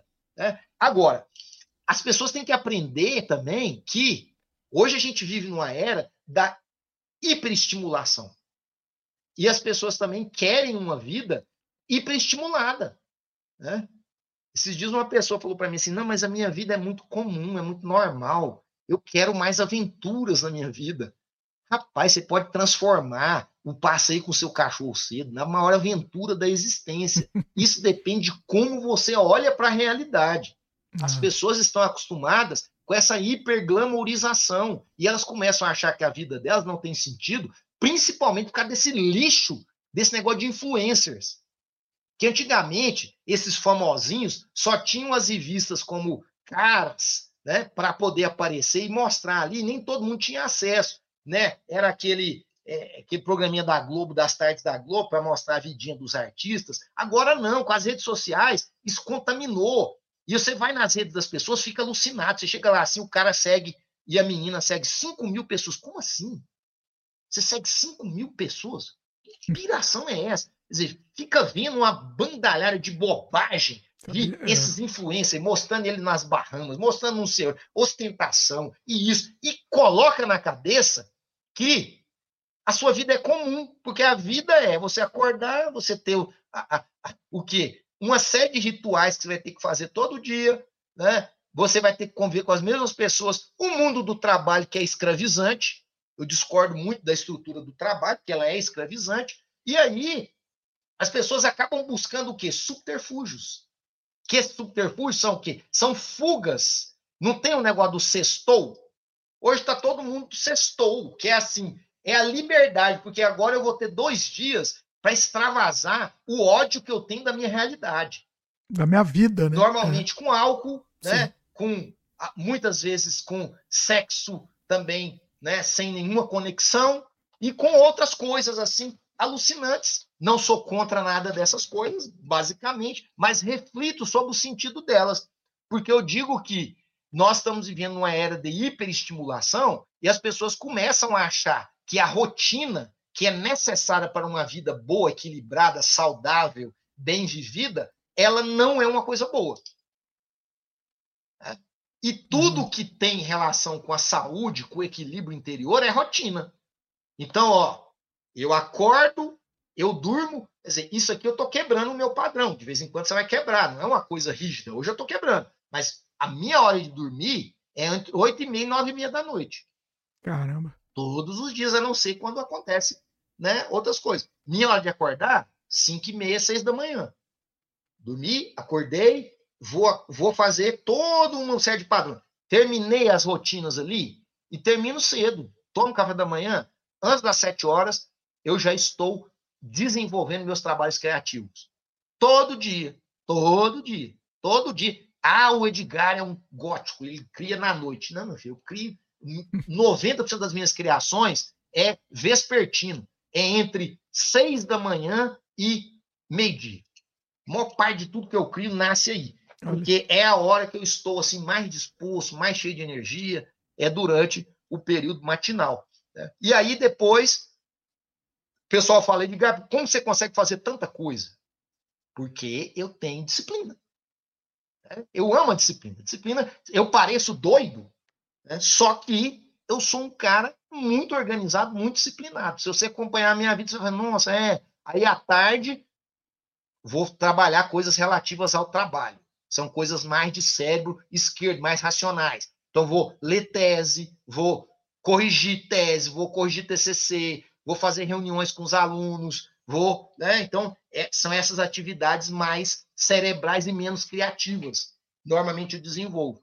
E aí, no começo da noite, já vou di diminuindo a frequência para me desligar das redes, me desligar do digital, quando muito assistir ali uma sériezinha e ler um pouco para cair na cama. Então, assim, a minha vida no dia a dia, ela é basicamente isso. Mas eu consigo dar sentido para todas essas atividades. Eu consigo não falar assim, nossa, que coisa, rotina chata que é caminhar com a minha cachorra, que rotina chata que é fazer asanas de yoga com a minha esposa todo dia, né? Nossa, a gente às vezes dá tanta risada, eu e ela, né? Das, das coisas, né? Lembra de alguma coisa, né? É, é, sabe, assim, é impressionante como eu consigo, por exemplo, depois de 33 anos, ainda sentir prazer em conversar, porque a relação é sólida tudo desaparece né, nas pessoas, mas uma coisa que nunca desaparece numa relação é uma boa conversa. As pessoas vão mudando,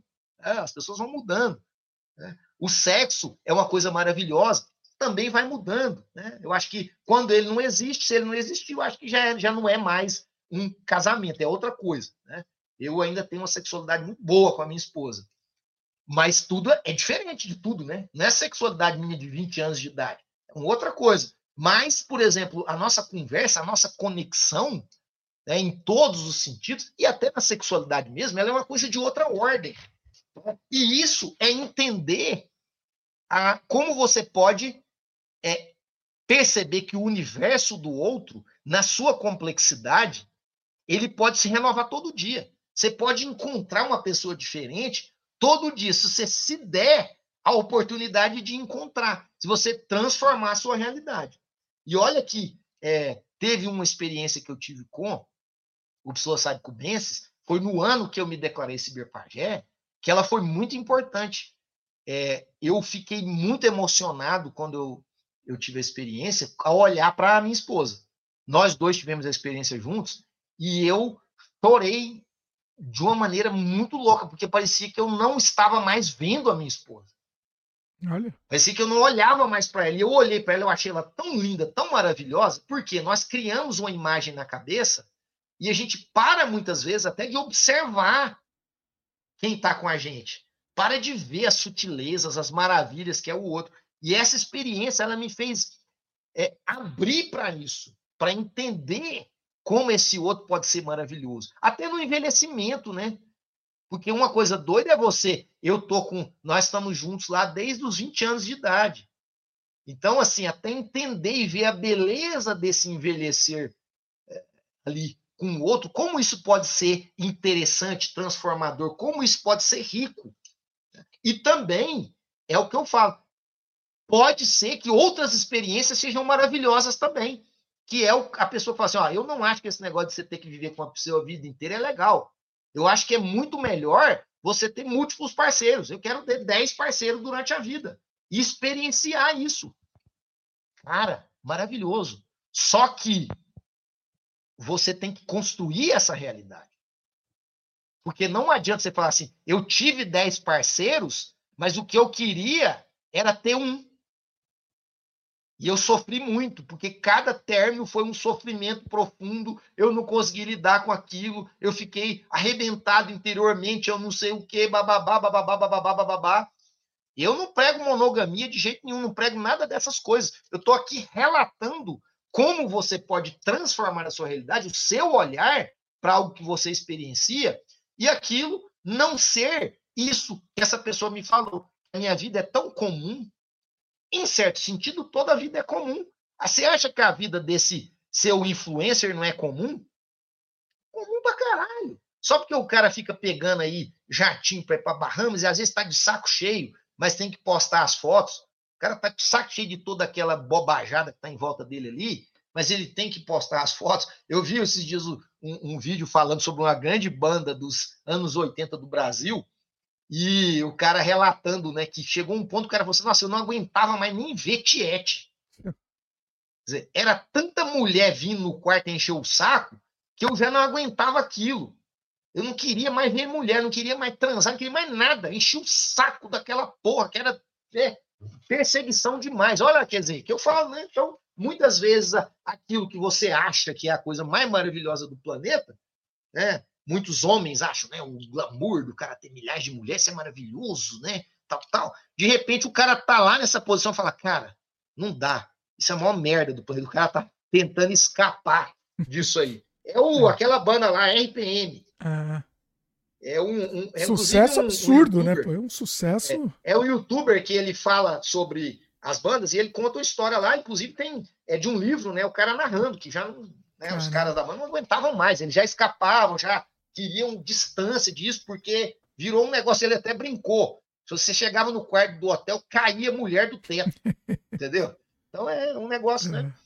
É, eu estou exagerando aqui, usando uma, é, mas, uma coisa mas é, não, mas, pra, mas é, mas é, exemplificar isso aí. Deixa eu mostrar mais um trabalho interessante aqui, mais um zine, que é Casulovo. Esse zine, inclusive, concorreu recentemente ao Ângelo Agostini, foi um dos indicados lá como melhor fanzine, porque foi um trabalho desenvolvido no mestrado pelo meu orientando Renan Queiroz e em parceria comigo. Nós criamos uma narrativa em quadrinhos que se passa no contexto da Aurora Pós-Humana e que é um sigilo mágico também, em certo sentido, chama Caso Lovo, é baseada, é um desdobramento de uma outra HQ minha mágica chamada Ovo, e o interessante é que a HQ já foi pensada para ser tatuada na pele tá, ah. de 14 interatores. É a primeira HQ no mundo a ser tatuada em 14 pessoas.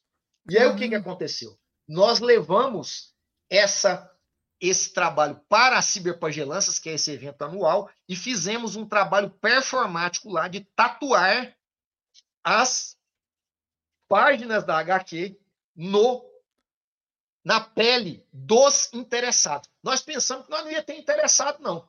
Pensamos assim, ah, as pessoas não vão querer tatuar. Rapidamente, apareceram pessoas interessadas, as pessoas acharam um projeto muito doido, muito interessante, e nós conseguimos, então, realizar todas as tatuagens. Né?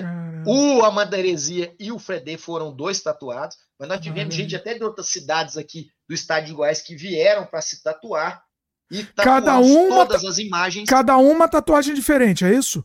Não cada sei uma repetir. diferente, cada um tatuou uma página. Então nós fizemos que a narrativa do fanzine ela passasse a existir nas peles dessas pessoas. Olha que genial. É porque tatuagem é um negócio muito doido. Você fala assim, o cara tatua porque ele tem identificação com aquela imagem tal. Não, nesse caso, as pessoas se dispuseram a se tatuar, é claro que a tatuagem foi gratuita, mas se dispuseram a tatuar para participar desse processo de ter essa narrativa distribuída nesses corpos. Então a, a narrativa ganhou uma outra dimensão. Ela passou a ser distribuída. E aí tem, ó, esse.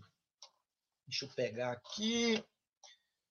Nós lançamos, eu e o Renan, o livro lá pela editora Marca de Fantasia, que é Tatuzine, que é o livro da ah. pesquisa do Renan, com essa parte final da criação desse projeto de tatuagem que eu participei efetivamente, por isso que eu assino o livro junto com ele, esse projeto final da pesquisa de tatuagem como arte e como fanzine, como quadrinho, foi desenvolvido em parceria. Ah, deixa, o código, e... deixa o código de barra bem perto, aí o pessoal pode tentar escanear aí também. Aí. Agora, também é só entrar lá no marcadefantasia.com.br, tá? Vocês baixam lá Tatuzine, que é o livro da pesquisa de mestrado do Renan, escrito em parceria comigo. Lá tem todas as imagens dos tatuados, né? Das pessoas que ficaram aí, e tem todo o processo criativo de desenvolvimento do trabalho e a pesquisa do Renan também, que fez uma investigação muito interessante na perspectiva da tatuagem como arte. E nós já fizemos um outro trabalho, que é um desdobramento desse, nas ciberpagelanças do ano passado. Esse foi o seguinte: eu criei, olha que louco, eu fiz um, uma espécie de processo mágico em que eu conversava com as pessoas sobre a vida delas, as experiências, e durante a conversa eu fazia um desenho e escrevia um aforismo. Ou seja, eu fazia um HQ-aforismo a partir da conversa com esses interatores. Oh, a e gente depois... podia. Um parênteses, a gente podia tentar fazer um dia isso daí ao vivo, hein? Isso é legal. Vamos fazer. Vamos fazer. Escuta, depois ah. que eu terminava, se a pessoa gostasse do desenho e do aforismo, ela tatuava. Ah. Nós conseguimos tatuar sete pessoas nesse dia lá. A, a, ação aconteceu em um dia dessa vez e nós tivemos sete tatuados e depois teve uma pessoa que foi tatuar é, no estúdio. Então foram oito tatuados, na verdade, com HQ Forismo que foram criados exclusivamente para eles na hora. Então estão na pele desses interatores. Olha. Ou é uma experiência assim inusitada também de processo criativo. Eu entrava na energia da pessoa ali durante essa conversa e saía o desenho. Né? Teve pessoa que até chorou, Caramba. porque sentiu, se emocionou com a síntese que o HQ aforismo, que era o desenho que o aforismo teve, e chorou mesmo. Né? Duas pessoas choraram durante esse processo. E aí é uma, uma espécie também de terapia artística. Né? Eu usei a magia ali para trazer para o HQforismo um pouco das soluções, em certa medida, das idiosincrasias e dos problemas daquelas pessoas. Por isso que aconteceu o choro nesses casos. A emoção também de tatuar algo que era libertador, porque, em certa medida, o que eu fazia ali era trazer algo que é, sintetizava um pouco das buscas e das necessidades de transmutação dessas pessoas. Então, eu resgato a ideia lá do Jodorowsky, essas tatuagens foram também HQforismos que eram atos psicomágicos. É, é o, o Jodorowsky tem bastante isso daí, né, também, no, no, no trabalho dele, nessa né, coisa do... A coisa da psicomagia. Da psicomagia, né? é. Mas você vê, isso aí é uma ação que nós inventamos, eu com o Renan. Então, assim, também não tem precedente. Você não uhum. vai encontrar quem é, fez isso. Não, né? Fez uma tatuagem a partir é. de uma conversa e um HQ, que é um HQ-forismo, é. e que ele, né? E foi um processo terapêutico, era uma conversa longa, assim, né? Eu passava ali pelo menos meia hora trocando ideia e desenhando, enquanto eu conversava. Olha e aí pegava aquilo e levava lá pro Renan. Inclusive, tive que redesenhar dois trabalhos, porque fiz grande demais, não ia dar tempo. E a gente ah. queria ali ver se a gente conseguia pelo menos umas 5, 6. Tinha, é, também uma, tem o tempo certa... da tatuagem, né? Demora um teve, tempo. É, o tempo é, da tatuagem. É. Então teve umas questões de, de, adaptação, mas foi um exercício sensacional. E o Renan agora entrou no doutorado hum. aqui para fazer doutorado sob minha orientação e nós vamos fazer muito mais loucuras nesse sentido Olha, juntos aí, experimentos narrativos usando a tatuagem com certeza e também com essa experiência aí mágica, transformadora, de transmutação. Ó, vou, vou jogar só no ar aqui, e você pensa depois. Vamos pensar fazer umas experiências assim? Aqui, no Sem Freio. Vamos fazer ao vivo. Pensa numas experiências que você acha que dá pra gente portar aqui pro ao vivo. De repente até trazer mais gente para participar e, e, entendeu? E o que que a gente consegue fazer assim? Deve ser um... Olha, eu acho também, acho que é inédito aí. Pensa em algumas coisas que dá pra gente fazer. É, deixa eu fazer o seguinte, vamos pros comentários. Eu tomei muita água aí, vou ter que ir lá fazer um xixi, então vou, fazer, vou ler um comentário Vai aqui vou, e vou te, e te abandono aqui com, com respondendo, tá. beleza? Eu vou ler, tá eu vou ler o do André Luiz e eu vou ler do André Luiz e o amante da heresia. Aí você fica com esses dois e manda beleza. ver. Beleza?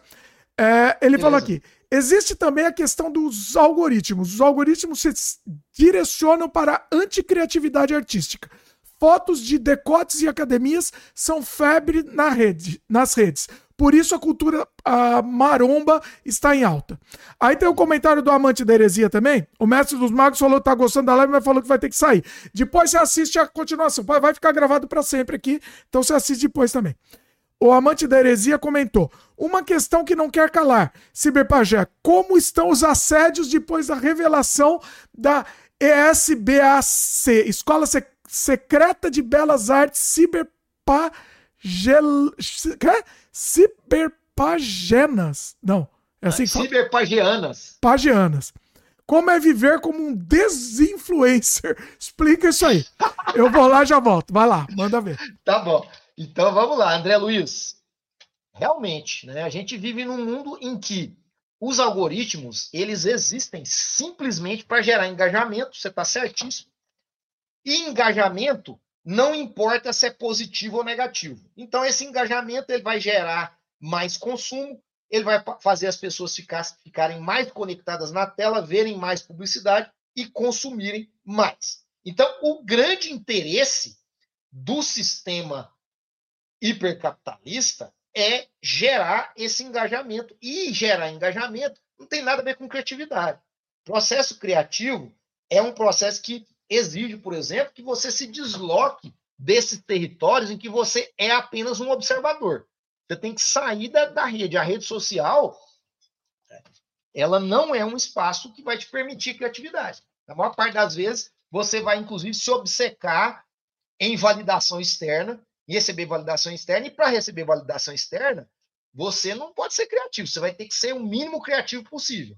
Você vai ter que dar o que as pessoas querem, como você falou cultura maromba. Então agora a onda é o estar na academia né, e ficar ali dentro de um padrão e, e postar fotos da academia, principalmente. Eu estou ali frequentando a academia. A academia ela passa a ser um espaço não realmente de cultura do corpo. Ele é um espaço de Instagram, é um espaço instagramável para eu mostrar que eu estou ali que eu entrei nessa perspectiva de transformação corporal, mas que não tem um sentido de busca pessoal de saúde, por exemplo. Normalmente está muito relacionado com estética. É por isso que essas pessoas de academia, muitos, muitos deles, a gente sabe, acaba usando anabolizante, né? acaba destruindo a, a sua possibilidade de ter uma vida mais longa, porque esses produtos que eles usam são muito problemáticos, principalmente para o coração, para as questões cardíacas, só para conseguir ter uma estética para esse padrão, para os selfies, para ficar dentro da padronização. E toda a possibilidade criativa, ela é implodida. Ela vai ser escanteada. Então, quanto mais você vive mergulhado nas redes sociais, mais você vai estar se afastando da possibilidade de criação. Né? A rede social, eu tenho rede social? Tenho. Eu tenho é, Instagram e tenho Facebook. E eu uso as redes sociais. Mas eu uso as redes sociais de uma maneira muito regrada. Né? Eu venho algumas vezes no computador, então eu tenho meio que marcado esse tempo. Eu venho algumas vezes, né, o computador fica no estúdio, eu venho algumas vezes no dia ali e dedico durante essas vezes ali no máximo 10 minutos que eu fico na rede. Então, normalmente, eu vou passar nessa vida digital de rede social, eu não vou passar de uma hora num dia. A minha é um, isso é algo que eu estabeleci para mim. E processo criativo, meu amigo, esquece essas coisas. Se você ficar ligado, você não consegue realmente desenvolver nada, porque é muito sedutor. Os algoritmos te seduzem. Você vai ficar, se você ficar rolando timeline lá, outra coisa também que eu faço em rede social é ser muito autocentrado. O, o que o computador é muito bom. Porque quando você entra no computador, e eu aprendi isso depois que eu comprei uma tablet. A tablet, ela funciona mais ou menos como o celular. É o um inferno. Porque quando você entra, por exemplo, no Instagram, você já entra vendo as postagens dos outros. Foi um choque para mim quando eu comprei uma tablet. Porque no computador, quando eu entro no Instagram, você sabe onde eu entro? No meu perfil. É. E, e o, o, tanto o Facebook quanto o Instagram, principalmente o Instagram, no celular e na tablet, ele entrega a timeline geral. E tudo te leva a continuar na timeline geral. Por isso que eu gosto da rede social no computador. Ou seja, eu sou muito mais autocentrado. Tem gente que reclama, nossa, Edgar, você não curte meu post. Desculpa, mas é questão de tempo mesmo, não é porque eu não quero. Eu rolo muito pouco a timeline. Não é maldade. Não é que eu gosto menos das, menos das pessoas. Eu gosto, só que eu rolo menos, eu vou curtir muito menos. Gente, ah, mas você não vê minhas postagens? Porque eu não rolo. Eu vejo mais no computador. E no computador, quando eu entro na rede social, é umbilical. E eu gosto disso. Porque acaba que eu não fico. Eu só vou ver mais a interação comigo. Eu não fico muito envolvido com o mundo dos outros. Eu prefiro me envolver no mundo dos outros em outras instâncias.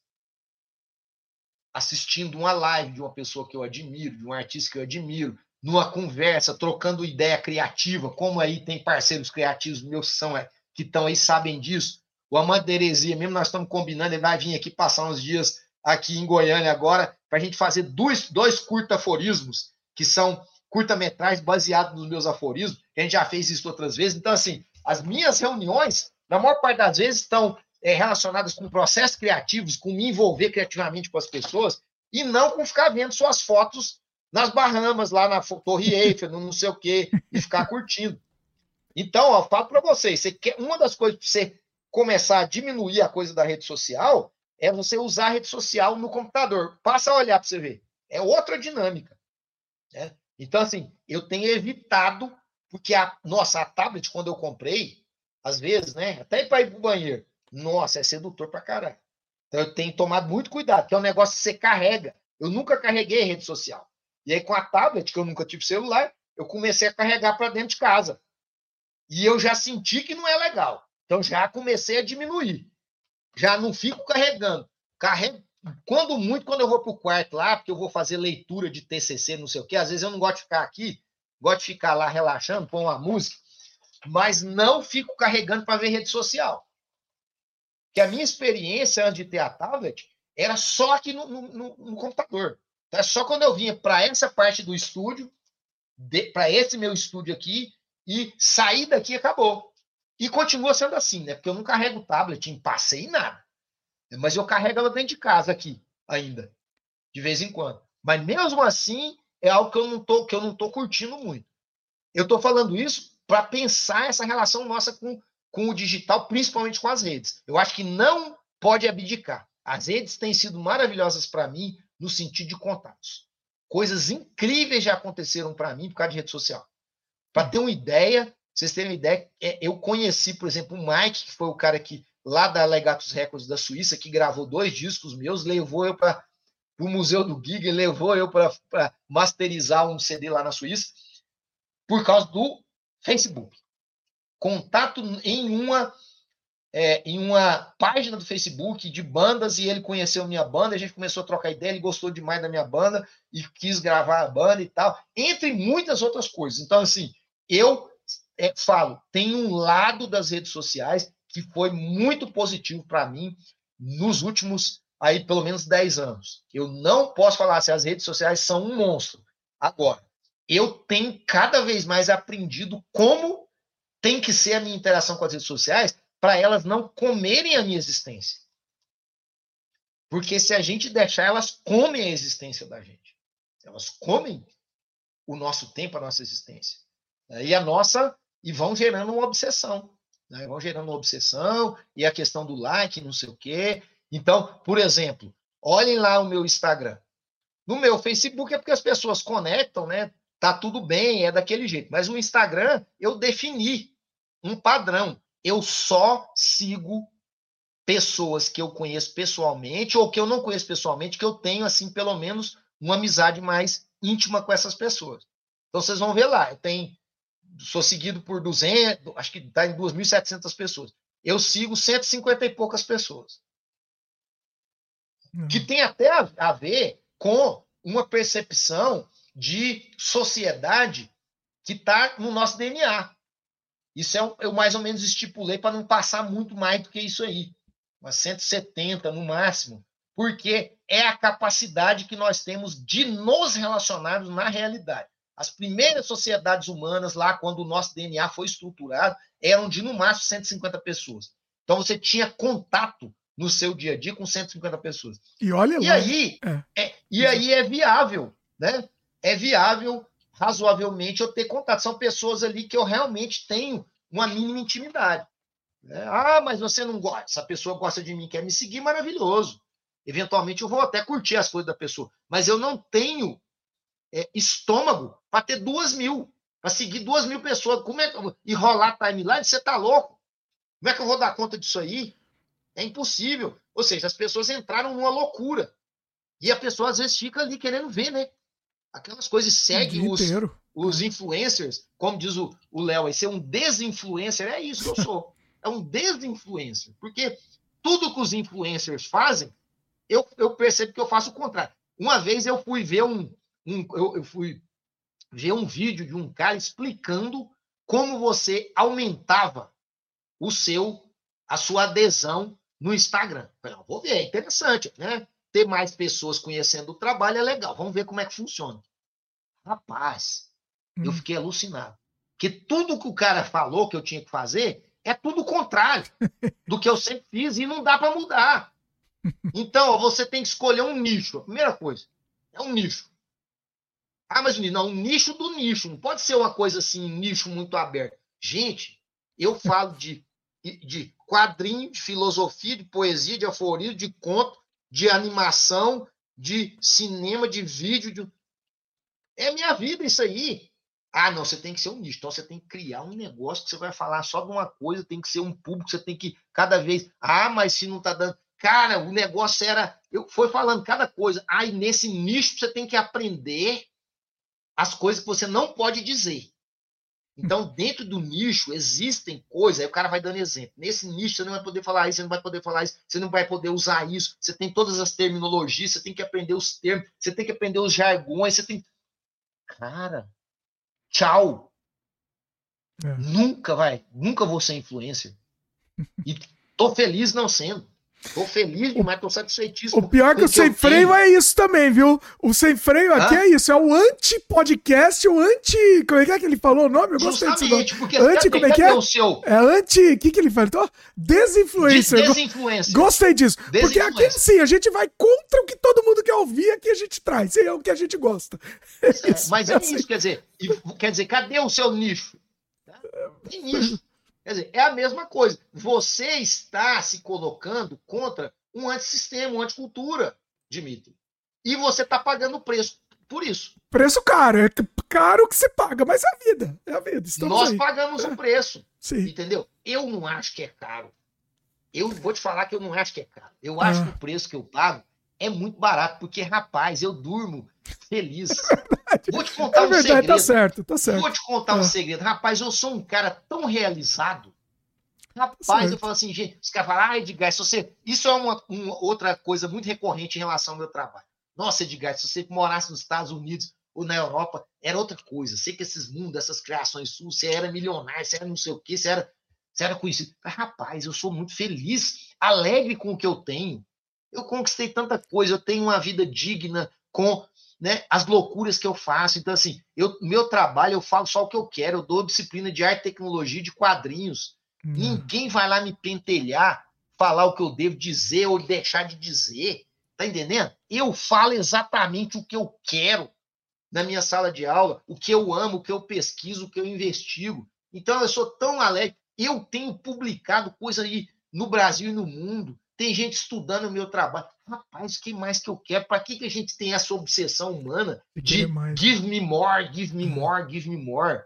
Que é uma tá música certo. do Fever Ray que eu amo, que é a abertura do Vikings. Hum. Você lembra dessa música? Não, acho que eu não, não lembro. Give me more. É a música de abertura do Vikings, que é do Fever Ray, que fala disso, né? Que é a história lá do, do Ragnar Lothbrok, hum. lá, que é o cara que o viking que acaba conquistando, né, virando um grande rei e tal, que é aquele sofrimento total do cara, a destruição de tudo, das amizades, da família, de tudo em volta dele, por causa de querer mais poder, mais fama, mais, né? Give me more, give me more, give me more, rapaz. Pra quê, eu tô né? muito satisfeito. É. Eu tô muito satisfeito com o que eu conquistei. Eu conquistei coisas que gente nunca vai conquistar nesse planeta. Eu conquistei meus sonhos de criancinha.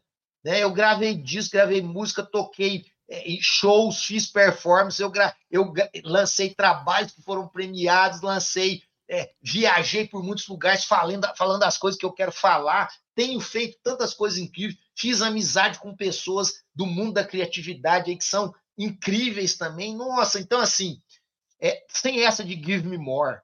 Agora, tá o que eu quero é ter a chance de continuar fruindo a vida com o prazer que eu tenho de fluir a vida. Cara, eu amo o viver. O viver é uma coisa muito prazerosa para mim ainda. Então, eu quero ter saúde para continuar fluindo o viver, porque o viver eu amo. E a coisa que eu mais amo no viver é brincar de criar. Que é esse negócio de ficar inventando mundos inventando coisas novas, fazendo coisas que são meio alucinadas. Esse trabalho aqui, ó, tá aqui na minha mão. É um trabalho que eu tenho muito orgulho. Por quê? Porque ele foi um fanzine que eu escrevi que chamava Elegia, que ele foi dividido em cinco partes de seis páginas. Naquele tempo que a gente fazia fanzine, tinha que contar sagas em poucas páginas, que a gente não tinha dinheiro para xerox.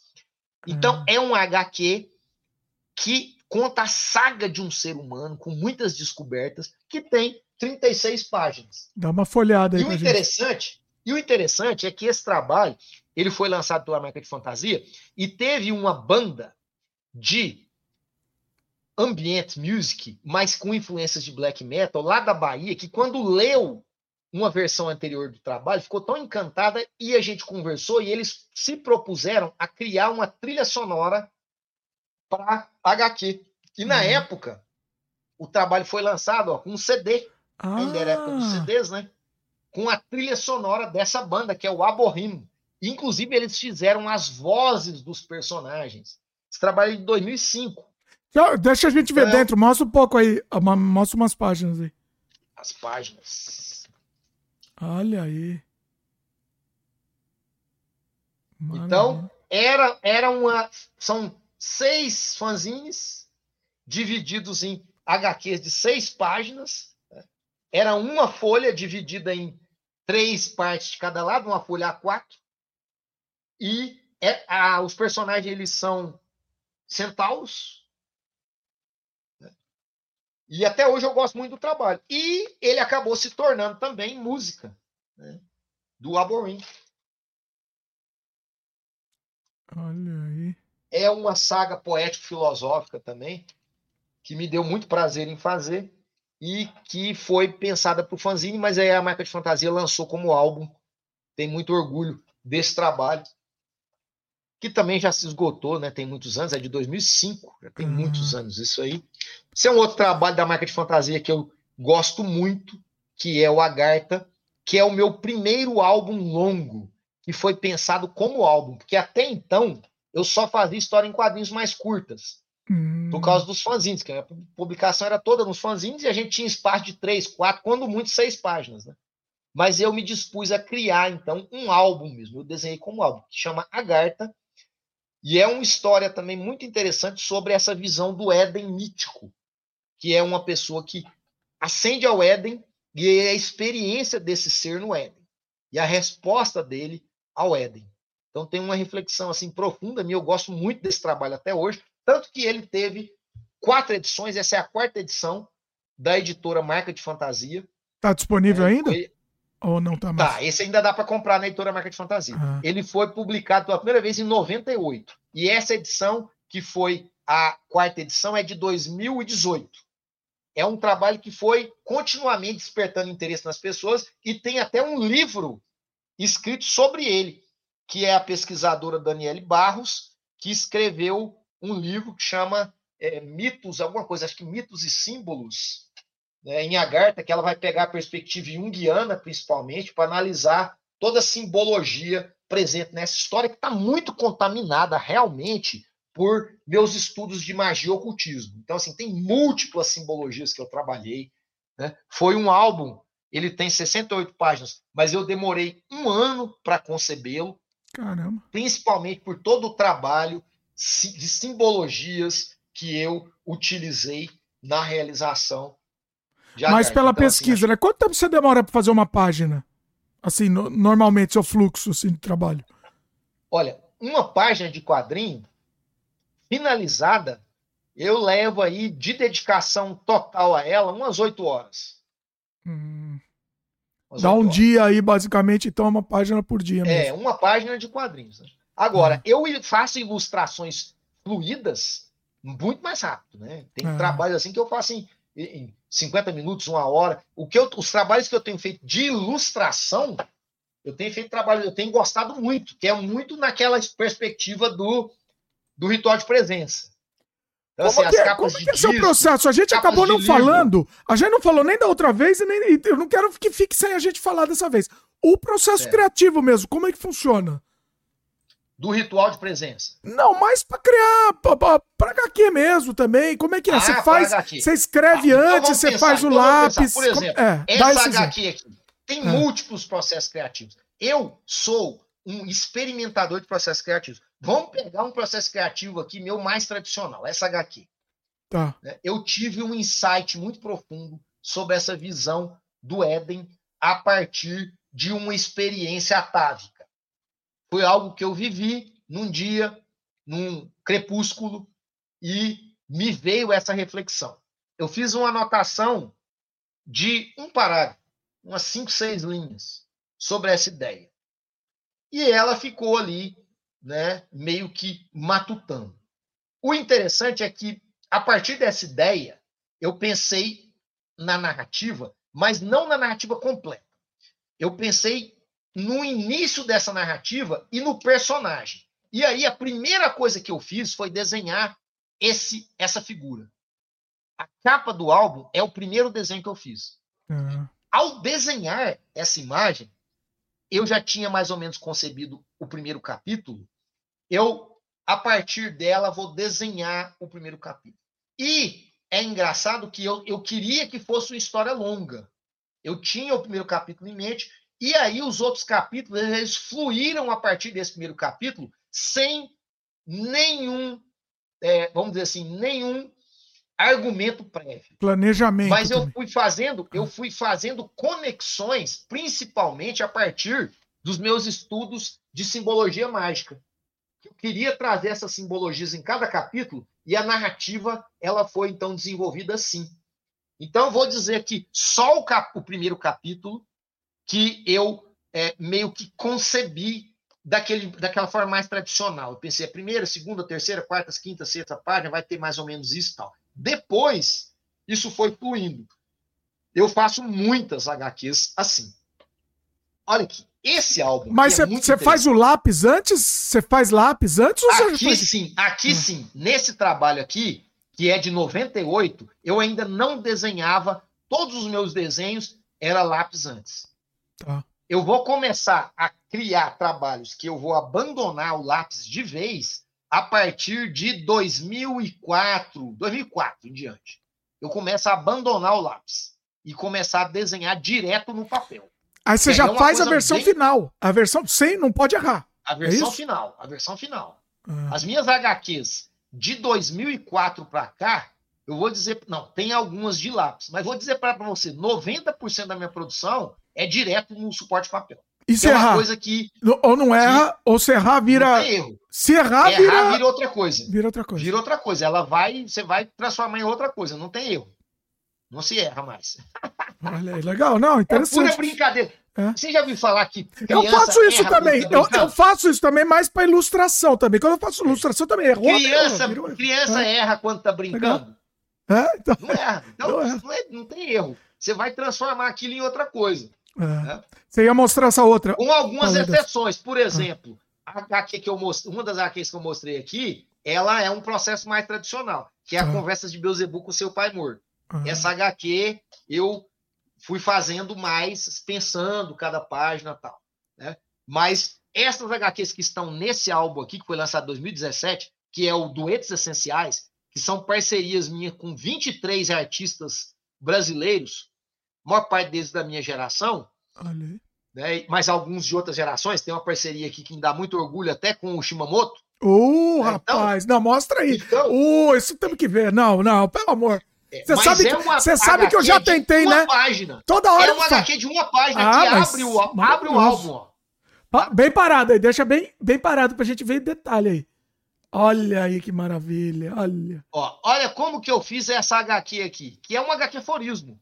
Veja bem, o é, Shimamoto fez um HQ forismo. Eu mandei para ele essa esse poema aqui, tá? E falei, Shima, lê aí pra gente. Em cima.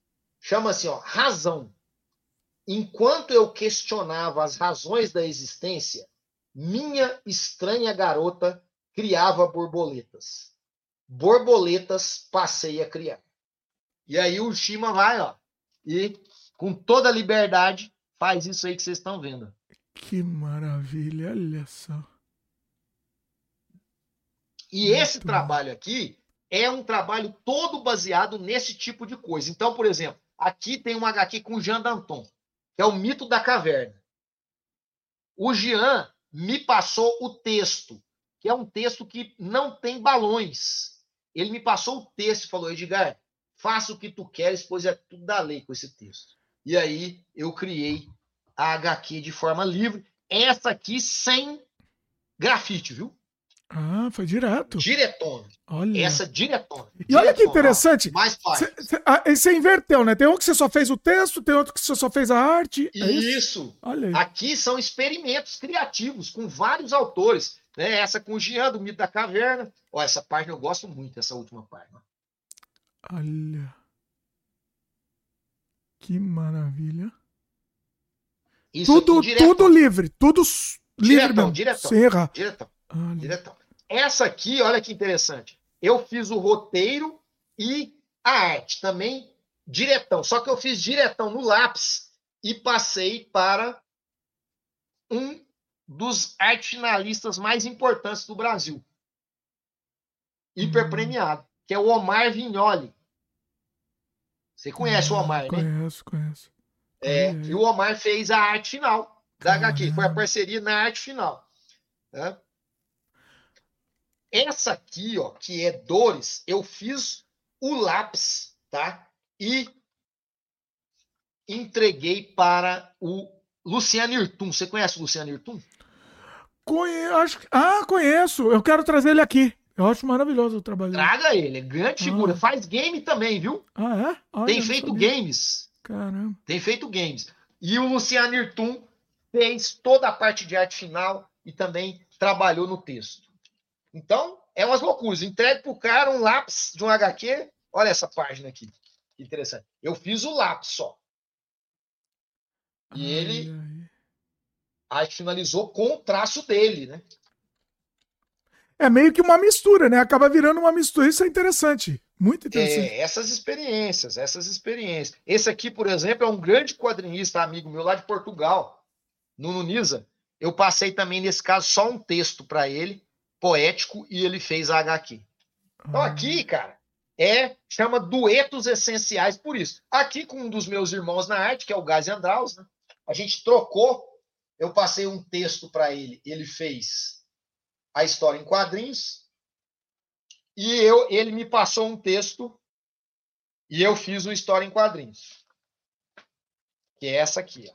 Ah, você entendi. Então, ele me passou um... é, ah.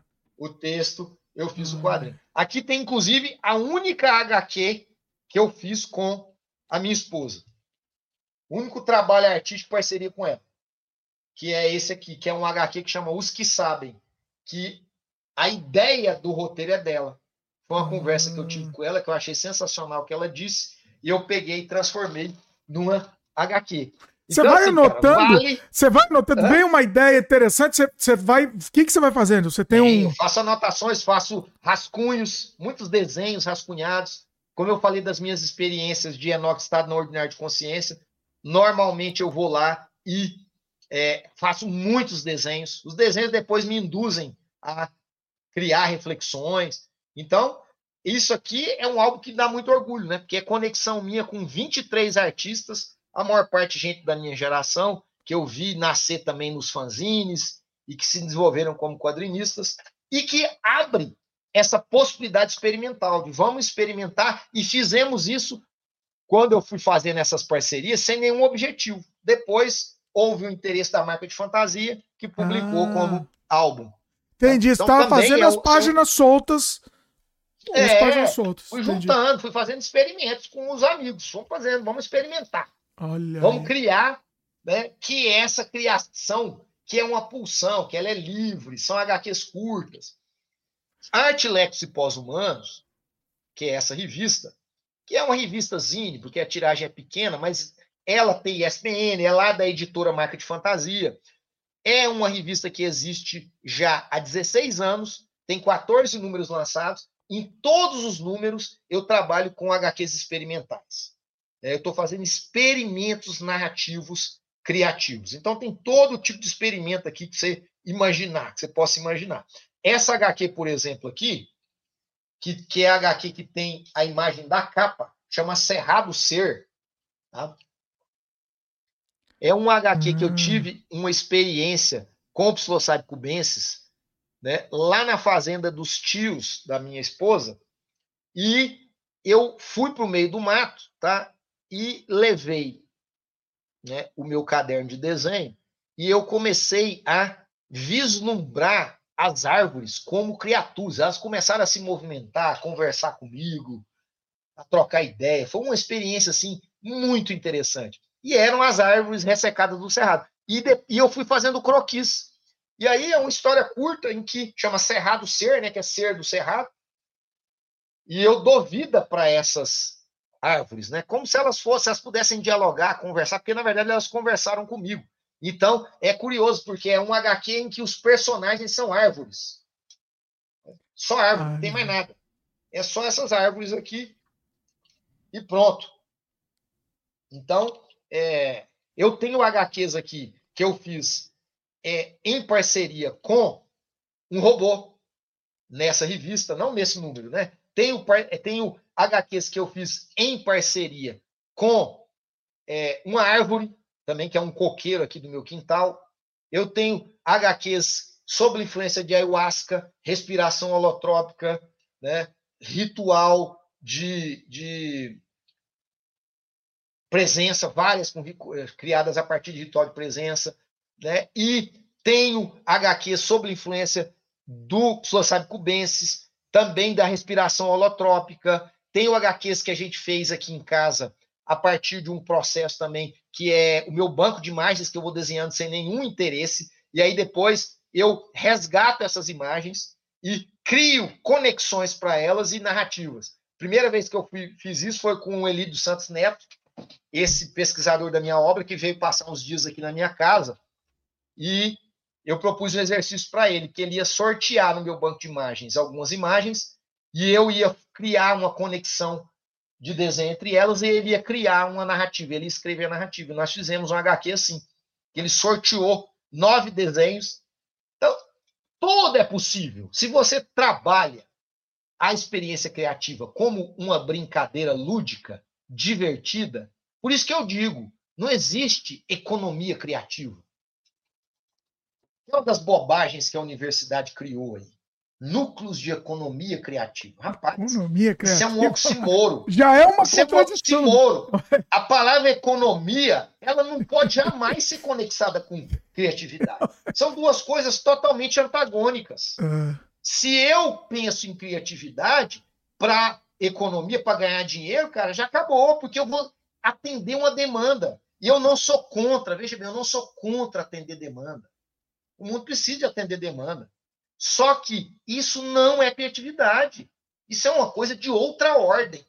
Criatividade é liberdade absoluta. Se eu passo a ter um crivo de qualquer ordem, um sensor, né, um financiador, que eu. Por que, que você tem esses caras como Romero Brito? É um produto, né? Porque o cara chega é. numa fórmula e você tem um mercado para aquilo, o cara vai repetir aquilo pro resto da vida. É. Ou seja, o artista, cara, ele é um cara que está aberto a experimentar. Se o cara abraça esse negócio de estilo, ele morreu. Todo mundo fala, nossa, Edgar, você tem um estilo de desenho. Eu falo, nossa senhora, Deus que me livre. Eu tenho, pior que eu tenho essa porra, né? Tem uma marca. Meu ah, desenho mas tem normal. um jeito de ser. Sim. Eu tenho. Sim. Eu tenho. Só que é o seguinte, eu não tô preso a isso, me desculpa. Eu quero experimentar outras coisas, eu quero fazer outras coisas, eu quero fazer escultura, eu quero pintar com outras estratégias, eu quero brincar com a IA, eu quero fazer muitas outras coisas. Eu não quero ficar ser escravo do estilo. Ah, agora, para sempre, eu tenho que fazer você tem que fazer, né? É. O problema é você e tem que pessoas, seguir esse estilo. É. E as pessoas se escravizam. Os caras criam. Aí deixa de ser artista. Você pega é. lá, até na história da arte, Mondrian, aquele dos quadrados coloridos. Sim. Você pegar a história do Mondrian até aquilo ali, ele fazia muita coisa diferente, muito experimentalismo. De repente ele fez aquilo. Os críticos falaram que ele era gênio. Deu o certo. resto da vida ele fez aquela bobagem. Já é saco. Sim. Você ter aquilo, aquela ideia para fazer aquilo um, um, tempo é legal. Aqueles quadrados coloridos, bem legal. Ninguém tinha feito, bem curioso. Divertido até. Agora você fazer aquilo pro resto da vida, você está escravizado. Então, hum. não se escravize por um estilo.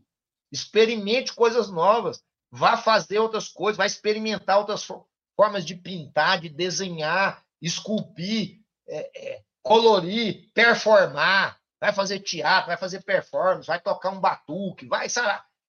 Abra os seus perceptos sempre.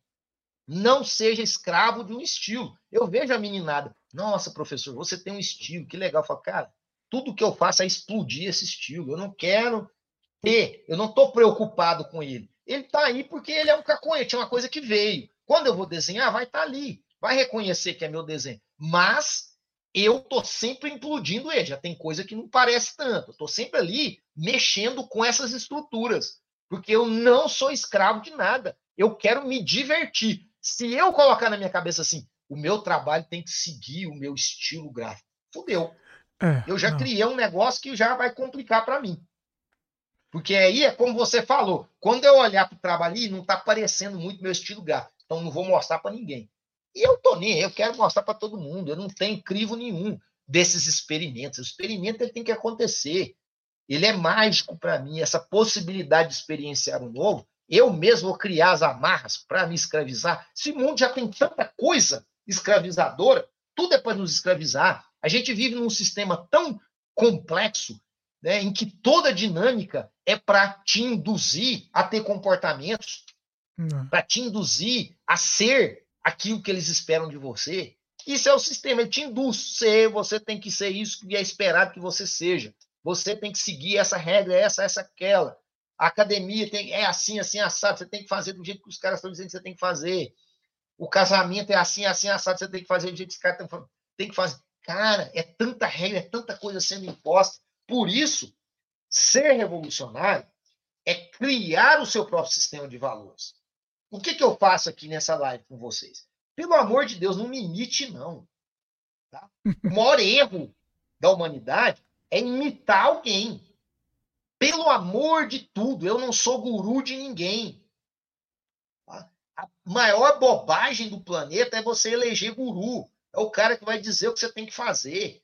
Eu não digo nada que alguém tem que fazer, eu digo o que eu tenho que fazer. O que eu falo para as pessoas é: tenha isso como exemplo de como você pode construir a sua realidade. Você pode usar, no meu caso, a magia é a arte. É toda essa construção, todas essas coisas que eu estou fazendo, que elas vão mudando a minha visão de realidade. Então, quando eu desenhei essa HQ sobre o Cerrado, que eu tivesse experiência lá, cara, eu mudei completamente. Eu sempre tive uma sensibilidade muito grande para animais. Eu tive duas experiências com o cogumelo em que eu mudei totalmente a minha visão do mundo vegetal. Eu, minha conexão com o mundo vegetal ela era uma conexão, vamos dizer, mais limitada. A minha segunda experiência que eu tive, que foi com um coqueiro que eu tinha aqui no quintal, que eu fiz um HQ em parceria com ele. Cara, como que é essa história? Comigo, conta isso daí. É, conta isso daí. Essa, esse ah. coqueiro, ele conversou comigo por mais de hora.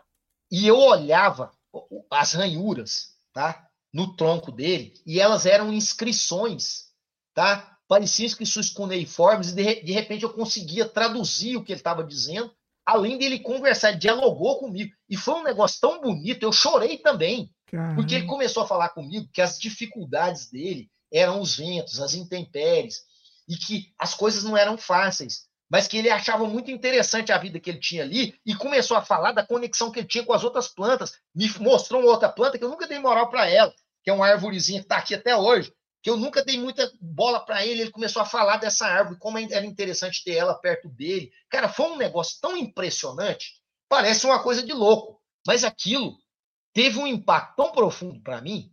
Né? Eu fiquei. Tem uma entrevista que eu dei para Daniele Bastos, que está no meu blog, vocês podem procurar que lá tem as entrevistas sobre as experiências psicodélicas, tá? É uma experiência com psilocíbe Bens. Procurem no meu blog, entrevista psilocíbe Bens. Eu falo sobre essa minha emoção desse contato que eu tive com o coqueiro, que foi um negócio assim incrível. E o mais louco de tudo é que dois anos depois disso, e esse coqueiro dava muito coco, maravilhosos cocos, né? e ele falava dessa dificuldade. Ele, ele era muito alto e tinha vento, tal, o tronco dele era meio retorcido. E, cara, eu. É, é, sabe o que, que aconteceu? Você não acredita. Eu não estava em casa, estava só meu afilhado aqui, a gente estava viajando para Itutaba, que é a minha cidade natal, e minha esposa. Meu afilhado liga para mim, caiu um raio e destruiu Eita, ele. caramba.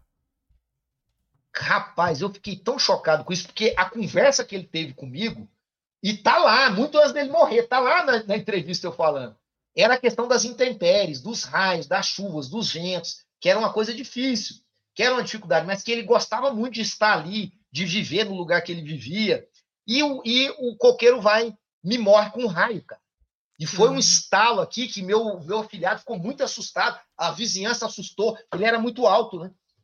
E por aqui não tem para-raio, ele puxou e aí foi uma tristeza, porque aí quando eu cheguei, ele realmente estava morto, eu ainda esperei, falei, talvez ele não morreu, fiquei esperando muito tempo, alguns meses para derrubar ele, mas aí ele estava muito seco, eu fiquei com medo dele cair, e aí veio o pessoal aqui para poder derrubar. Nossa, foi muito doido, né? Porque é, é, é personificou, né? Personificou, inclusive. É, personificou, fazer exatamente. o velório, podia ter feito o velório Ex do, do coqueiro, Exatamente, inclusive. personificou, é. mas em certa medida eu é. fiz um ritual. Eu tive um ritual de despedida dele, sabe? Caramba. É, de despedida. Inclusive, acompanhei a, a, retirada toda dele, sabe? O corte, né? Assim, foi um negócio muito curioso para mim, justamente por isso. Porque ele acabou tendo uma identidade, uma personalidade para mim, por causa dessa experiência. Aí você pode perguntar assim, o que, que é essa experiência, Edgar? O que, que você acha que aconteceu? Era realmente a essência do vegetal que dialogou com você? era simplesmente uma elocubração da sua mente inconsciente que disse essas coisas para você, era uma entidade extraterrestre que apareceu ali e que usou o coqueiro para dialogar com você, era uma experiência espiritual, na verdade era um espírito encarnado no coqueiro que dialogou com você. Rapaz, pouco me importa. Eu nunca vou saber o que, que era. O que eu sei é o que isso significou para a minha vida. Como eu modifiquei o meu olhar para os vegetais. E como isso é bom, é legal, como isso me transforma. Como às vezes hoje eu paro num parque, sento e fico olhando a árvore e fico vendo uma beleza e observo e fico pensando o que, é viver nesse parque para essa árvore. Com que, o que, que ela se relaciona aqui? Sabe? Mudou. E eu passo a olhar para as árvores hoje, a árvore é um mundo. Então, quando eu estou andando no parque, por exemplo, aqui tem um parque maravilhoso, que aqui é uma rua praticamente sem saída, e aqui a gente tem o Parque Tatiaia, que eu ando nele todo dia. E eu vejo todas as estações no parque. E todo dia eu fo foco pelo menos uma árvore para observar ela, o que está acontecendo. E sempre eu estou observando a árvore diferente. Então, é uma aventura. É melhor do que ir a Paris. Simplesmente porque essa experiência me transformou e eu passei a ter um olhar, cara, totalmente modificado. E aí foi se modificando. E eu fui lendo livros, né? Então, Não, e você criou, né? E você, que mostram. e você criou em cima também. Isso eu acho que também é, é Claro, né? claro. É. Eu falei que a HQ que é parceria Sim. com o Roqueiro. Né? Que é uma parceria com ele, com esse diálogo que a gente teve, saiu um quadrinho. Então, são essas coisas, né? Que é, elas são interessantes, não é, não me torna a origem. A origem das coisas, dessas experiências atávicas, ela quem se preocupa com ela são os racionalistas. Eu me preocupo com aquilo que as experiências causam na minha vida, como elas me transformam. Esse, essa HQ aqui, ó, que é o último, o número mais recente da Artlex Pós-Humanos, que é Translobo, é uma HQ toda também estruturada a partir da experiência da morte do meu pai. Hum. Que é, é, é, que o totem lobo, que sempre foi o totem que me acompanhou, tem toda a simbologia desse totem para mim, a simbologia que vem de múltiplas simbologias que eu conecto a mim, né? E o que, que aconteceu com a morte do meu pai? A simbologia fundamental para mim do totem lobo é a capacidade de fruir os prazeres da vida sem ser escravizado por eles. O que é uma coisa muito complexa. Tá? Eu não abdico dos prazeres. Eu não sou uma seta, eu não sou um Buda. Eu quero os prazeres, mas eu não vivo em função deles. Eu não ajo em função deles. Se eles vêm, eu aproveito deles. Se eles não vêm, eu não sofro e não fico alucinado atrás deles. Com a morte do meu pai, que era um cara que eu amava muito e que ela aconteceu dessa forma trágica, eu comecei a transformar, de certa maneira, o mundo ele perdeu essa cor, né? principalmente no primeiro ano, que foi o ano de luto maior. Foi um ano muito difícil, porque eu passei a abdicar dos prazeres. Aí já não era nem mais fruir os prazeres. Eu comecei a não sentir prazeres. Hum. Tudo me fazia voltar para essa coisa do meu pai. E aí eu tive que criar alguns trabalhos para resgatar esse sentido do lobo primal e a importância dele para mim. E um desses trabalhos é esse aqui, que é o Translobo, que é um HQ mágica também com muita simbologia, em que eu ressignifico o lobo, que aí ele é um translobo, para trazer de volta aquilo que me interessa neste aspecto, vamos dizer, de é, atavismos que existem nessa figura do lobo. Porque é o que eu digo para você. O que é magia para mim? Usar os símbolos para transformar a realidade. E aí eu fiquei. É um trabalho que eu fiz muito lentamente, ele durou mais de um ano. Né? E, e tem todo um trabalho assim muito meticuloso de desenho, e eu estou muito mais preocupado aqui com as questões simbólicas do que é, especificamente com uma narrativa que tenha uma condução mais tradicional, sabe? Então, eu não tenho personagens específicos, a não ser os seres metafóricos lobo, serpente e sereia. Né? Mas eles são signos aqui no, no trabalho.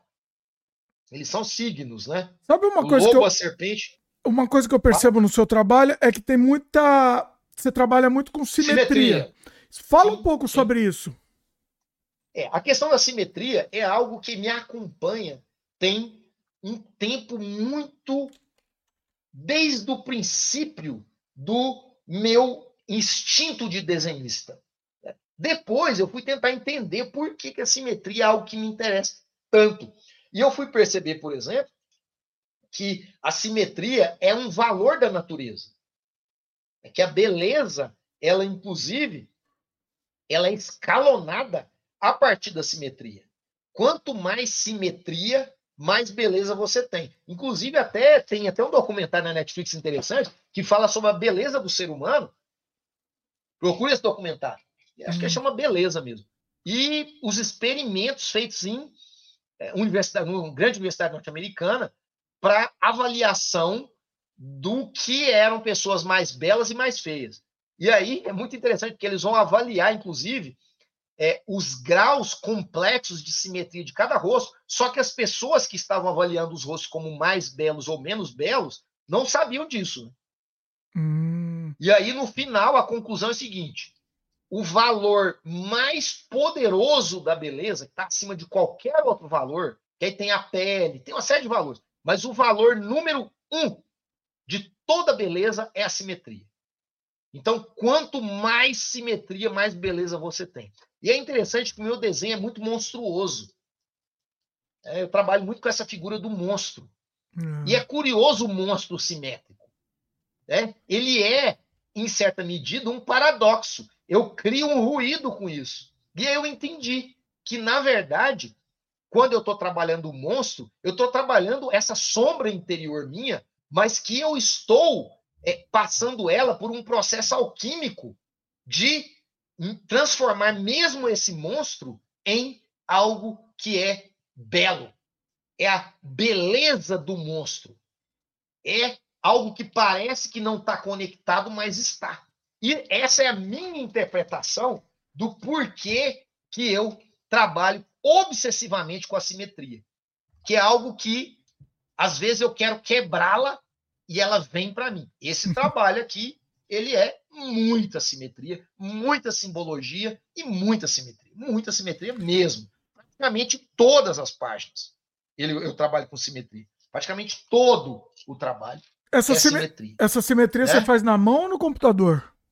É, hoje, grande parte dela é no computador, a não ser quando são os desenhos de ritual de presença. Agora, quando eu vou concluir, aí eu faço os rebatimentos ali. Né? Se eu estou pensando naquilo, me facilita a vida. Eu só vou fazer a primeira metade. Esse Sim. trabalho aqui mesmo é todo ritualizado. Eu faço as metades. Vou fazendo as metades ali. Ah, você só faz a cabeça, metade. Né? Você já sabe como vai é, ficar o outro lado. Já sei que cabeça. vai ter o, o espelhamento aqui. Ah. Então, né, isso ajuda a fluir nesse sentido. Quando eu tenho espelhamentos. Esse trabalho, basicamente, todo ele é assim, né? Aqui, por exemplo, um número que não tem isso, né? Aqui já um outro número da Artilex, ah, já, já não tem é os espelhamentos, coisa. né? É. As HQs aqui, inclusive, não tem também espelhamentos, né? Elas são não trabalho com espelhamentos, uhum. mas eu é uma é recorrente. Você não é o primeiro a me perguntar. Isso aqui não tem. Não, não estou trabalhando com isso. Né? É, mas é uma recorrência do meu trabalho. É uma coisa que vem, é meio que inconsciente. História, ah. E é aquela história é inconsciente, mas ela vem. E quando vem, eu deixo o meu inconsciente agir. Eu não questiono, cara, isso aqui tem que ser simétrico, vai ser simétrico. Aí eu faço uma interpretação disso. A interpretação guarda-chuva é essa que eu falei. Né? Uhum. Da tensão entre o monstro e a beleza. Então é o monstro que é belo, é trazer a beleza para a monstruosidade. É isso que as minhas simetrias elas costumam fazer. Quando você pega um original seu, então, esse original da simetria, só a metade. Então, você só vai ver a metade do. Da Sim, arte. grande é. parte deles. Agora, tem originais, tem uma época que eu dei mais para trás aí, né? Que eu fazia é, à mão ainda. Tem coisas à mão ainda. Ah, você fazia simet simetria à mão? Caramba. Fazia. Tem coisas aqui. Não sei se no sketchbook aqui tem, né? A lápis. Ó. Isso aqui nem é simétrico, ó mas é bem simétrico, tá vendo? É, quase, né? É, quase Esse é um simétrico. desenho a lápis, tá vendo? Ah. Mas com simetria sem computador. Ah, tá. tá? Aqui tem vários desenhos assim. Então, esse negócio da simetria começou muito antes do computador. Hum. Eu já desenhava essas simetrias. O computador, gente, as tecnologias a gente tem que aproveitar. Só, é, só serviu para facilitar. É, agora eu vou é. falar, não, eu vou desenhar. Não, não a, a não tecnologia está aí, sim. eu vou desenhar sim. Vê se tem mais algum aqui. Né?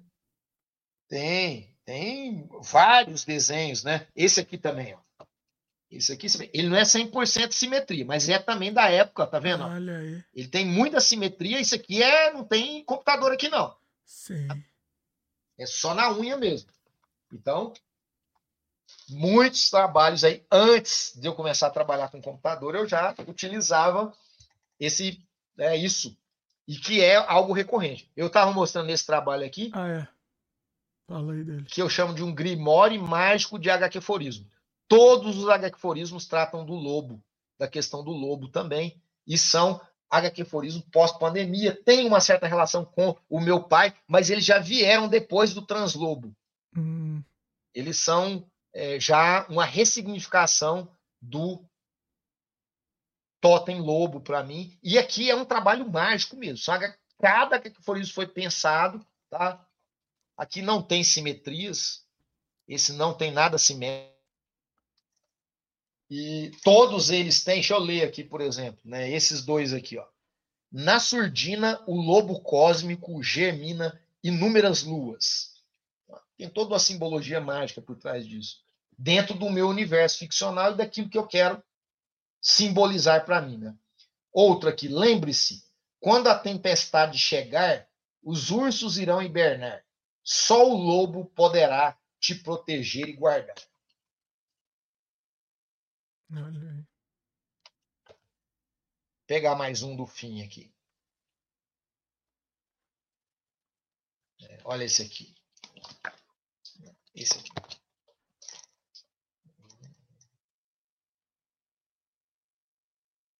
Muito Esse bonito. aqui é. A ternura só é possível pela selvageria. O silêncio frutifica do uivo. A dor é o inevitável subproduto do prazer. Ser. E aí vai, né? Aí vai aqui. Tem alguns simétricos, hein? Tem simétrico sim, ó. Você nem lembra, você, Achei nem, aqui. você acaba nem percebendo, né? aqui. Olha aí. Tem simétrico aqui, ó. Olha. Nem tava lembrando, ó. Caramba. A maior parte não é, mas tem. Esse aqui simétrico é assim, ó.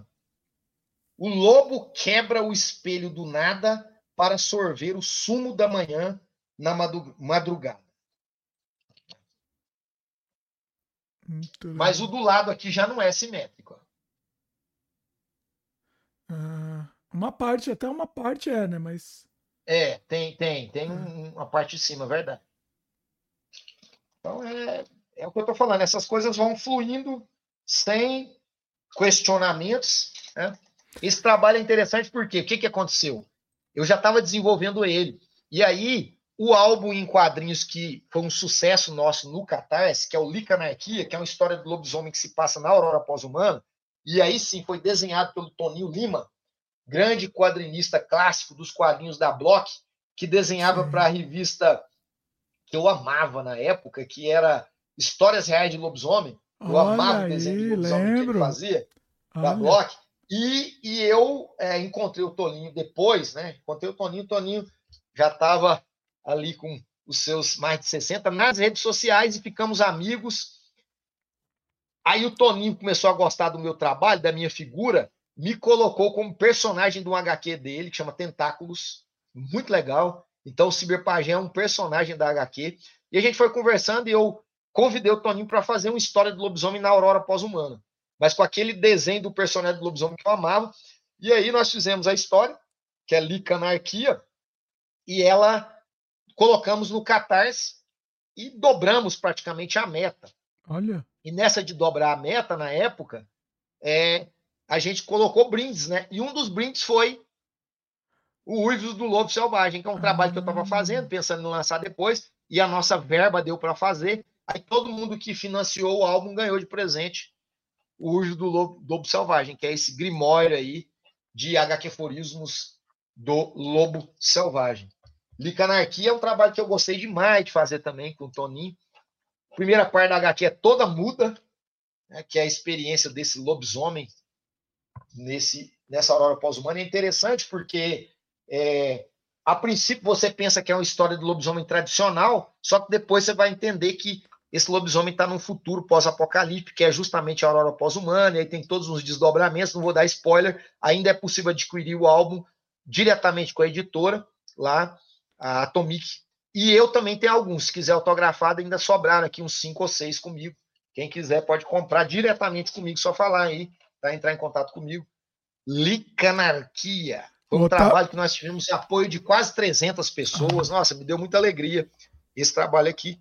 E também fomos premiados. Ah, ganhamos ah. o prêmio do canal Milhas e Milhas, que é um canal dedicado a. Você conhece, né? Conheço, conheço. Do Cássio. Pois é, é, ele tem uma premiação anual e a segunda edição da premiação foi no ano passado, 2023, e nós fomos premiados. Então, assim, ficamos muito alegres, porque ele faz uma avaliação anual né, de mais de 30 trabalhos nacionais, e no final ele escolhe lá é, três trabalhos que ele premia, inclusive tem uma caneca que está até ali atrás, que foi enviada para mim, que é o troféu da premiação. Então também tem esse sucesso, além do sucesso no Catar, esse sucesso desse prêmio que nós ganhamos com o Licanarquia. O, Otávio Aragão tá falando que tem, ó. Tá falando que tem isso aí. Ah, ele apoiou. Valeu, Otávio. Otávio foi um dos apoiadores. Então ele tem aí tanto o Ives do Lobo Selvagem quanto o Licanarquia.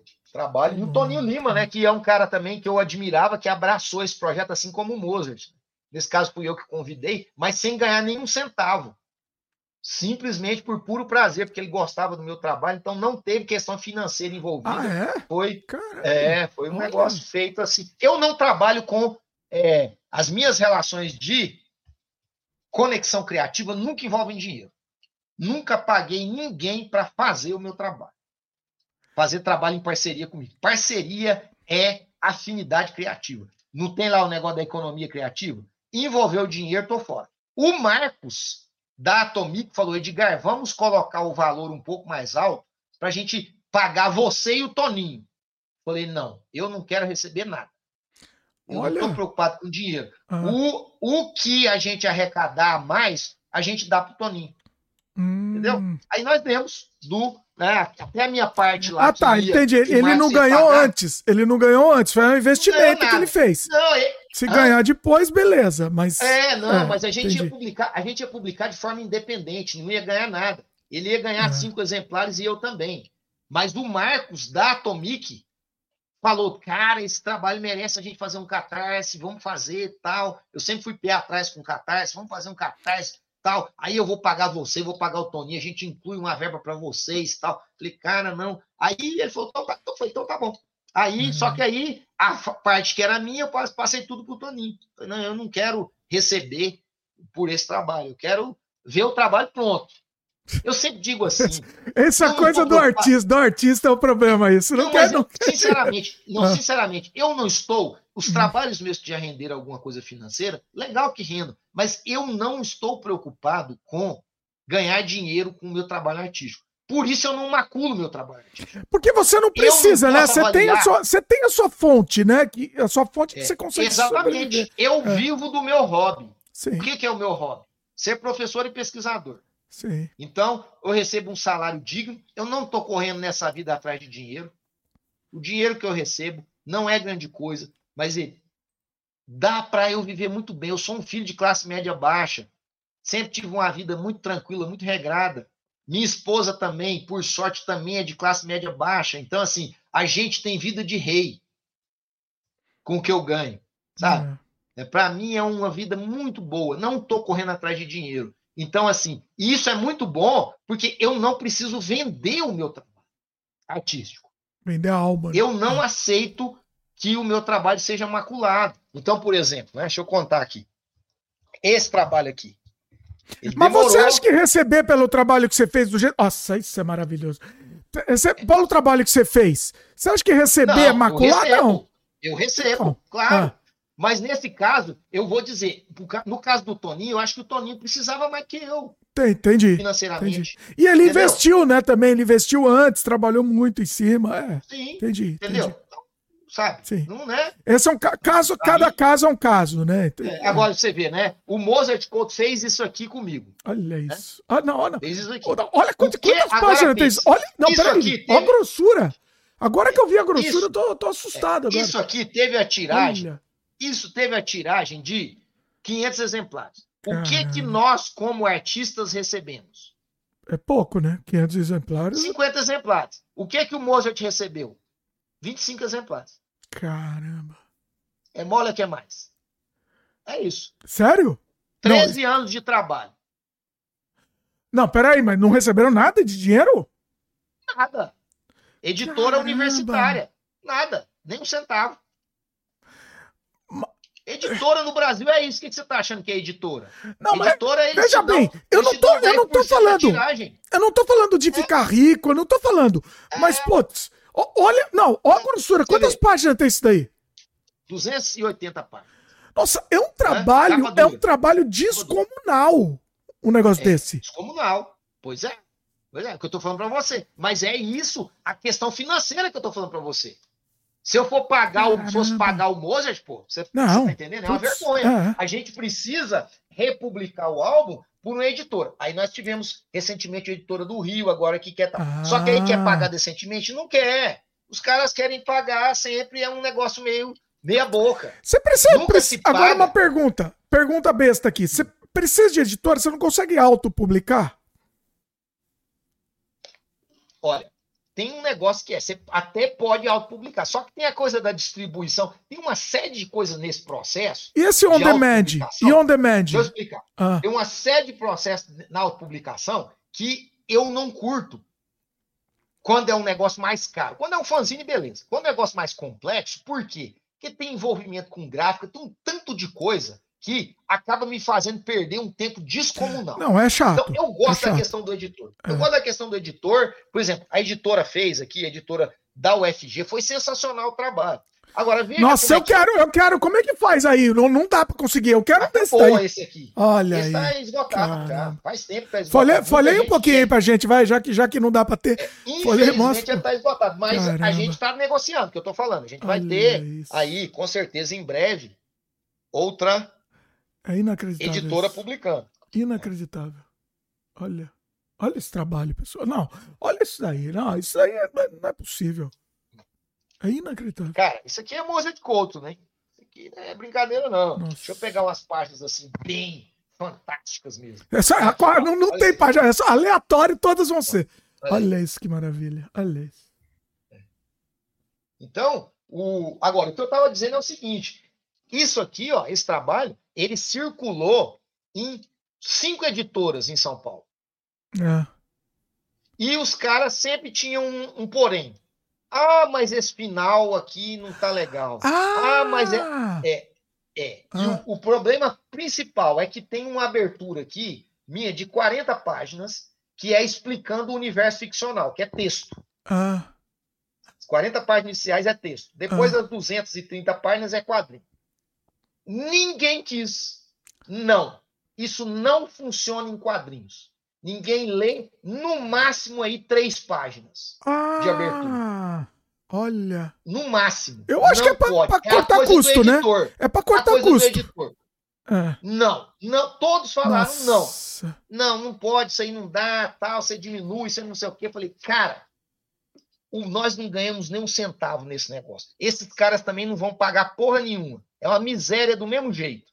Entendeu? Só vamos publicar, e o Mozart concordou comigo. A hora que nós publicarmos o que nós pensamos, o projeto na íntegra. Aí apresentei o projeto para a universidade, para a editora da Universidade Federal de Goiás aqui. Ah. Adivinha? Foi publicado na íntegra, do jeito que eu e o Mozart pensamos. Mas vocês não ganharam nada. Isso aqui é a segunda edição. Isso é a segunda edição. Teve a ah. primeira edição que esgotou, essa foi a segunda edição. Não, mas vocês ganharam pelo menos os, os 10% de, ator, de autor? 10% Sim, de autor. Tudo isso. bem. Ah, pelo isso. menos, pelo isso. menos, né? Isso é o mínimo que se. Claro, ganhamos. A Sim. editora nesse ponto é muito séria, mas é isso. As outras editoras mas, assim, ofereceram assim, isso também. É, é, é só, qual também, que, o que, que eles ofereceram? É, era também. isso, é o 10% do autor e, e ponto. Também, ah. é a mesma coisa. Só que queria meter a mão no negócio. Só queria mudar. É. Eu Todos. Não, você tá entendendo a é. coisa do dinheiro? Não é que eu não gosto de dinheiro. Eu quero, mas, meu amigo, não, você entendeu? Eu vou macular isso aqui para receber não. dúzia. Como eu recebi aqui, para quê? Para quê? Então, é isso que eu estou dizendo. Por isso que eu tenho a sorte de ter seguido um caminho em que eu consegui conciliar a minha paixão pela arte com o meu hobby, que é pesquisar e dar aula sobre as coisas que eu amo. Aí eu não preciso macular isso aqui. Isso foi publicado do jeito que foi pensado. Todos os trabalhos que eu mostrei aqui para você, sem exceção, são trabalhos publicados como eles foram concebidos. Se ele é bom ou ruim, você vai ver aí. Para mim foi divertidíssimo, maravilhoso criar e transformador. Todos foram trabalhos transformadores. Aqui, por exemplo, tem mais de 100 personagens que eu criei. Nossa. Para criar esses personagens, eu tive que entrar na mente de cada um deles. Então, assim, o que isso significou para mim de alteridade, de empatia, de ter que entender o outro. Tem personagem de todas as etnias, de todas as sexualidades, de todas as é, dogmas possíveis. E para você dar fidelidade para um personagem, você tem que entrar na pele dele. Quem é esse cara? É, o que, que ele tem de mim, mas o, o que, que ele não tem de mim? E como que eu humanizo esse cara? Como que eu consigo ver ele como humano, não como maniqueu?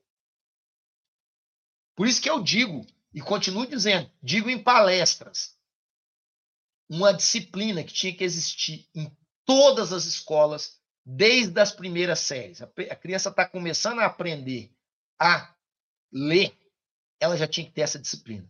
Sabe qual é o nome da disciplina? Criação de universos ficcionais. Olha aí. Não é pintura. Os caras, esses dias eu falei assim, ah, eu falei isso numa palestra, um professor falou assim, é, mas o Hitler pintava e fez guerra. Eu falei, rapaz, pintar. Estou falando criar universos ficcionais. É. Não é, o que não é música. Ver, né? o que, não é música. Olha a viagem, né? É. é, não é música, não é pintura, não é desenho, não é escultura. É criação de universos ficcionais. Por quê? Criar universo ficcional é ter que entender toda a complexidade da realidade. É ter que entender o que é um mundo, o que é uma sociedade, o que são os múltiplos estratos dessa sociedade, o que são as pessoas complexas dessa sociedade. Eu desconheço qualquer criador de universos ficcionais que faça guerra. Não existe. Porque você vai desenvolver, inevitavelmente, um processo de empatia, você vai ter que entrar na pele do outro. Então, a alteridade, ela é necessária para isso. Se você transforma isso em uma disciplina que a criança, desde a primeira série até ela ir para a universidade, em todos os anos ela cria universos ficcionais, cara, você vai criar pessoas que são preparadas para lidar com a complexidade do mundo, com a alteridade. Não. Não. Tinha que existir essa disciplina. Eu falo para você, cara, isso aqui, esse processo de criação disso aqui foi um processo de transformação interna muito profunda. Eu tive que lidar com tantas coisas ao imaginar personagens, estudar sobre aquilo. Né? O que, que é um personagem hermafrodita, por exemplo? Que tem uma personagem que é, que é hermafrodita. O que, que é isso? O que, que é? Onde que vem a teoria, o termo hermafrodita? Estudar, entender tudo que está por trás desse mundo, desse entendimento do que é isso aí. Né? Foi 13 anos de pesquisa para esse trabalho nascer. Não é à toa que ele é tão representativo, ele é Nossa, tão estudado. Porque anos. foi tudo isso aí, foi, né? Tem que é estar um disponível esse paixão, trabalho. Tem que estar de disponível. compreensão, é. de mergulho. É. é uma tristeza. Não, um trabalho sair, desse. Vai ter. Ó, é uma promessa. A, a, quando a próxima edição sair, o seu exemplar é um presente. Opa, opa. Obrigado. Tá? Nossa, e vai sair, vai sair. Caramba, não, isso é, isso é maravilhoso demais. Isso é maravilhoso, maravilhoso. Ó, é, deixa eu te perguntar. Se fosse. Hoje, um, um, exemplar desse aí ia custar quanto? Ia custar quanto de. Não, o preço não é muito alto. Não, é não. é, não, não é barato. Ele é grande. Ele é, não, na editora, de ele luxo. sendo vendido até recentemente, quando acabou, acho que 80 reais. Sério? É. Não, mas não, não dá, não é viável. É, du, duzentas é e tantas isso. páginas, capa, capa, dura. É, capa dura. Nossa, capa dura. caramba. O, Tava nesse preço. O pessoal comentou aqui de autopublicação. Vamos entrar nesse, uhum. nesse ponto? Eu vou ler aqui o que o pessoal comentou, daí a gente fala em cima, tá? O Otávio, tá. Otávio Aragão comentou: Ah, esse papo de autopublicação é muito complicado. É, Aí ele complementa: não é nem questão de ser chato, é que acumulamos funções que definitivamente não nos cabem. Distribuição, por exemplo, é um pesadelo para uma pessoa fazer sozinha. Mas são. É, quer? Mas são os imbecis, eu acho que os da editora lá que ele tava falando, que, que, que mandaram você mudar o livro. É, ganharam o mesmo que ganhariam com as outras. Eu acho que, a, no caso, a. Sim, a editora Vende... da é. universidade, é a mesma coisa. Foi a mesma coisa. Agora, eu vou. Só que a editora ah. aceitou o projeto completo. Não, o Otávio tem toda a razão. O Otávio sabe disso. Ele teve dificuldades aí com o álbum sensacional, que é o da Intempol, que ele acabou tendo que pegar da editora para distribuir, teve toda uma problemática. Então a editora não vai atrás, né? HQ Mix, e é muito complicado. É a gente, como criador, e é isso que ele falou. Além de. Eu acho. Eu vou até falar para ele. Ele falou que não acha chato. Eu acho chato. Tem muitas partes desse processo editorial que elas não me interessam. Né? Elas são. Né, você tem que lidar com uma série de complexidades, assim, por exemplo, prova de trabalho, que não, tem tanta coisa. Né? Mas, por exemplo, esse trabalho aqui, ó, que eu fiz para a, a editora Merda na Mão, um, um convite deles. É Excelente nome, a editora. Muito bom. É, Mostra bem no meio aí. É. É, é, um trabalho que é um álbum de quadrinhos também meus pós-pandemia. Caramba. E tem até uma HQ também aqui, inspirada na problemática com meu pai. E esse trabalho aqui, eu fiz tudo nele. Porque a editora é uma editora underground, eles nunca tinham feito um álbum em quadrinhos, e eles me convidaram para bancar o álbum, só que eles queriam que eu diagramasse e fizesse tudo. Então aqui eu fiz todo o processo, eu entreguei o álbum todo pronto, entendeu? E eu que vi a prova também de impressão do álbum. Ah, eles só bancaram para você, de, só bancaram. É, mas a parte de distribuição é com eles. E ah, eles tá. fizeram bonitinho. Tanto que esgotou a primeira tiragem e agora tem poucos exemplares da segunda tiragem. Quanto, Fizeram duas tiragens já. De quanto? Né? Tiragem de quanto? A primeira são duas tiragens de 100. Hum. É, a primeira de 100, a segunda Nossa, de 100 eu, tá é que assim, agora. eu entendo que é complicado, é um mercado restrito, mas é pouco, né? De 100, eu acho que, que podia vender mais. Eu acho que dá. Tem, tem potencial para vender muito mais. Aí você tem que andar atrás. Aí você tem que ter os caras que são vendedores, né? Eles é. têm os pontos, distribuem tal. Né? Para mim é um sucesso. Eu acho um sucesso, sabe? Vender, né? Num país de 200 milhões de habitantes, você fala, é complicado, né? Vender 200 exemplares. Só que para mim, para o trabalho que eu faço, né, é uma coisa. A primeira edição, por exemplo, esgotou imediatamente, assim. Eles tiraram, vendeu, né? Sabe o que, que eu é acho? esse ah. público. Esse ah. público que eu tenho é esse público que circula, que consome. Tem uma bolha, né? É, a gente tem a bolha. Tem uma bolha é, aí que sim, circula sim. entre são 300 pessoas, mais ou menos, entendeu? Que é Mas... essa bolha de gente que admira, que acompanha todo o trabalho. Aí você tem esporádicas pessoas que vêm, né? E você tem alguns trabalhos que eles são mais dentro do mainstream, como, por exemplo, o Bill Drama Saga, que aí esgotou rapidinho a primeira, fizeram a segunda, quer dizer, né?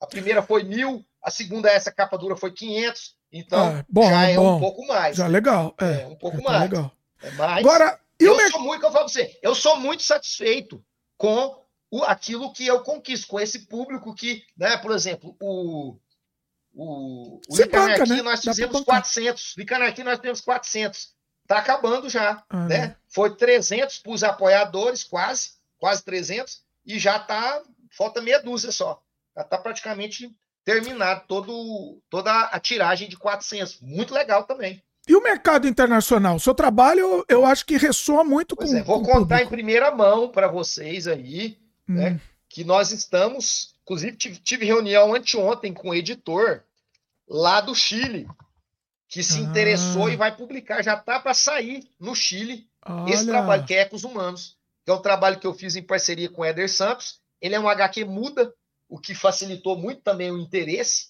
né? não tem nem que traduzir, ela não tem texto, e é uma história de lobos guará, híbridos de humano, que vivem num futuro pós-apocalíptico, na hora pós-humana, num deserto que é o Cerrado goiano, e eles vivem num ilhota que tem três árvores frutíferas e um pequeno poço d'água. E é a vida desses dois personagens, que é um mais velho e um mais novo, e a dinâmica desses personagens nesse espaço aqui, ó, vocês estão vendo a ilhazinha aí que eles vivem. O resto é tudo deserto. E aí vai ter uma experiência especial que vai acontecer com um deles, que vai modificar a vida desses personagens. E estamos com o trabalho agora, já está na, praticamente na gráfica. Lá no Chile, eles vão lançar já é, agora, em, a ideia é lançar em março, numa feira importante que tem lá em Santiago, mas eu vou ao Chile para um lançamento que é uma feira de quadrinhos que tem no segundo semestre. Hum. O, o, álbum vai estar participando de outras feiras gráficas. Essa feira que tem agora em março não é uma feira de quadrinhos. Aí eu vou ao Chile, né? Tem esse, essa conversa nossa em que deve ser lá para novembro do, desse ano para fazer o lançamento. É, eu já tive quadrinhos meus curtos publicados em muitas edições alternativas da Europa, traduzidos para o alemão, para o francês, para o inglês, né? Curtos. Mas nunca teve um álbum assim.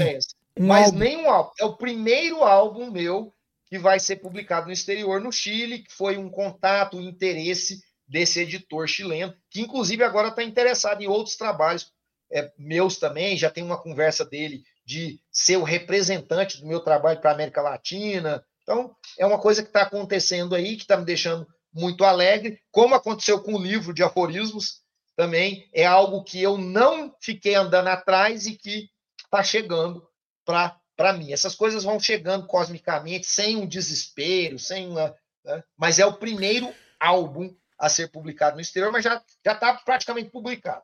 Março o, sai no Chile. É. O seu trabalho também ele é muito. Você falou da, que, que saiu alguma coisa na Europa. Ele é muito. Eu acho que faria grande sucesso na Europa. Você tem muita cara, né? De, de, de, de, de quadrinho europeu acho, também, exemplo, né? O Biociberdrama Saga, ah. né, ele tem sido lido por pessoas da Europa, da Inglaterra, de vários lugares lá, em português. Hum. Os caras ficam encantados com o trabalho, é impressionante. Mas como? Só que o que, que acontece? Importa? Não houve não houve um, um contato com o editor tal, né, que propusesse. E aí isso precisa de tempo. É o que, que acontece? Precisa fazer boas traduções, preciso ter contatos, entrar em contato com os caras para que isso venha acontecer. E aí é a velha história. Você é, é o que o Otávio falou. Você tem que tomar é, decisões na vida. E uma das minhas decisões é: eu sempre prefiro estar tá criando. Tem, criador é todo, é assim, né? Precisa de alguém para é, ficar indo atrás em vez de você. Né? processo, né? é. E é o negócio sim. dos agentes. Sim, sim. então, ter. assim, eu quero mostrar para o Ivan, que é esse editor lá do Chile, que tem representantes na América Latina, tem contatos, o Bispo perdeu uma saga, agora vai acontecer. Só que quando eu viajar para lá, eu quero passar para ele, sentar, conversar, mostrar. É isso que eu estou falando. Precisa você, de certa forma, fazer, estabelecer esses contatos. Você é, tem que ter. É. é como os meus trabalhos foram de CDs publicados fora do Brasil. Contatos que aconteceram ali, né? Que houveram, houve o interesse e a dinamização. Já tive CD lançado até no Japão. Caramba. Incrivelmente, o meu trabalho como, com música já circulou muito mais no mundo do que o meu trabalho como quadrinista.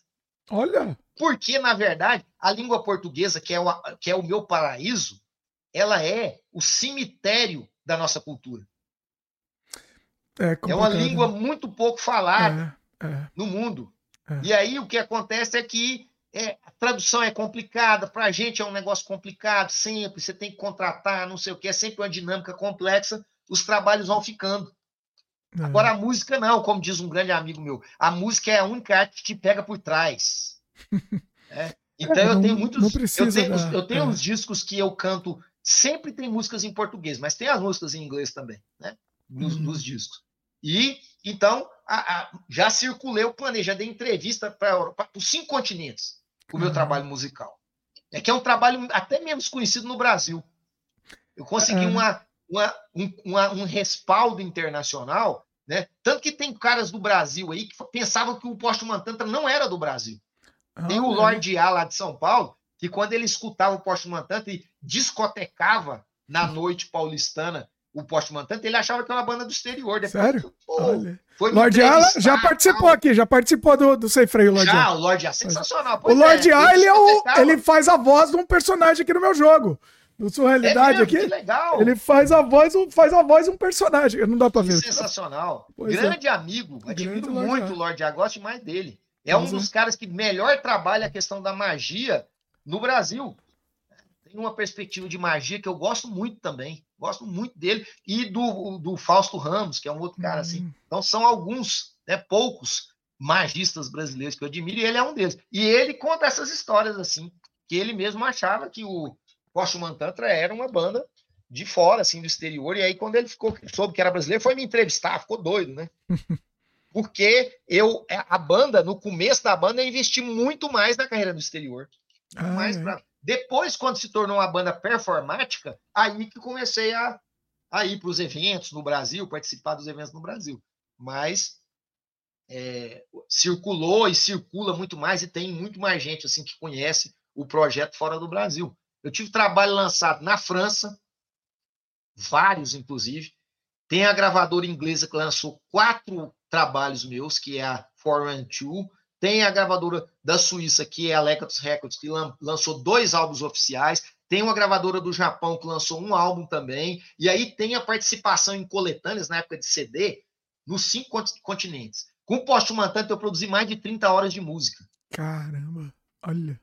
Então é, cara, é um negócio assim, né? Por isso que tem aí os, os caras que conhecem, querem fazer tributo, né? Tem um tributo lá em inglês e tem o tributo agora aqui da Caos Records aqui do Brasil, do Ramon lá de Santos que eu mostrei. Então, assim, tem dentro desse nicho, só que é um nicho, é um estilo de música que é dark ambiente industrial, que é muito pouca gente que ouve. Só que dentro desse nicho, eu sou muito respeitado como musicista. Olha. O pessoal admira, o pessoal tem reconhecimento do trabalho. É isso que é legal. Assim como dentro do nicho do quadrinho, do nicho que eu participo também, tem esse respaldo. Uma das coisas que foi interessante quando eu fiz o Catarse, que funcionou muito meu Catarse, é porque gente dos vários nichos que eu trafego foram lá. Então, o pessoal que eu trafego, que gosta de aforismo, poesia, financiou. Gente que gosta da minha música, foi lá e financiou. E aí também o pessoal mais do espectro dos quadrinhos. E até aluno, gente da universidade que foi meu aluno. Então, assim, múltiplos espectros que eu acabo circulando e que admiram o meu ideário, a minha forma de pensar a vida, o mundo e o meu trabalho artístico também. É, mas dá trabalho, né? Catarse e tal, dá, traba dá trabalho, é um trabalho grande, ah, né? Não, isso aí, cara, Nossa. foi. Eu fiz, durante o Catarse, eu fiz seis lives. Nossa, caramba. Foi bom, foi legal pra caralho. Não, Só mas... que eram lives, né, que tinha esse objetivo mais de divulgar, de divulgar. Fazer circular. É. Foi legal, mas é o que eu tô dizendo. Né? Não é um negócio você fazer e deixar lá para morrer. Não dá. Deixa aí que aí todo vai. mundo vai. É. Não acontece. Se não houver uma promoção, uma, né? é, um, Agora, é uma dedicação. Não é ah. uma solução para o artista independente. Eu prefiro muito mais como a editora aqui que eu falei a merda na mão, que ó, Edgar, nós vamos financiar o álbum, entrega o álbum pronto, nós temos o nosso alguns pontos de distribuição, nós vendemos pelo correio e nós vamos te dar a sua porcentagem. Ponto final. Entendeu? É. Sensacional. Muito menos. E esse álbum aí também, o, o, o Renova Cena, esse da Merda na Mão, é algo que me deu muitas alegrias também. Circulou bastante. Tem, inclusive, o Otávio Aragão fez o prefácio né, do, do álbum, escreveu sobre o álbum. Então, assim, e teve é, muitas críticas né, é, de gente tarimbada sobre o álbum. Então, assim, me deu muitas alegrias e me deu muito menos dor de cabeça do que o Catarse, por exemplo. É. Porque aí você tem que dedicar um tempo. Então, o Catarse eu tive que dedicar um tempo mesmo, desviar é um trabalho, o processo criativo é um de outras coisas para você é. ficar ali focado. E você não ganha financeiramente, né? Não ganha, mesmo você só banca lá. Ganhou, você é bancou, um, res, um, resultado financeiro assim que não por dinheiro não dá. Isso você, você não perde, né? Você não ganha, você isso se você não perde dinheiro também, que eu conheço muita Sim. gente que fez e acabou custando muito mais do que do que estava cobrando Sim, das pessoas, acabou perdendo dinheiro. Não é, eu gente. não acho que é uma solução, eu acho que é um negócio que, sabe, né? E o Otávio, eu já vi umas conversas dele também, o Otávio que está aí no, no, chat, ele também não acha, e eu concordo com ele, assim, totalmente. A gente precisa encontrar forma, só que é muito difícil, né? Primeiro porque é aquela velha história é, esses nichos, por incrível que pareça, a gente tem muito mais divergência do que convergência.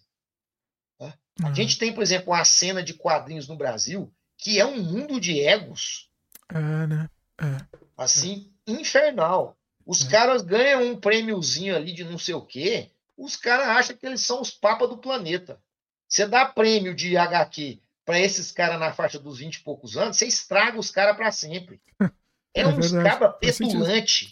É uns cara petulante. Eu vou em evento, eu vejo os caras, os caras têm um rio na barriga, rapaz. Os caras acham que fiz. não fez nada, fez uma bosta de um HQzinho ali, mais ou menos, entendeu? E os caras acham que eles são. E eu tô falando, de, eu tô falando que eu já ganhei prêmio, hein? Os caras acham que eles são os fodões. E aí você não tem união, você não consegue ter conexão. Nós temos uma cena muito rica no Brasil de quadrinho, de produção de quadrinho hoje. Se esse pessoal se unisse, fizesse conexão para pensar distribuição, todo é. mundo de verdade, né? todo mundo quer, quer puxar a orelha do outro ali, quer puxar o tapete do outro, a hipercompetitividade da internet, entendeu? Que todas essas coisas fazem isso ficar mais arraigado, é a premiação, é não sei o quê. E aí o cara às vezes. Fica... Gente, é um mundo de ego aloprado. É aloprado. Tanto que assim, ó, eu vou nos eventos quando dá para ir, mas assim, sem nenhuma pretensão, faz conexões boas, maravilhosas, com pessoas que têm a mesma energia que eu, que têm a mesma visão de mundo que eu, mas assim, a maior parte das pessoas desse nosso nicho de quadrinhos aqui é muito difícil de lidar, não é fácil não. É um, é, todo mundo tem histórias para contar dessa complexidade que é você tentar criar esses coletivos, né? Algumas tentativas de criação de coletivos, todas fracassaram. Né? No final, as pessoas têm mais é uns grupelhos do tá, que coletivos. Você acha que isso é mais novo ou os mais antigos também eram assim? Os mais antigos eu acho que era menos, né? Eu acho que tem uma coisa hoje que ela está sendo acelerada pelo binarismo anticósmico. Eu penso que as pessoas estão mais competitivas. Eu vejo isso muito na universidade. Né? Há uma, uma competição cada vez mais acirrada. E, é um, e, é, e a universidade, por exemplo, até a universidade pública, hoje ela alimenta isso, com esses números. Você é avaliado pela sua produção todo ano e te dão um número. E colocam um score de todo mundo. Caramba. Isso é público. Se você quiser ver, isso está público para todo mundo. Só você procurar no lugar certo lá, tem lá uhum. a pontuação de todos os professores por exemplo, da minha unidade e de todos os professores da universidade. É para estimular a competição mesmo. O objetivo é esse. Competição. O que, que é isso? Outro, o que, que é isso? É. Se você mostra a pontuação de todo mundo todo ano, o que, que você está fazendo? Você está estimulando. E, o, e a rede internet ela é isso também. Hoje, as redes sociais, que são o espaço que todo mundo entra na, na internet hoje a partir da rede social, é um espaço de hipercompetitividade. As pessoas ficam se comparando com o que o outro tem. E se comparar, sempre o outro vai ter alguma coisa que você não tem. Se comparar, sempre é sofrimento. Eu tenho isso, mas o outro tem isso que eu não tenho. Então, assim, uhum. eu fico vendo, e eu vejo muito isso nos jovens, nos alunos da universidade, como eles sofrem. Porque uhum. no meu tempo, a gente tinha uma dificuldade danada para obter informação.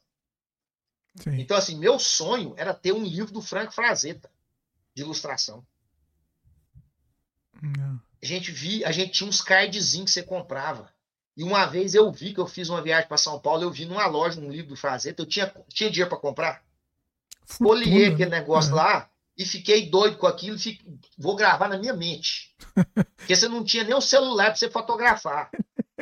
Não existia nada dessas coisas. Vou hoje tentar, o problema vou é outro. tentar copiar na mente. É, hoje o problema é outro, é hiperinformação. Sim. Né, tem uma aluna que chegou para mim eu gosto de contar essa história. A menina tinha 19 anos. Se você vê o desenho dessa menina, você não acredita. Hum. Menina, um domínio já da anatomia, da, de sombra e luz. Coisa impressionante o desenho da menina. Desenho hum. fluido. E fazendo a disciplina de quadrinhos. Um dia ela chegou para mim, professor, falei, o que, que foi? Eu não consigo gostar de nada que eu faço. Eita. Eu sinto que eu sou uma fraude. Eita. Olhei para ela e falei assim, estranho, porque quando eu tinha 19 anos, eu não tinha capacidade, o domínio do desenho que você tem, nem 1%. E eu achava que eu era o cara mais foda do planeta. Entendeu? Uhum. A menina, cara, impressionante. Eu não tinha, tô brincando, né? Mas é assim, ela tem um domínio do desenho que eu, com 19 anos, não chegava nem perto daquilo ali. E eu me achava foda no desenho. Né? Me uhum. achava foda a menina se acha um lixo. O que está acontecendo? Eu fui tentar entender o que está acontecendo com essa menina. Por que, que eu, aquele menino que desenhava ali mais ou menos, tinha 19 anos, quando entrei na faculdade, me achava foda no desenho. E essa menina, que tem um domínio muito superior tem, quando eu, quando eu tinha essa idade, ela se acha uma fraude. Fui conversando com ela. Aí ela me contou que ela tinha, ela seguia mais de 600 ilustradores ah. profissionais que ela amava no Instagram. E todo dia, a primeira coisa que ela fazia quando ela ia tomar café é olhar os ilustradores que ela gostava. Olha. E aí você pensa, Dimitri, essa menina seguia caras consagrados, fodões, 600. E ela era bombardeada todo dia com centenas de imagens desses caras já que estavam consagrados no mercado, com trabalhos com a solidez gráfica infinita. E ela olhava aquilo e fazia o quê? Comparava com quem ela era. E aí o que, que acontecia? Eu não sou nada. E esse eu não sou nada é péssimo. Eu, menino inocente, com 19 anos, não tinha acesso à informação, desenhava, os colegas me via desenhando ali. Nossa, você desenha bem demais. Eu era todo, achava que eu era um cara foda. Muito melhor você achar que você é foda nessa idade do Sim. que você achar que você é um bosta. Sim. Entendeu? Sim. Porque você com 19 anos você acha que você é um bosta, você, você não desiste. avança. Você desiste. Você vai, é. entendeu? Sim. E se você com 19 anos você acha que você pelo menos é legal, você avança. Continua. Eu é, conversei com ela, falei, primeira coisa, tira todos esses caras do seu Instagram. Agora pensa, um professor falar isso com um aluno. claro, porque você está tendo super informação. Sim. E isso está te destruindo. O acesso à informação está destruindo, porque você se compara. Você fica todo momento olhando, pensando, nossa, esse desenho é muito melhor que o meu, esse desenho é muito melhor que o meu, esse desenho é muito melhor que o meu. E aí, cara, você se sente uma fraude. Falei para ela, limpa, tira, não olha mais nada. Passa a olhar isso uma vez por semana e olha lá. Se eu fosse você, nem olhava. Foque-se no seu desenho, fazer as coisas que você gosta, sabe? Uhum. Ela já se graduou, essa menina, pedi contato com ela, mas durante um tempo ela falou para mim que foi bom. Deu Melhorou certo. Ah. a relação dela com o desenho. Melhorou muito a relação dela com o desenho ter diminuído e quase parado de fazer isso. Essa, né? Você vê como é a nossa relação com a hiperinformação. É isso, mas é isso. Como é a nossa Exatamente. relação com a hipercompetição. Então, assim, piorou, só tem piorado. Né? Eu fico vendo pessoas é, de todas as gerações, nos ambientes que eu circulo, né, nesse processo de competição, em múltiplas instâncias. Eu estou correndo disso. Eu uhum. não estou interessado nisso de maneira nenhuma. Agora, se as coisas acontecem, ah, mas a sua pontuação é. Capaz, minha pontuação é alta, porque eu faço por curtição, por prazer. Eu escrevo, que eu amo escrever. Os artigos científicos que eu escrevo, só escrevo sobre meu processo criativo. Começa por aí. É claro que eu vou buscar referências para construir isso, mas é só sobre o meu processo criativo. Quando eu cheguei aqui, os caras falaram, Ih, é egocêntrico, é narcisista. O trabalho dele é só sobre o processo criativo. Eu sou um dos caras mais referenciados. Entendeu? Por que, que eu só falo sobre o meu processo criativo? Ué, é isso que eu sei fazer. É isso que eu faço no meu dia a dia. Eu vou falar sobre o quê? Processo criativo dos outros? É. Não dá. Entendeu? Então não tem egocentrismo nenhum nisso. Tem, inclusive, humildade de tratar daquilo que é um mundo que eu estou imerso. E isso acaba dando respaldo.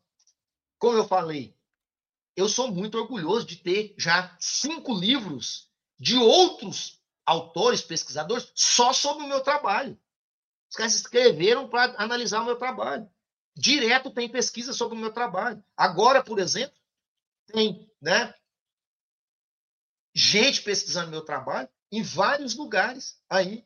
Um deles é a Fabiola, que está fazendo um trabalho fenomenal que ela me mandou para eu ver sobre análise do discurso no meu trabalho, principalmente como que eu trabalho a minha imagem, né? Como que eu personifico o ciberpagé. É um trabalho de mestrado que discute, tá? A análise do discurso na obra e no ideário do ciberpagé.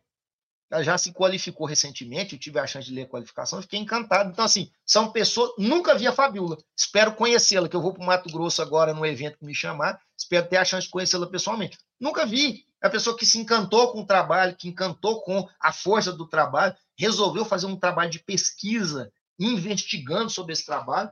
Ou seja, fazer o que eu acredito. Esse foi sempre meu segredo. não seguir moda nenhuma, não seguir ideologia nenhuma, não seguir é, identitarismo nenhum, não seguir dogma nenhum, não seguir nada, seguir aquelas coisas que eu acredito, é minha, minha revolução pessoal. Criar, pensar a vida e transmutar a minha realidade a partir dos meus valores. Aquilo que me faz ser entusiasmado pela vida, pelas pessoas, pela minha, o meu trabalho na universidade, pelo meu processo criativo no dia a dia, pelo meu contato com os amigos. Isso eu acho que fica um pouco claro no entusiasmo do meu jeito de ser. Esse entusiasmo que eu tenho, que eu transmito no meu jeito de ser, é um entusiasmo pela vida, pela realidade, é uma história de uma. Porque a, a paixão romântica é, é uma coisa mortal. A única paixão que, para mim, ela é possível e verdadeira é a paixão pela vida, pelo viver. E aí você tem que selecionar os seus valores.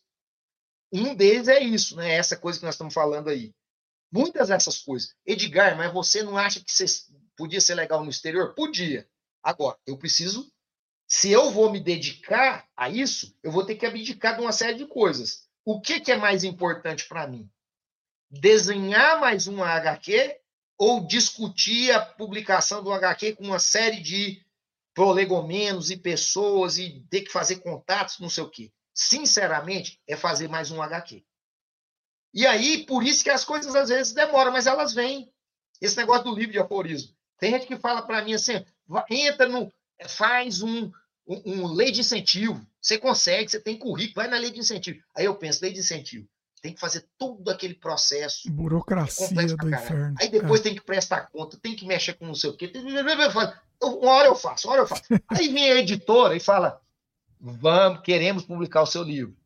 Entendeu? É uma editora pequena, tiragem pequena, não tem importância. É uma editora de São Paulo muito legal, lançamento em São Paulo. Fizeram tudo. Né? Tem uma equipe, fizeram toda a revisão do livro, dialogaram comigo, com... foi sensacional o trabalho. Tudo. Eu vou chegar lá no lançamento, pegar os meus exemplares, entendeu? E ser feliz. É isso. Isso é muito legal. Opção, eu poderia ter publicado esse livro eu tenho mais de 600 páginas de aforismos. Caramba. Poderia ter publicado ele anos atrás. Né? Hum. Mas eu preferi continuar escrevendo os aforismos. Eu ainda tenho aforismo para mais quatro livros desses, de 300 páginas. Entendeu? Esse, esse Mas aforismo. Eu continuar escrevendo. Esse aforismo vai ser um livro só de texto? Ah, não, você falou, vai ter também HQ também, né? HQ aforismo só. Só texto e alguns HQ aforismos. Mas ele é basicamente um livro de texto, né? Ele tem no total, acho que uns 10 HQ aforismos. O resto é só os aforismos mesmo. Tem 280 páginas, é um calhamacinho ali. Fala alguns Mas... aforismos que vão estar tá aí no, no, que vão estar tá no livro. Fala alguma coisa para dar um teaser aí também. Você tem aí fácil? deixa eu ver aqui, deixa Eita, eu abrir. peguei de surpresa aqui, aí também. Um teaser do Vê se você tem um teaser aí. Deixa eu pegar aqui. Tá? Vai ser interessante. Deixa eu buscar aqui. Pra gente ter uma ideia do tom, né? Da, da... Ah, mas é muita coisa, né? São três, são é, três é, não, só para só dar uma, só para dar uma ilustrada aí. Isso é interessante. E... O livro vai sair quando que você falou? Ele vai, o lançamento, ele já está em pré-venda. Quem quiser já pode adquiri-lo, tá? Tá em pré-venda já. Qual é o site? E não, você falou? Lá no site ah. da editora Cinete. Tá destacado no meu. Ah, tá. Mas Tá destacado é. no meu Procura aí no meu Instagram, é o, o, link que está destacado. É o link para a pré-venda do livro. É um livro de 300 páginas, quase 300 páginas, 280 páginas. Ele está em pré-venda a 50 reais mais envio. Hum. Ou seja, está muito barato. Né? Tá muito barato. Deixa eu ver se eu acho. Aí depois, na, depois da pré-venda é 65. Ele vai ser 65 reais. Então, quem tiver interesse aí de adquiri-lo em pré-venda, pode fazer isso. Pera aí que eu vou tentar achar eu tô aqui. aqui caçando o livro aqui. Quando você caça aí, eu também caço aqui. Você conseguiu achar aí? Tô procurando aqui, pera aí. Qual que é a no capa? meu Instagram tá em destaque lá. A capa é. A capa é a sua, sua imagem, assim. Isso. Meio branca é, é com ilustração a. minha, ilustração, ilustração minha, é. Sou eu mesmo. É um retrato meu ilustrado por mim. É que na verdade só tem aqui uma versão com vídeo, não tem só a capa. Não, mas é lá nos. É, eu tô falando assim, procura o link. Vai lá no link. Ah, no link, tá bom. É achei. o link. Ah, é o achei, link tá que aqui. tá fixado no Instagram. Aqui, achei. Achou? Ah, É legal, achei. fixado no Instagram. Tá aqui. Clicou Deixa aí. mostrar pessoal, cliquei. Deixa eu mostrar Mostra, a tela pessoal. aqui. Aí você compra aí, pessoal. agora, o livro. Duas vezes de 25, tá aqui, ó. Aí. Aí o livro vai ser lançado no dia 7, é, 9 de março, tá? Enviado para todo mundo. Ó, consegui Legal. abrir aqui, deixa eu pegar algum aforismo legal aqui para vocês.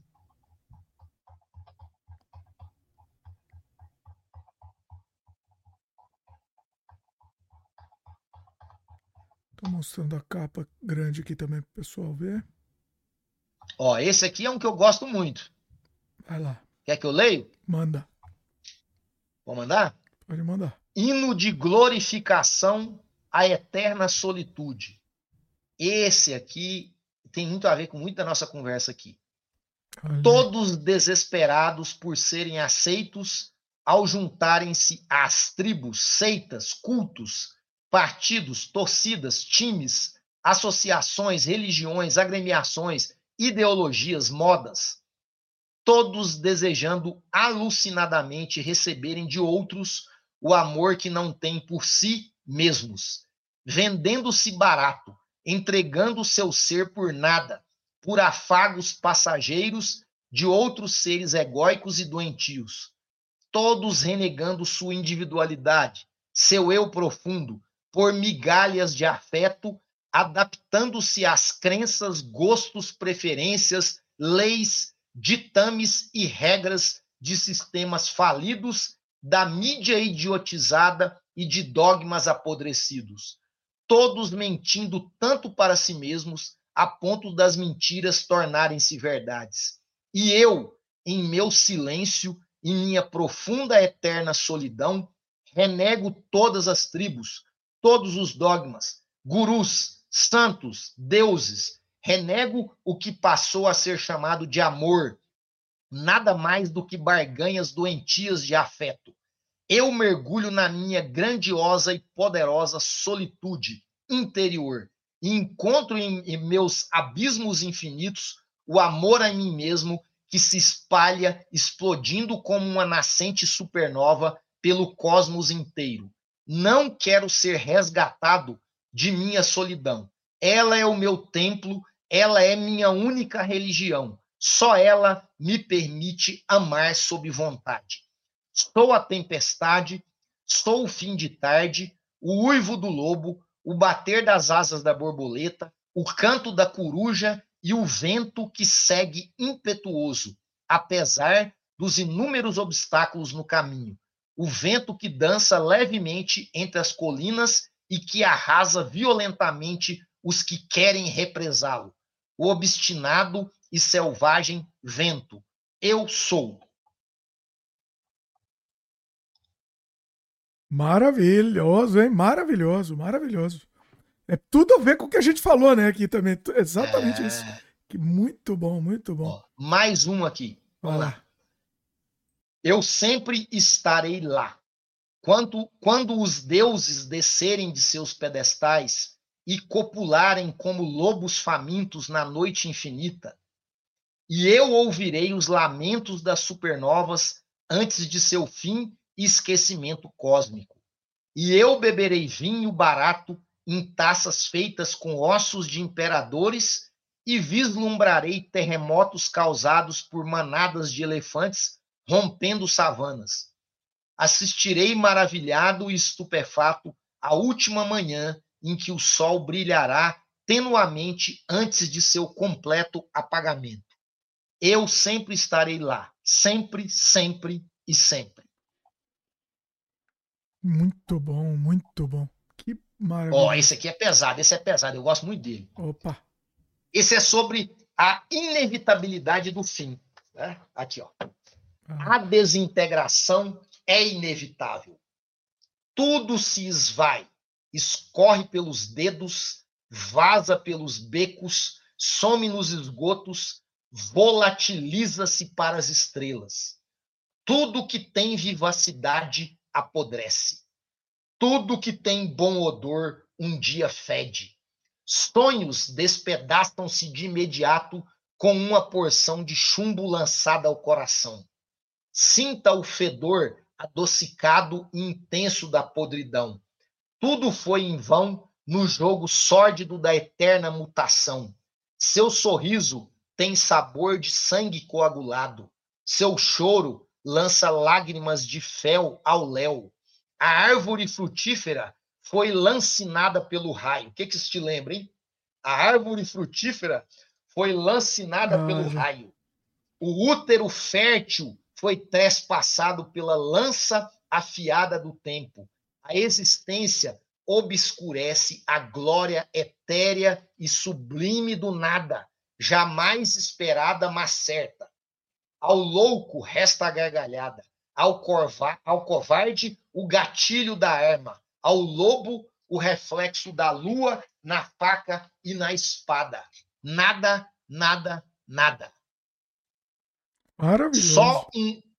Oi, desculpa. Foda, né? Eu acho legal também, não? Eu ia ah, ler outro ah, aqui. Ah, tá. Não, ah, tá. Achei que tinha. tinha ah. Vai, vai lá, manda ver, manda ver, tô adorando. Mas não enjoou, não, nem encheu não, o saco, não. maravilhoso. Vai Vou lá. mais um aqui, então. Vamos mais uma, saideira. Ó, esse aqui tem a ver com a nossa discussão sobre a hiperinformação. Beleza. Incrivelmente, essa é a era da desconexão. Todos estão conectados às redes e desconectados de si mesmos. Seguem cultivando identidades ficcionais criadas nesses espaços virtuais, frações idealizadas de seus egos esmagados pelo culto do desempenho perfeito, tentando inventar uma satisfação ilusória com seus corpos, suas vidas, mesmo deixando claro nas entrelinhas um ódio implícito de si mesmos. E a população global concentra-se em sua maioria nas cidades, locais inaptos para a vida, repletos de ruídos sonoros e visuais, de paisagens feias e artificiais, de poluição, violência, medo, hipercompetitividade, egolatria e individualismo neodarwinista. O contato com a natureza é mínimo, a desconexão absoluta de suas essências animais é total. Praticamente ninguém consegue compreender em seu íntimo ser parte da natureza, integrar a complexa e simbiótica teia da vida que gera o glorioso hiperorganismo Gaia. Esse distanciamento cada vez maior do essencial robotiza e zumbifica os seres de forma irreversível. Sua pseudovida passa a ser uma busca voraz por obter mais objetos desnecessários, exercendo o hiperconsumo, alimentado pela religião da obsolescência programada. Também são adictos do hiperentretenimento, uma obsessão crescente por mais entretenimento vazio que mesmerize suas mentes confusas, fazendo esquecerem-se de suas jornadas de trabalho opressivas, sem graça, tensas e baseadas na hipercompetição e no temor iminente da perda de seus empregos.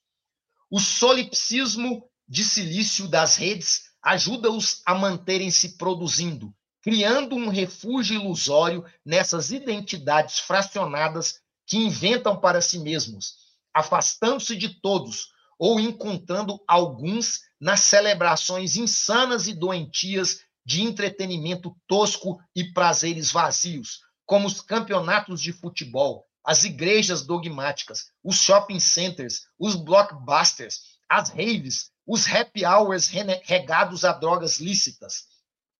A ansiedade é o mal do século. Ninguém dorme direito, pensando nas tarefas impossíveis do dia que virá, exigindo cada vez mais de si mesmo, demonstrando total insatisfação com o que se tem, com o que se é, comparando-se a todo instante com os que o rodeiam, querendo sempre mais, mais, mais. Zumbis criados pelo monetarismo neoliberal, conduzidos pelas multinacionais em um mundo onde já não existe nenhum poder na mão dos estados nacionais.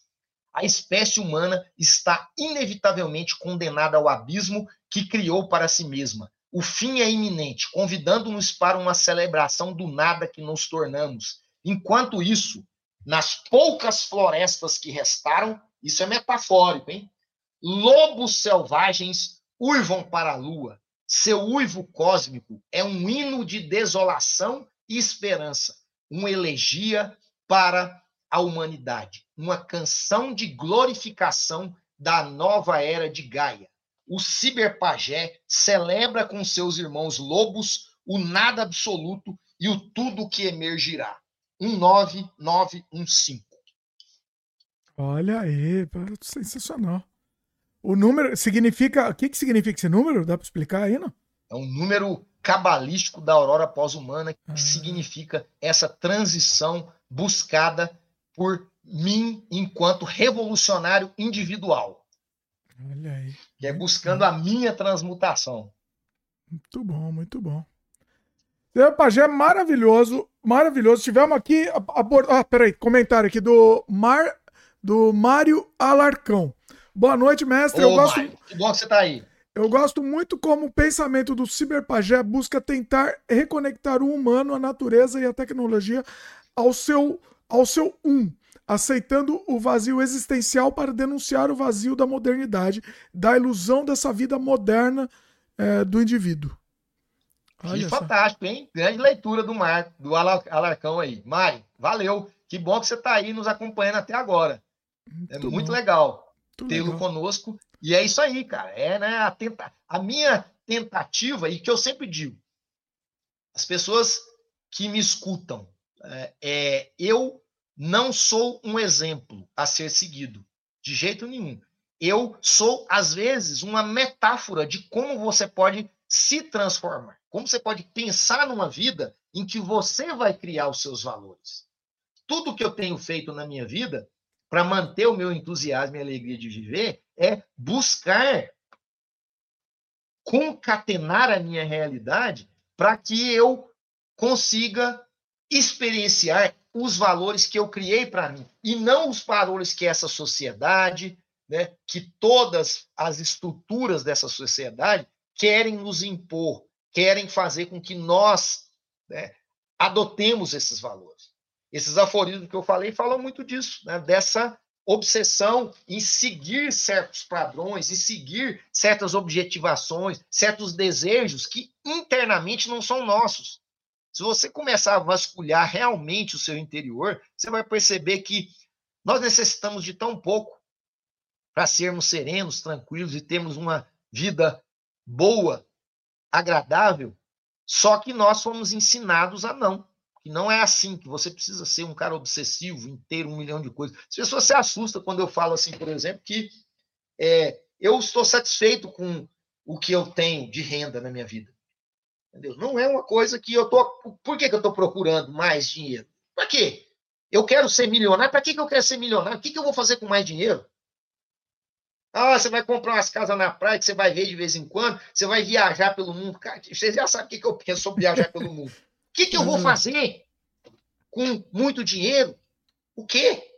Ah, talvez a única coisa é comprar mais livro e quadrinho, ficar enchendo umas, uns quartos de livro e quadrinho, entendeu? Eu nem vou conseguir ler. Porque o bem mais valioso é o tempo. E a gente precisa também acomodar o tempo para ler esses trabalhos, que é tanta coisa que tem maravilhosa para a gente ler, né? Porque ao mesmo tempo que o ser humano tem esse lado obscuro, no geral, a gente tem, gente, tanta gente incrível aqui nesse chat, né, que passou por aqui hoje, tanta gente que eu admiro de verdade. São pessoas criativas incríveis, que eu leio os trabalhos, que eu acompanho, que são meus amigos que são, assim, seres humanos que fazem a vida nesse planeta ser maravilhosa. Porque eu digo, né, que dentro da humanidade existe tanta podridão, mas existe tanta luminosidade que a, a vida vale a pena, porque eu já encontrei tanta gente incrível, tantas pessoas incríveis. Eu sou rodeado de tantas pessoas incríveis que fazem também a minha vida ser maravilhosa por causa do encontro com essas pessoas. O meu grupo de pesquisa Cria Ciber, cara, parece uma coisa assim inacreditável, porque são tantas pessoas incríveis e a gente tem um clima que a gente tem conseguido manter de não competitividade, que é uma coisa muito inusitada. Sabe, as pessoas não competem entre si, Tá todo mundo ali num clima de se ajudar, que eu espero que eu consiga.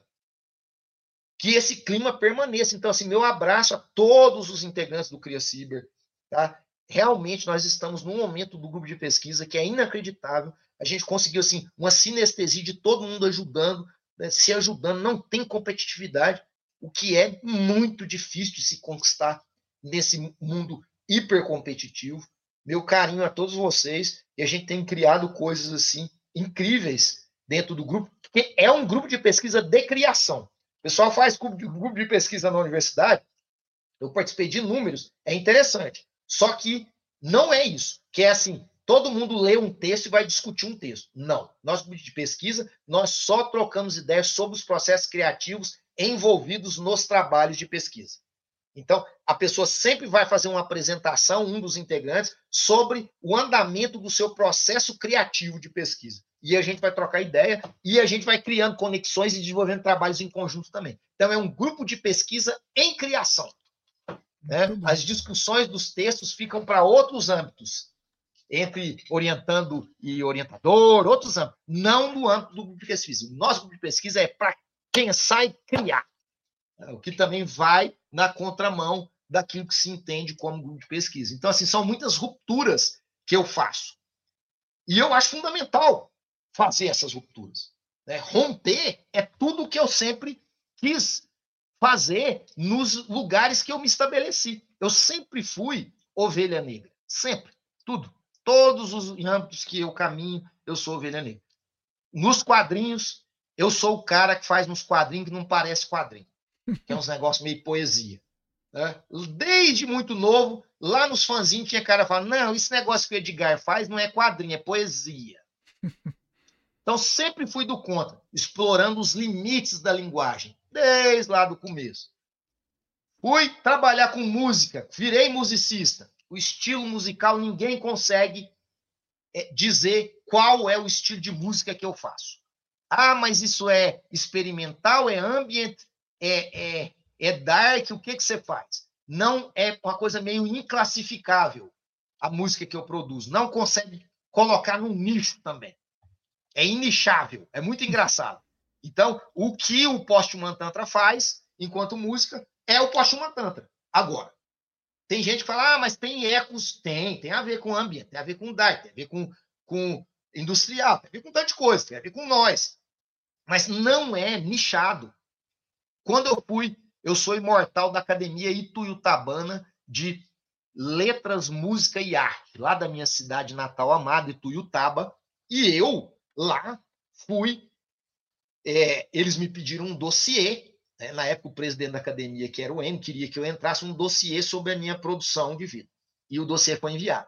E aí foi muito engraçado, porque o M, que era o presidente, ele acompanhou a reunião de discussão sobre a minha entrada na academia. Eu, quando entrei, era um membro mais novo na época. Tinha 32 anos.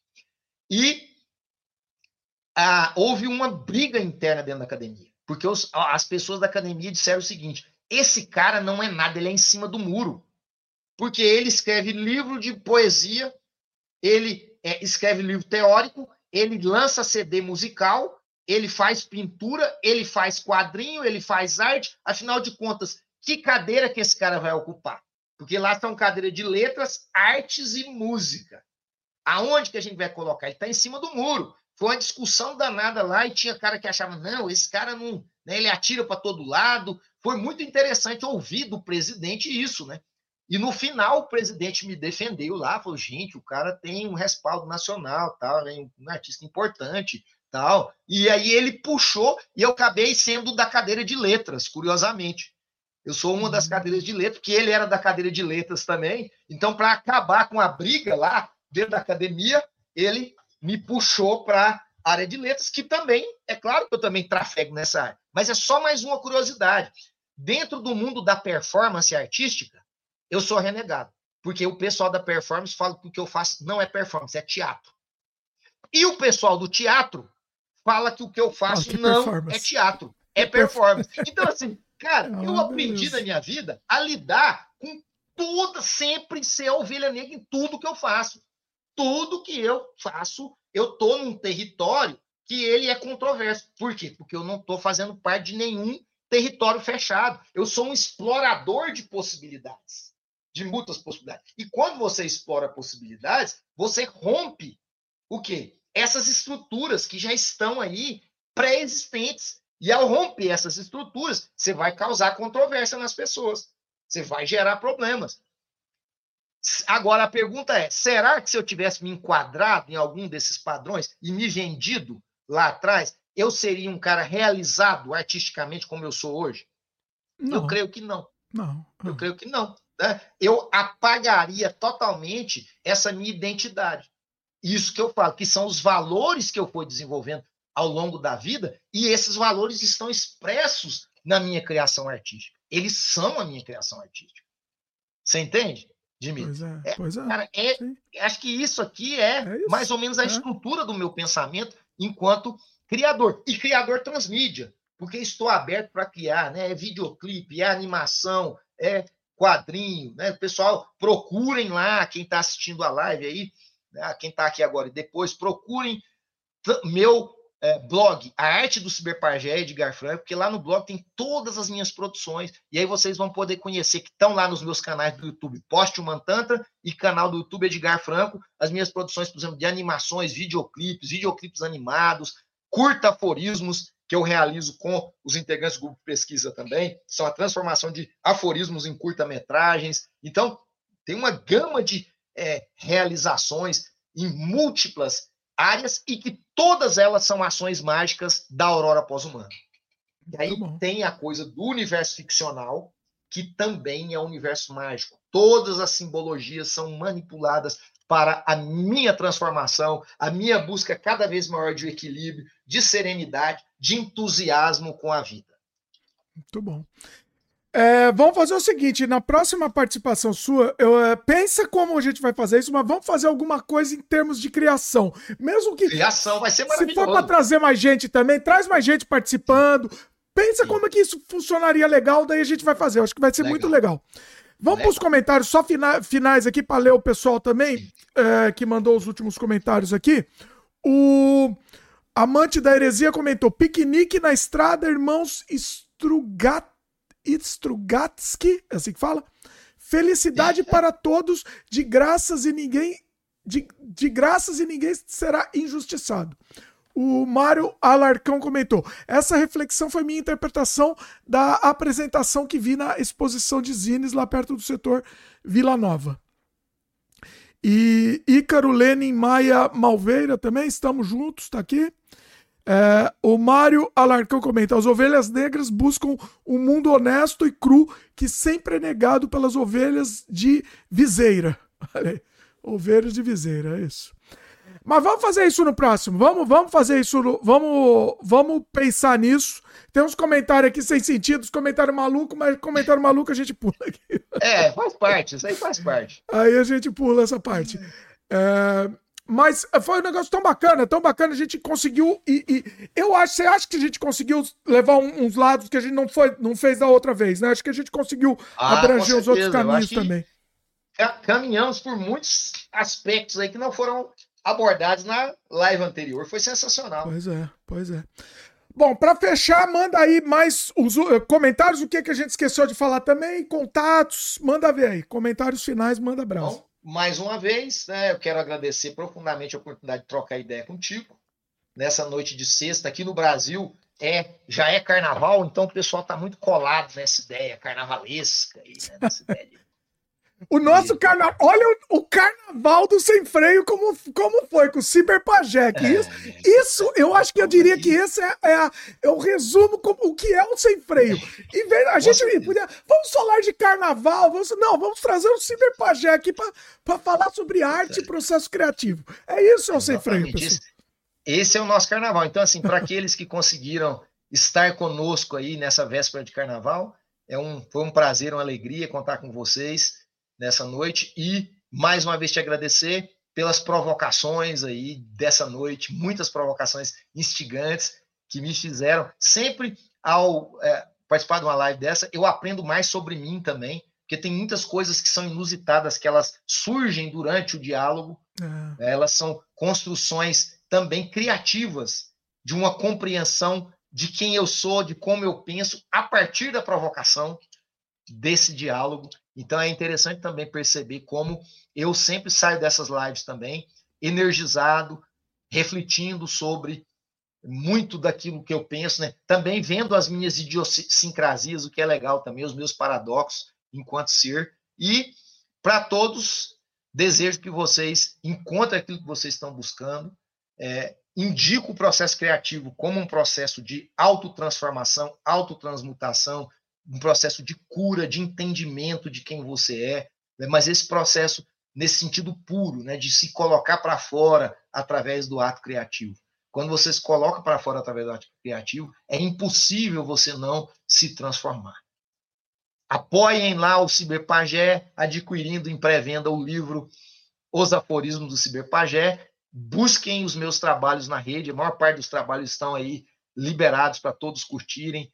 É, lá na editora Marca de Fantasia também, do Henrique Magalhães, marcadefantasia.com.br, tem muitos trabalhos meus acessíveis para vocês darem download. Inclusive, saiu agora o Academic Zine número 3, que é o Biotecnolobo Antibinário, que é um trabalho de um HQ que eu desenvolvi, e a análise dessa HQ, a ideia de Academic Zine, que foi desenvolvida pelo Gazi Andraus, é a popularização das investigações da academia de uma maneira mais simplificada no contexto dos zines para ter um acesso mais livre, que né, porque a academia fica tudo muito autocentrado. E aí o Gás teve essa ideia, o Henrique Magalhães abraçou e nós já lançamos três acadêmicos, o primeiro do Gás, o segundo do Henrique, esse terceiro meu, vocês podem baixar, Artlex e Pós-Humanos, né? Por exemplo, Translobo está lá, né, vocês podem baixar esse trabalho lá na marca de fantasia, entre outros trabalhos, livros, tem um livro muito legal que chama é, Conversas com o Ciberpagé,